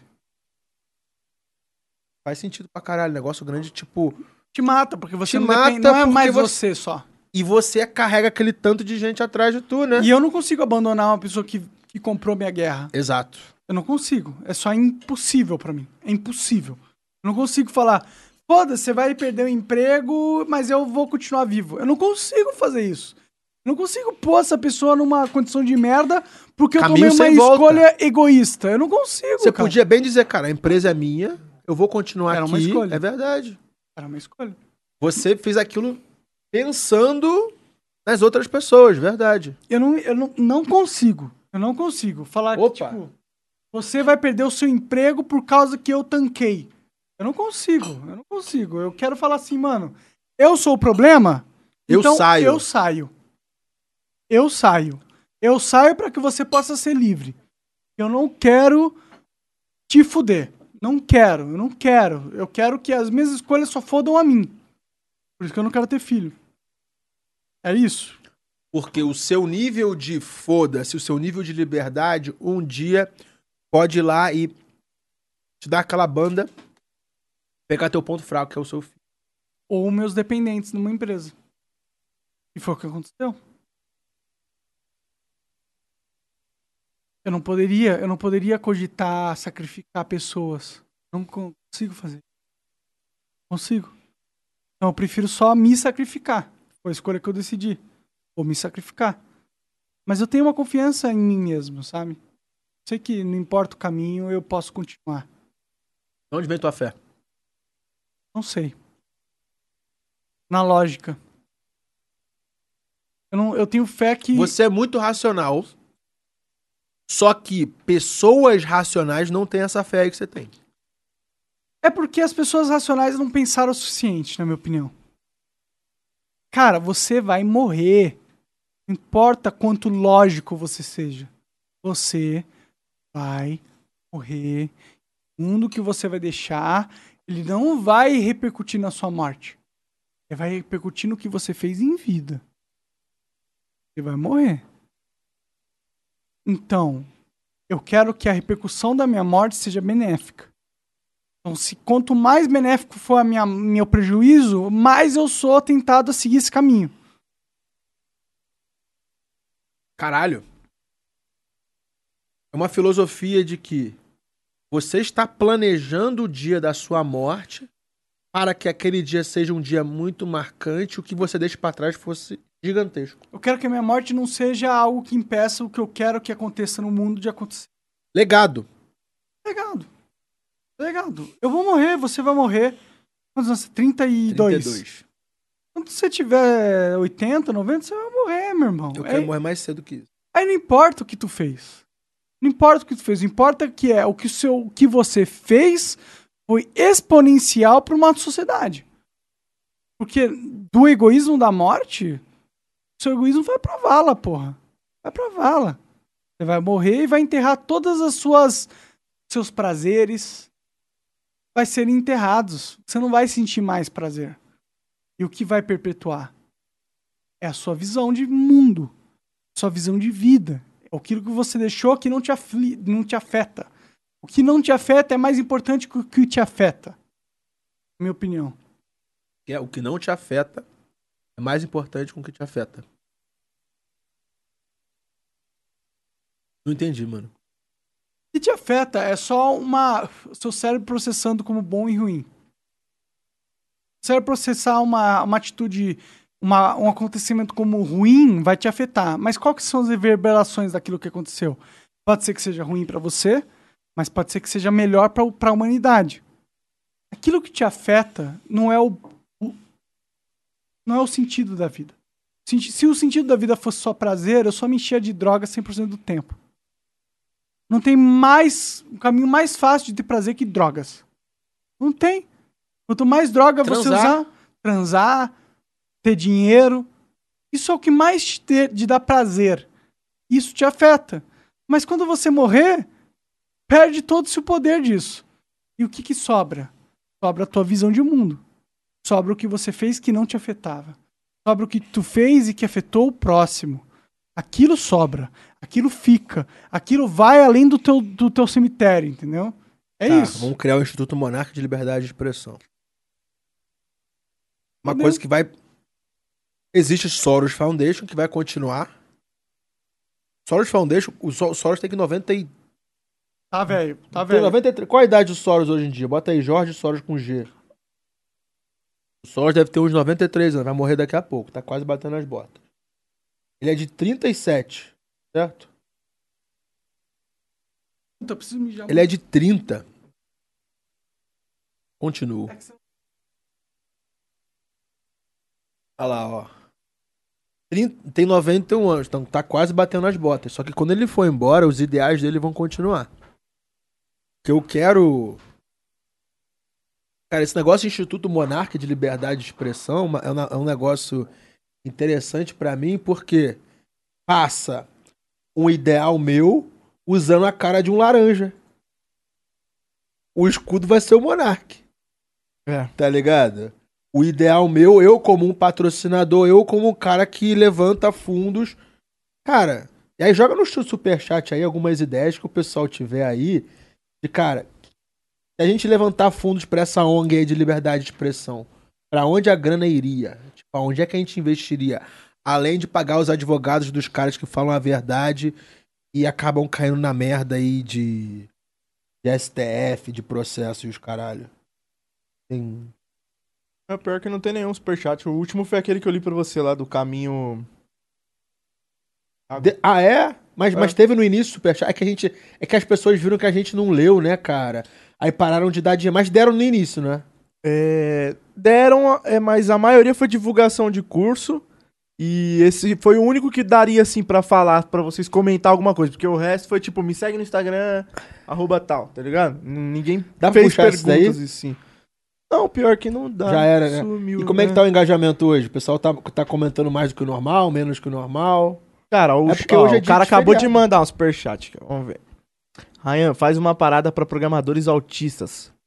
Tá aí, cara. Uh, Barack Obama uma vez foi em rede nacional convocar jovens a aprender programação. Mas é isso mesmo. Os Estados Unidos precisam de programadores, assim como qualquer país do mundo. E os programadores top dos Estados Unidos eles não são americanos. Porque o americano não tem não teve a base no high school para ter essa, esse raciocínio lógico e tá todo cheio de maconha e de droga. Imagina você parar e escrever um código, mano. Eu não consigo nem imaginar como seria, né? Real? Exato. Cara, tem que tem que estar tá ali muito, cara, é uma, uma, programação é uma parada muito foda, tipo, o cara tem que, ser, tem que ter, tem que ter uma crânio. lógica muito foda, né? Os programadores são foda. Pra mim é o futuro do mundo. É o presente. Cara, uma coisa que a gente tem, tá, uma das empresas do grupo, o que, que tá rolando, mano? Os programadores funcionam melhor em home office. Em, em...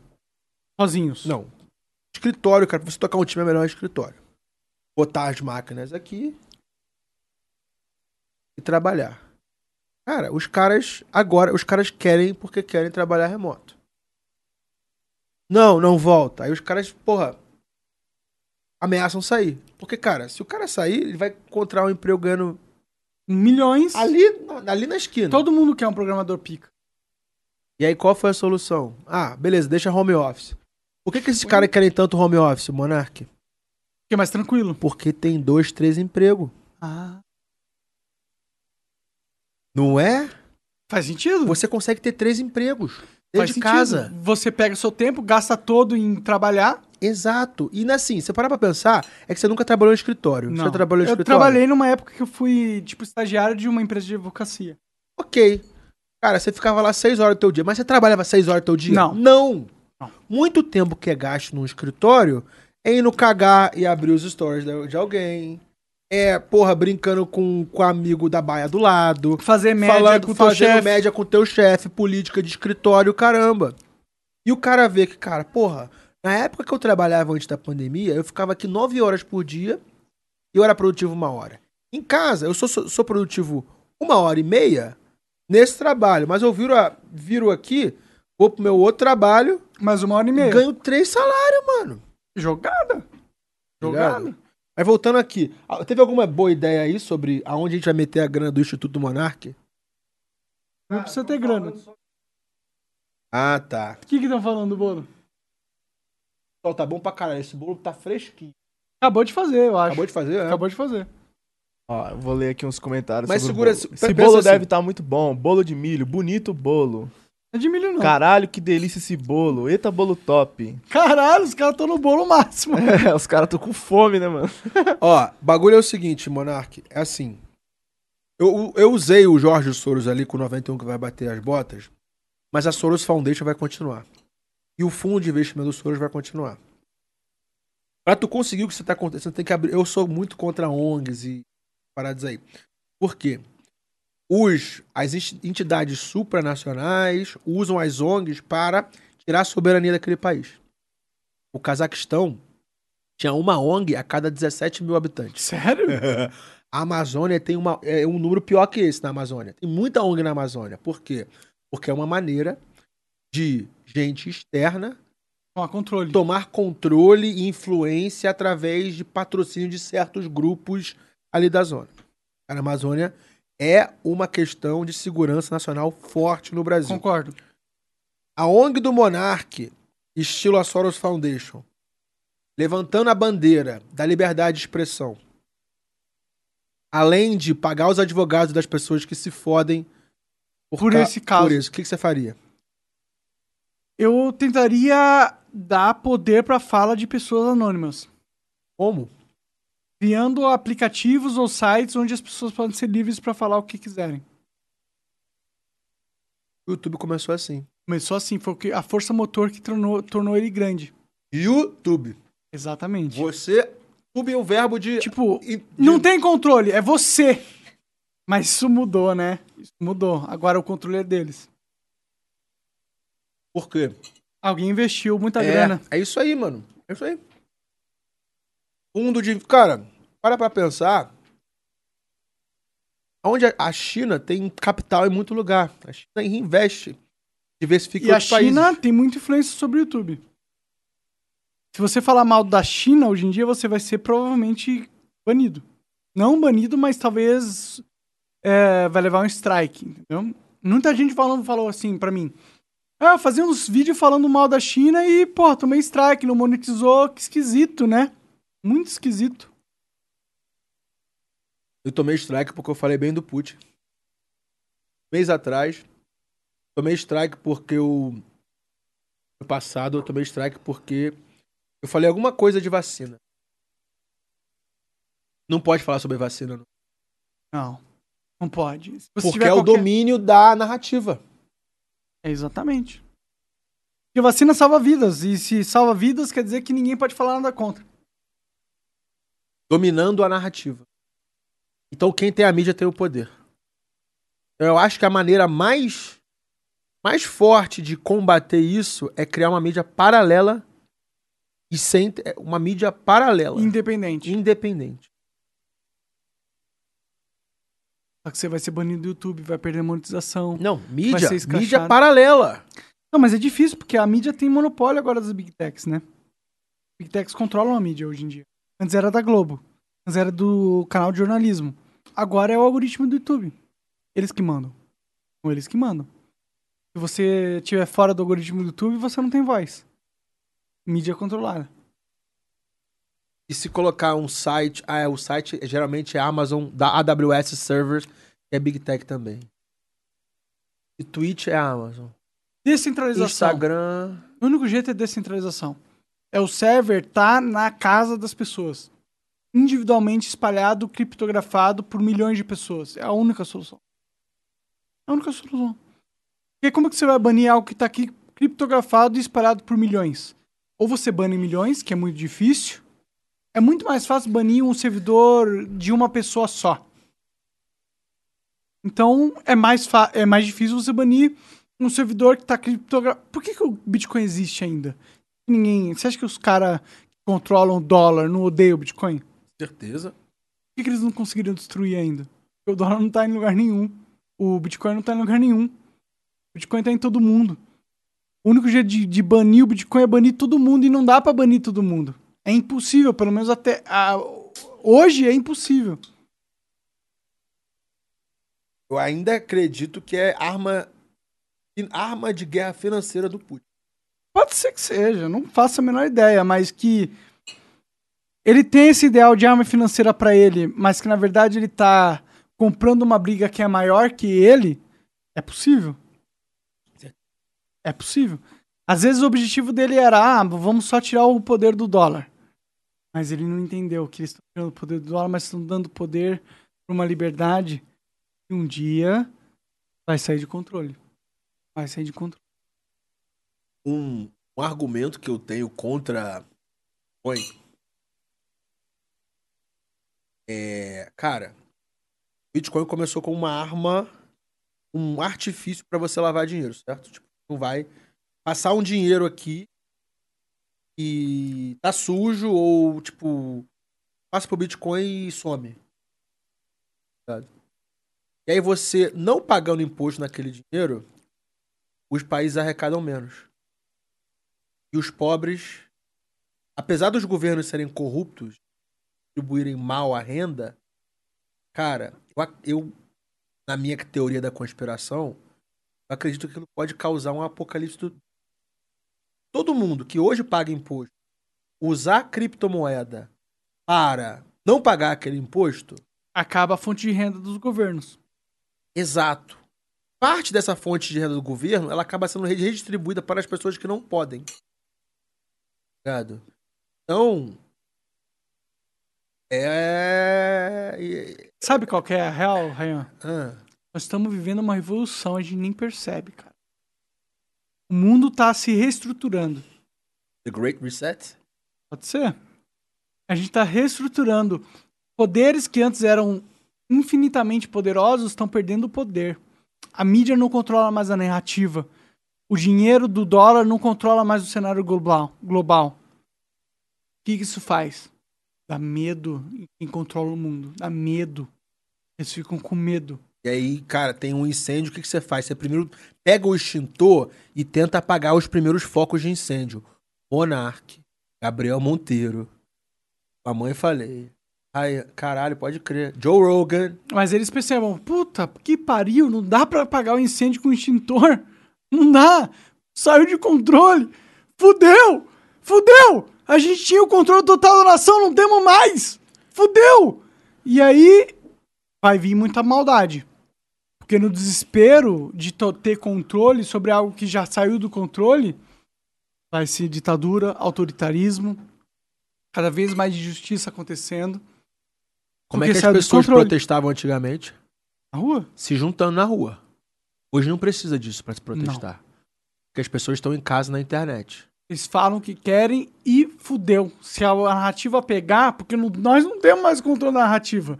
Pessoas, pelos seus sentimentos e opiniões, elas podem mudar toda a narrativa do mundo. Fudeu! Ó, vamos lá. É, China e Rússia são os países mais poderosos do mundo, na minha opinião, e são aliados.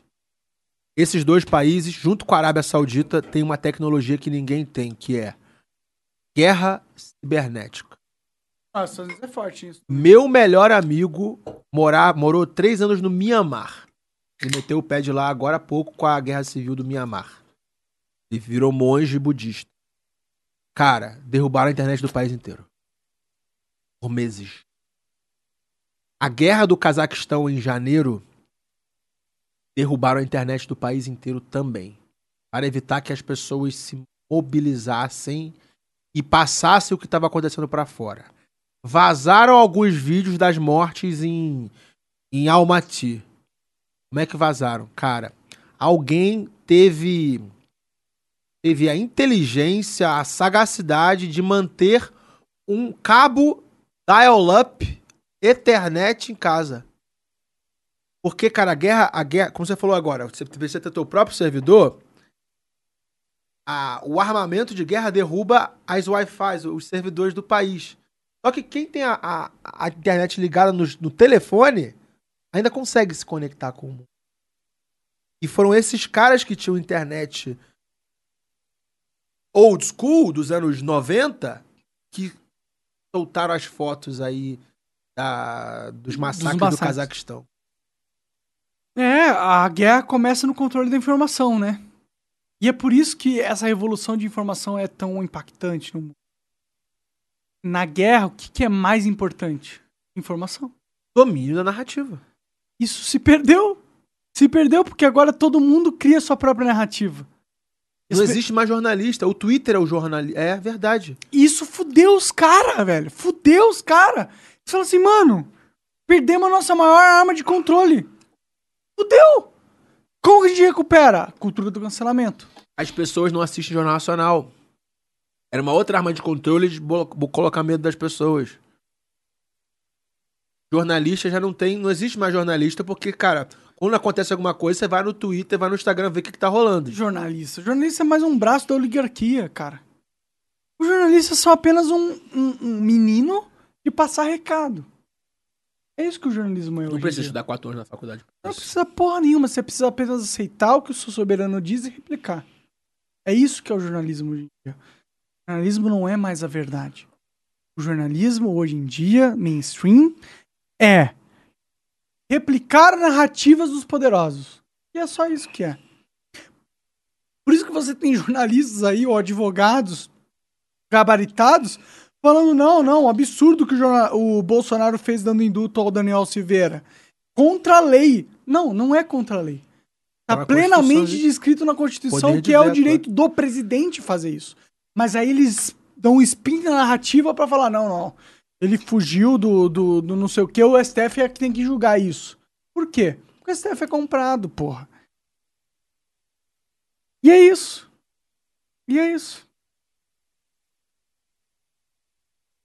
Caralho, faz sentido. Porque assim, da onde vem a corrupção em órgãos públicos? O cara ganha pouco.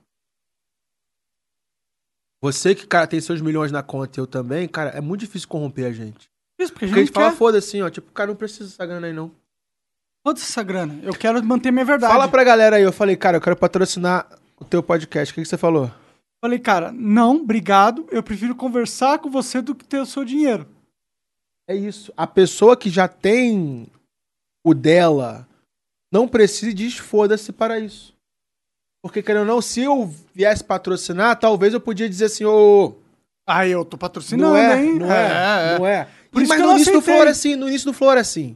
Tipo, ó, patrocinadores, é, vocês vão botar a imagem aqui, mas, cara, você tem que manter nossa liberdade. Não era assim no início? Não, mas sempre foi. Só que eles falaram assim, tá bom, mantém sua liberdade aí, só que a gente tira a grana. E a gente se pôs numa posição que sem grana a gente não vivia. Então foi um erro do Flow. Então tu acha que o erro foi ficar grande demais? Sim. Foi criar, pode pá, criar, criar vários. Não, vários... não é que pode pá não era nosso, tá ligado? É, mas vocês farmaram ali dentro, né, cara? Sim, sim. O erro foi ser dependente. Dependia de grana de patrocinador. Sim, mas com aquela estrutura antiga que era Jean, você, Mil Grau, que era Frila, Jean, você, aquele irmão, o irmão do o Serginho. Era quatro. Quatro. Quatro pessoas criaram o Flow. Quatro pessoas criaram todo esse movimento. Não precisava de mais. Não precisava de. Fica uma lição pra mim, como empresário. Cara, não. Qual é a graça de. Ah, vocês vão ficar bilionário com B. Qual é a graça de ficar bilionário? Foda-se, o que, que o dinheiro compra? que, que o dinheiro compra? Uma maconha, uma vodka. Eu tenho maconha Mas e é vodka dinheiro suficiente. é suficiente, é. Verdade. Que, que, que, que, eu, que eu vou comprar o quê? Eu não quero comprar ninguém. Eu não quero mudar a verdade de ninguém. Eu quero pôr a minha verdade cada vez mais forte. Só isso. Então, pra que que eu. Eu, não- eu, eu, eu, sinceramente, eu hoje em dia com o contrato do Rumble, eu não ganho, eu não sou milionário. Eu não vou ficar mi- milionário por causa do Rumble, entendeu? Talvez eu fique se eu economizar bastante. Mas, tipo, não é isso que me move. O que me move é poder falar cru, sem, sem, sem ter que pensar em nada o que eu penso. Ah, você lá com os patrocinadores, você- assim. Eu me sentia, mas eu, eu tancava, tanto que eu fui cancelado. Não, mas antes, antes, antes de. Antes de ser cancelado, tipo, às vezes vinha o cara ali falando. Ou o Igor te cutucando aqui. Sim, sim. Rolavam umas paradas assim, tipo, "Ô, vai dar merda isso aí, vai dar merda isso aí. Mas a verdade é que eu quero que dê merda. Eu quero, mano. Eu quero que dê merda. É sério, mano. Eu não quero, eu não quero ser aquele que é conhecido por falar tudo que é safe. Que porra de, de merda de comunicador é você que fala só o que é safe? É uma merda de comunicador. É um comunicador que tá castrado. Porque ele não pode falar o que pensa porque tem medo do da repercussão financeira. Sabia que eu acho que o Luciano Huck é assim? Ah, faz sentido. Eu acho que tem dentro dele uma vontade de descaralhar. Só que ele fica no quadrado dele ali, tipo, Nossa, eu vou perder o apoio da Globo. perder a minha imagem, não sei o quê. Tipo, Tem eu, que às vezes eu sinto, eu sinto. Fui pra, tava em Davos, eu encontrei ele. Eu senti essa energia nele. Eu, vontade de descaralhar, falar o que de ser um pouco mais monarca e menos beautiful people. É porque quando você chega num patamar que você ganha dinheiro pra caralho, você fala, o que, que tem mais pra ir? Onde para onde eu vou? E, e o caminho mais lógico pra ir pra lugares maiores é seguir sua verdade. É falar o que todo mundo não vê. Porque ninguém fala porque tem medo. Eles têm medo. Eles têm medo de perder patrocínio. Eles têm medo de perder a Beautiful People. Eles têm medo de perder a audiência burra que simplesmente não quer ver a verdade, quer ver apenas o mundo perfeito da Disney. Eles têm medo disso. E é real de ter medo disso, porque, porra, é isso que move a- a- o entretenimento hoje em dia. Por que, que o Casemiro é o pica? Foi o Casimiro Pica. Porque ele só fala, ele não fala nada que vai contrário ao status quo. Quando deu a merda do Flow, ele falou pro Zé Graça, não, a, a TV ainda é muito influente. Não é influente o caralho. É influente o caralho, a TV é uma merda. Ninguém acredita mais nessa porra. Sabe por quê? Porque eles me chamaram de nazista, mano. Eles pegaram o que eu falei e interpretaram como eu sendo nazista. Significa que eles não estão falando a verdade pra população. Eles estão falando apenas a narrativa que é mais coerente pros, pros próprios interesses. Eu não tava sendo nazista. Eu tava falando, ó, eu acho que o mundo devia ser igual a primeira emenda dos Estados Unidos. Se o cara que é nazista quer ser nazista, Deixa ele ser nazista. deixa ele ser nazista e a gente vai ver quem é o filho da puta. Eu acho isso perfeito. É melhor ver quem é o inimigo do que o inimigo estar sendo obrigado a ficar nas sombras, porque as sombras é uma merda. Tipo, não que eu goste do nazismo, eu acho o nazismo um lixo. Mas eu prefiro que o nazismo só apareça. Quem é, como ele pensa, quais são os planos dele.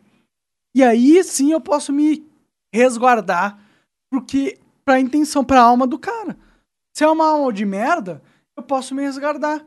Mas se ele tá ele trabalhando expôs- no, no, no submundo, você não consegue. Você não sabe. Às vezes ele é o diretor da Globo, mas nunca falou nada. Ele sabe que se ele falar nada, se ele falar alguma coisa, o, a lei vai cair em cima dele. Então ele fica quieto, ele cresce. É muito melhor dar a oportunidade dele falar a merda que ele quer falar e eu ver, puta, esse cara é nazista. Vai tomar no cu, sai de mim. Mas se você não dá essa permissão pra ele, ele não vai fazer isso. Ele vai ficar nas sombras e vai criar poder, ganhar poder, vai se tornar mais influente, vai convencer mais pessoas que estão nas sombras e que às vezes não são nazistas, mas por terem pensamentos que são não politicamente corretos e elas precisarem desenvolver esses pensamentos, elas são excluídas. E quando são excluídas, elas reforçam o pensamento de merda que elas têm. Porque ela fala, ixi, o mundo tá contra mim. Então, quer dizer que talvez eu esteja certo. Então, eu vou reforçar e vou encontrar mais pessoas que pensam como eu. Mas a melhor coisa que a gente podia fazer era dar liberdade para essa pessoa falar o que ela é, para ser ressachada, para ela ouvir os argumentos contrários e ela perceber, puta, esse cara tem razão, realmente isso aqui é meio burro da minha parte. Mas se ela não tem essa oportunidade de ser exposta, ela só vai ouvir os caras que concordam com ela. Ele fala, puta, é verdade, ó, esse cara tá falando a favor de mim. Então realmente eu tô certo. Então eu tenho que ser nazista mesmo. Então eu vou criar um submundo aqui dos nazistas e vou crescer. É isso que acontece quando você tira a liberdade de expressão. As pessoas são livres, não importa o que você faz. O mundo é livre. Ninguém te controla. Você está sozinho na sua casa, você faz o que você pensa o que você quer. Você cultiva o que você quiser.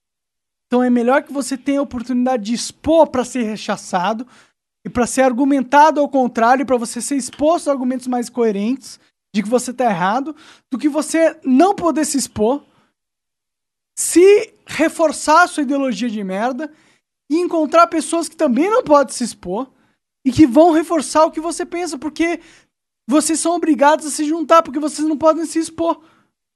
É isso que eu não acredito. Eu não acredito na censura. Eu não acredito num mundo onde você impede de um idiota falar idiotices. Eu acredito no contrário. O idiota tem que falar idiotices. Pra gente saber quem é idiota e poder corrigir ele e para ele entender que ele é idiota. Se ele nunca expõe as idiotices deles, como que ele vai entender aqui? Porque ele nunca vai ter. Ele só vai expor para as pessoas que ele acha que ele concorda com ele. E ele vai reforçar um pensamento de merda. Porque ele nunca pode ter a oportunidade de expor, de expor o pensamento de merda dele para uma sociedade mais generalista. Então ele vai ser reforçado, na minha opinião. Ah, mas Isso Ryan, vai dar outro corte. Vai dar outro corte, com certeza. Ô, Ryan, obrigado, cara, por você ter vindo aí. Valeu Tamo mesmo. junto, cara. Deu um tempo. Quatro horas de Deu negócio. um tempo. tempo. Mas eu agradeço, cara. Foi legal o papo. Eu fiquei bêbado. A galera vai estar tá falando agora nos comentários. Ah, o Monark foi bêbado. Meu Deus, ele tava sendo perfeito. E que merda é essa? Mas é isso, fiquei bêbado. Escreveu o livro. Austin criar o Instituto Monarca de Liberdade de Expressão. Faz de dinheiro. É o legado. Legado, isso aí é legado, cara. Isso é legado. Dinheiro a gente consegue, dinheiro é infinito. Lição que o Mário me deu: dinheiro é infinito. Dinheiro é energia. Liberdade de expressão, porque isso é uma causa que, cara, eu levanto, você levanta com mais coragem que eu ainda tenho minhas amarras de Beautiful People. Eu ainda e trato isso, tá ligado? E assim, uma coisa que meio que me, me segura que tem, cara, meus clientes desse grupo aí, 40, que nego paga 40 mil por ano, cara, alguns deles têm vergonha de aparecer comigo. Uma, uma, uma coisa que eu quero fazer é cortar. Mano, foda-se, vai embora. Paga, para de pagar 40 mil pra mim, foda-se, não faz diferença. Você tem vergonha de estar tá comigo? Então por que você tá me pagando 40 mil? Porque tem um conhecimento ali dentro. A gente, tipo, é, tem muita. Não, eu entendo, é... eu entendo, mas porra, porra. Mas eu tenho Seja vontade. Forte. Eu tenho vontade de falar aí, mano, cara. Você não vem evento nosso já há dois anos, mano. Mete o pé aí, não quero tua grana aí, não. Só que, porra, uma pessoa importante, tem política no meio, uma pessoa importante do grupo, se aquela pessoa sair, não sei o que, não sei o que lá. E, cara, eu tenho. Ainda tenho funcionário. Tem gente pra caramba. Quantas pessoas são hoje? Cara, hoje até diminuiu, cara. A gente tem. Três. Eu tive 60. E eu funciono melhor e ganho mais dinheiro com 23 do que com 60. Melhor ter um inteiro. cara bom do que ter três caras ruins, né? Cara, lidar com o ser humano é foda. O ser humano tem sentimento. Não é um CNPJ, é um CPF, cara. E, mano, ego, sentimento, família. E, cara, isso é, isso é muito forte pro chefe, quem tá gerindo, é tá mesmo. ligado? Muito forte. É e você carrega aquela pessoa ali atrás. Se sente responsável. Se sente responsável. Se sente um pai de uma pessoa que não sai. Não é, não, que não é seu filho. É seu filho. Isso te perde, faz perder a liberdade também. Sim. Então eu com 60, agora com 23, tenho mais liberdade. Mas tem aquela coisa que eu fico. Cara, você me fez pensar pra caralho aqui, né? Daqui pra frente. Cara, será que vale a pena?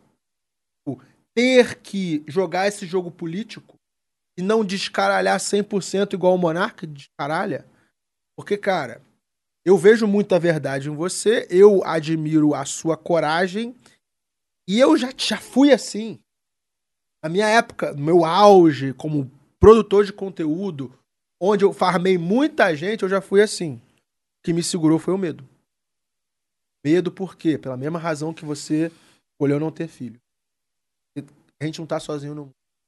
É fácil se sacrificar, mas é difícil o próximo que quase impossível. Mas assim, tipo, cara, é. Porra, dá uma pensada aí, cara. Vai pra, vai pro, pra Austin. Ah, não vai ter como levar convidado pra lá. Mano, você é forte o suficiente pra nego pegar o avião e ir lá. As pessoas vão querer a mídia. Se eu pagar. Cara, as pessoas vão querer a mídia. Ou, cara, tem gente pra caralho em Washington americana. Sabe outra coisa que dá pra fazer? Já viu o Pat McAfee? Bota aí, P-A-T, espaço, M-C-A-F-E-E. Pat McAfee. F-E-E. Pat McAfee Show no YouTube. Esse maluco vendeu o podcast dele por 100 milhões de dólares. Opa. Ele foi o segundo maior deal depois do Joe Rogan. E ele não entrevista ninguém na, na sala. É uma sala tipo essa. Os brothers dele estão ali em volta. E de vez em quando eles chamam um ou outro para fazer uma participação no Zoom. Ah, o Mac é fé é aquele que fez o antivírus, né? Não, não, ele era jogador da NFL. É? E ganha mais dinheiro com podcast do que no futebol americano. Passa um pouquinho para ver o cenário dele. Olha lá. Ele fica em pé ali naquela mesa e tem os brothers dele ali. E é todo dia essa porra. Todo dia. Foi vendido pro DraftKings. FanDuel. FanDuel, que é negócio de aposta, de... É, é, é mais é, fantasy, igual o Cartola. Esse maluco era jogador de futebol americano e trouxe todo o network dele e ele atrapalha a ESPN. A ESPN, ele, ele queria um emprego na ESPN, não cortaram porque ele era anti, ele não era beautiful people, ele foi preso com droga. Ele era um cara meio meio fora da lei, tá ligado? E mano, ele viu tanta porta ser fechada na cara dele que ele falou: "Mano, vou fazer meu próprio show, meu próprio programa". Tem a câmera ali, ele fica ali sentado falando e os amigos dele estão ali reagindo, porra, né? E aí eles levantam temas e tal. E é um programa diário que foi vendido por 60 isso é milhões é legal, de dólares. Isso é um formato que eu, eu acho que é, não existe no Brasil ainda e que é muito produtivo. É um dos meus sonhos, só que, cara, pra ter isso aí eu preciso ter base, né? Eu sou eu, eu, eu fico não... país cada hora, mas assim, cara, é um formato que, porra, não, isso aqui é muito muito profissional, isso aqui, tipo, ah, é olha, olha a barrinha ali embaixo da ESPN e tal. Fica gente pra cacete. Isso aí é ao vivo? Ei, de, é, rola Foi pra hoje? baixo aí, rola pra baixo um pouquinho. Tem o pessoal ali, não é, sei o quê. parece ao vivo. Eu não sei, normalmente Ah, foi há três horas. Não, não. É. Então, cara, ele, ele, tipo, ele quebrou os programas de esporte tradicionais dos Estados Unidos. Por quê? Pela autenticidade dele, por falar palavrão, por ser bem monarca, assim, tá ligado? E, e não depende das pessoas que entram ali. De vez em quando vem um que liga no Zoom e tal, e uma estrutura que, cara, eu acho que Qualquer só com um cocão. Leva o cocão para os Estados Unidos. Vou levar daqui três anos. É... Vai rolar. eu tô Mas fora desse país, tô fora. É, mano, é isso aí mesmo. Tô fora. Isso aí, você faz certo, mano. Tamo junto. Obrigado, Ayan, cara. Obrigado, cara. Obrigado por ter vindo aí. Valeu, rapaziada. É isso aí. E é só o começo, literalmente. Se Deus quiser, se Deus quiser, se Deus estiver apoiando a gente. E é isso. Obrigado, pessoal. Vai lá ver o canal do Cortes e logo, logo mais sai Cortes no YouTube, no Instagram, Twitch, TikTok, essas Então é isso. Vai lá, tá bom? Obrigado aí todo mundo que assistiu. Até mais.